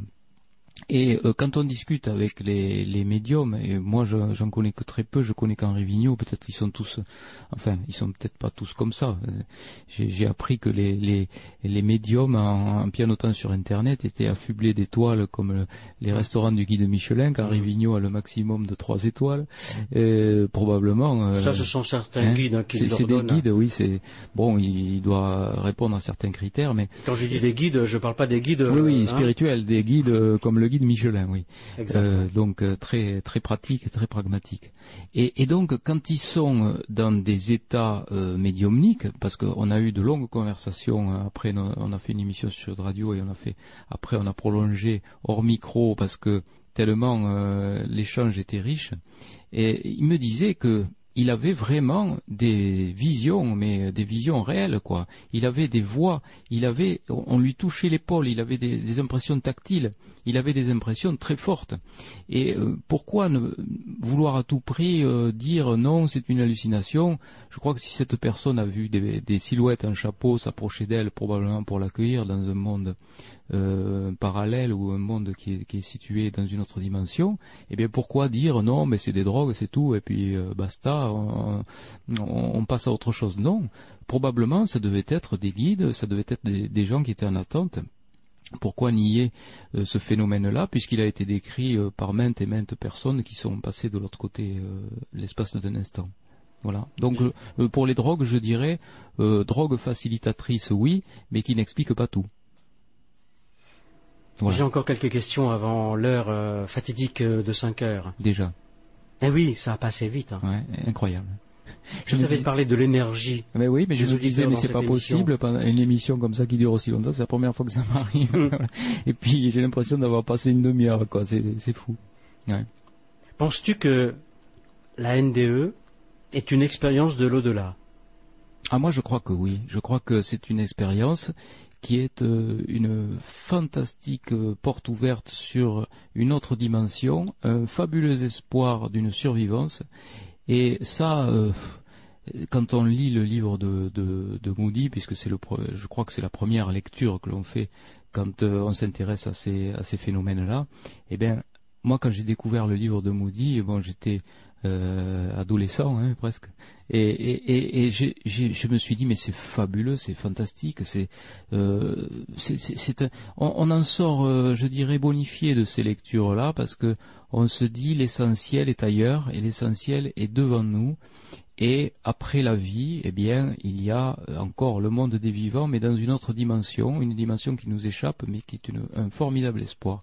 Et moi, euh, je pense que dans cette association Source de Vie Toulouse, où il y a des gens qui sont en souffrance, ils restent en souffrance très peu, parce que très peu de temps, parce qu'ils ont ce formidable espoir de survivance. Et euh, je discutais avec notamment un papa qui avait perdu sa fille, mais sa fille, elle était terriblement vivante, quoi. Elle était plus vivante. D'ailleurs, j'étais petit peu provocateur quand j'ai eu cette phrase qui m'a qui m'a échappé, mais ça lui a fait du bien. Et à tel point qu'il est allé la répéter à, sa, à sa femme en disant, euh, tu sais, le docteur, il m'a dit ça. Je lui ai dit que sa fille, elle était plus vivante encore que si elle, avait été réellement vivante physiquement. Mais c'est vrai parce qu'il il vit avec elle, elle est tout le temps là, et il reçoit des signes incroyables. Il a il a eu des signes parce qu'elle s'est noyée donc. euh, à Mimizan, il a eu des signes, il allait se suicider, il a eu des signes qui l'ont retenu à la vie, mais des signes du- d'une incroyable puissance, quoi, des, magnifiques cadeaux, des grâces qui lui ont été faites, et, et ça, euh, bon, quand on est euh, euh, soumis à ce genre de signes, on ne peut être qu'admiratif et puis euh, remercier le ciel, quoi. Euh, le ciel nous a fait une grâce, de, la grâce d'avoir des signes magnifiques d'un monde qui nous dépasse, le, le monde des survivants, et qui existe par-delà la mort. As-tu toujours ton père, ta mère? J'ai toujours mes parents. Donc Henri Vigneault m'a dit que mon papa devait être parti, que grâce à moi il était encore là, ce qui est vrai, puisque j'ai alors ça aussi c'était incroyable. hein, il a fait son infarctus, j'étais là. Juste à ce moment-là, je me trouvais là providentiellement, j'en sais rien. Donc je lui ai donné les premiers soins, les premières injections. euh, grâce à ça, bon, euh, il, est encore là. C'est vrai que bon, euh, je m'attends à, ce qu'il euh, parte bientôt. Il a fait encore un, problème cardiaque il y a un mois de ça. Bon, il s'en est sorti euh, péniblement, mais il s'en est sorti. Euh, mais euh, je dois dire que je, je dirais pas que la mort fait moins peur. euh, c'est toujours une séparation, mais euh, je suis beaucoup plus euh, serein face à, ma propre mort, face à la, mort de mes proches. Bon, il y a le scandale de- de- des morts des enfants. Bon, ça c'est toujours scandaleux parce que c'est en dehors de toute logique. Mais bon, le, départ des parents, il faut s'y attendre. Ce qui est fait n'est plus à faire, c'est sûr. J'ai un ami anesthésiste qui a accompagné sa maman qui avait une tumeur du cerveau, il l'a euh, récupérée chez lui, il a poussé la seringue, il a fait un geste d'amour euh, considérable. Je ne sais pas si j'aurais cette force-là, moi, de faire ça, mais je, je trouve que savoir accompagner euh, de façon la plus humaine pour le, le, le voyage, je dirais pas le dernier parce que je pense qu'il y en a plusieurs, mais pour un des voyages qui nous, qui nous sont à faire encore et qui sont là devant nous en, en attente, eh bien c'est quand même merveilleux et, et pouvoir le faire, c'est encore plus merveilleux. Je ne sais pas si je serais capable moi de faire un tel geste, mais quand on peut le faire, c'est absolument extraordinaire. Oui. Et si je te dis que pendant toute cette, toute cette nuit, mon père était à côté de moi Tu me crois? Oui. Merci. Oui, oui, oui je, je pense que c'est vrai. Je te laisse la conclusion de ce plus près des étoiles, docteur Jean-Jacques Charbonnier. Que dire après euh, toutes ces minutes qui m'ont paru des secondes? Euh, Sinon, euh, Jean-Claude Carton, je dirais, il faut rester comme tu es, parce que euh, je crois qu'est née une amitié en l'espace de quelques heures, profonde, très sincèrement.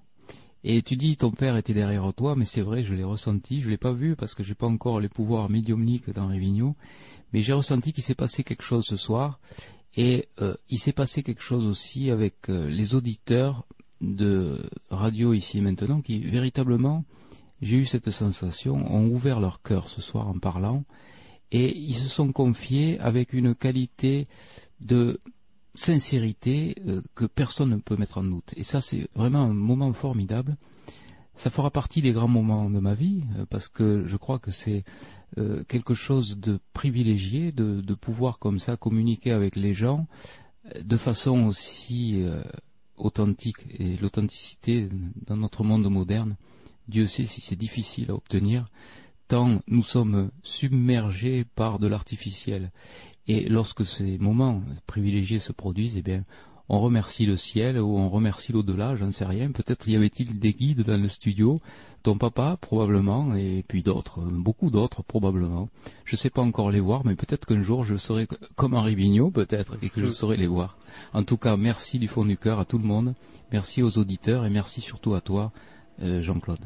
Moi, je pense euh, que cette euh, société dans laquelle nous vivons, d'accord, elle est malade mais nous pourrons la guérir avec l'amour. Sûrement.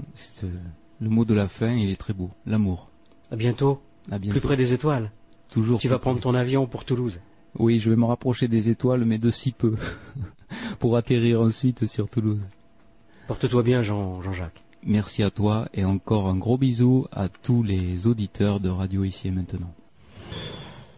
Retrouvez toutes les archives des étoiles sur oserimpossible.fr ou sur le site de la radio akasha-webradio.com sur le menu Archives des étoiles.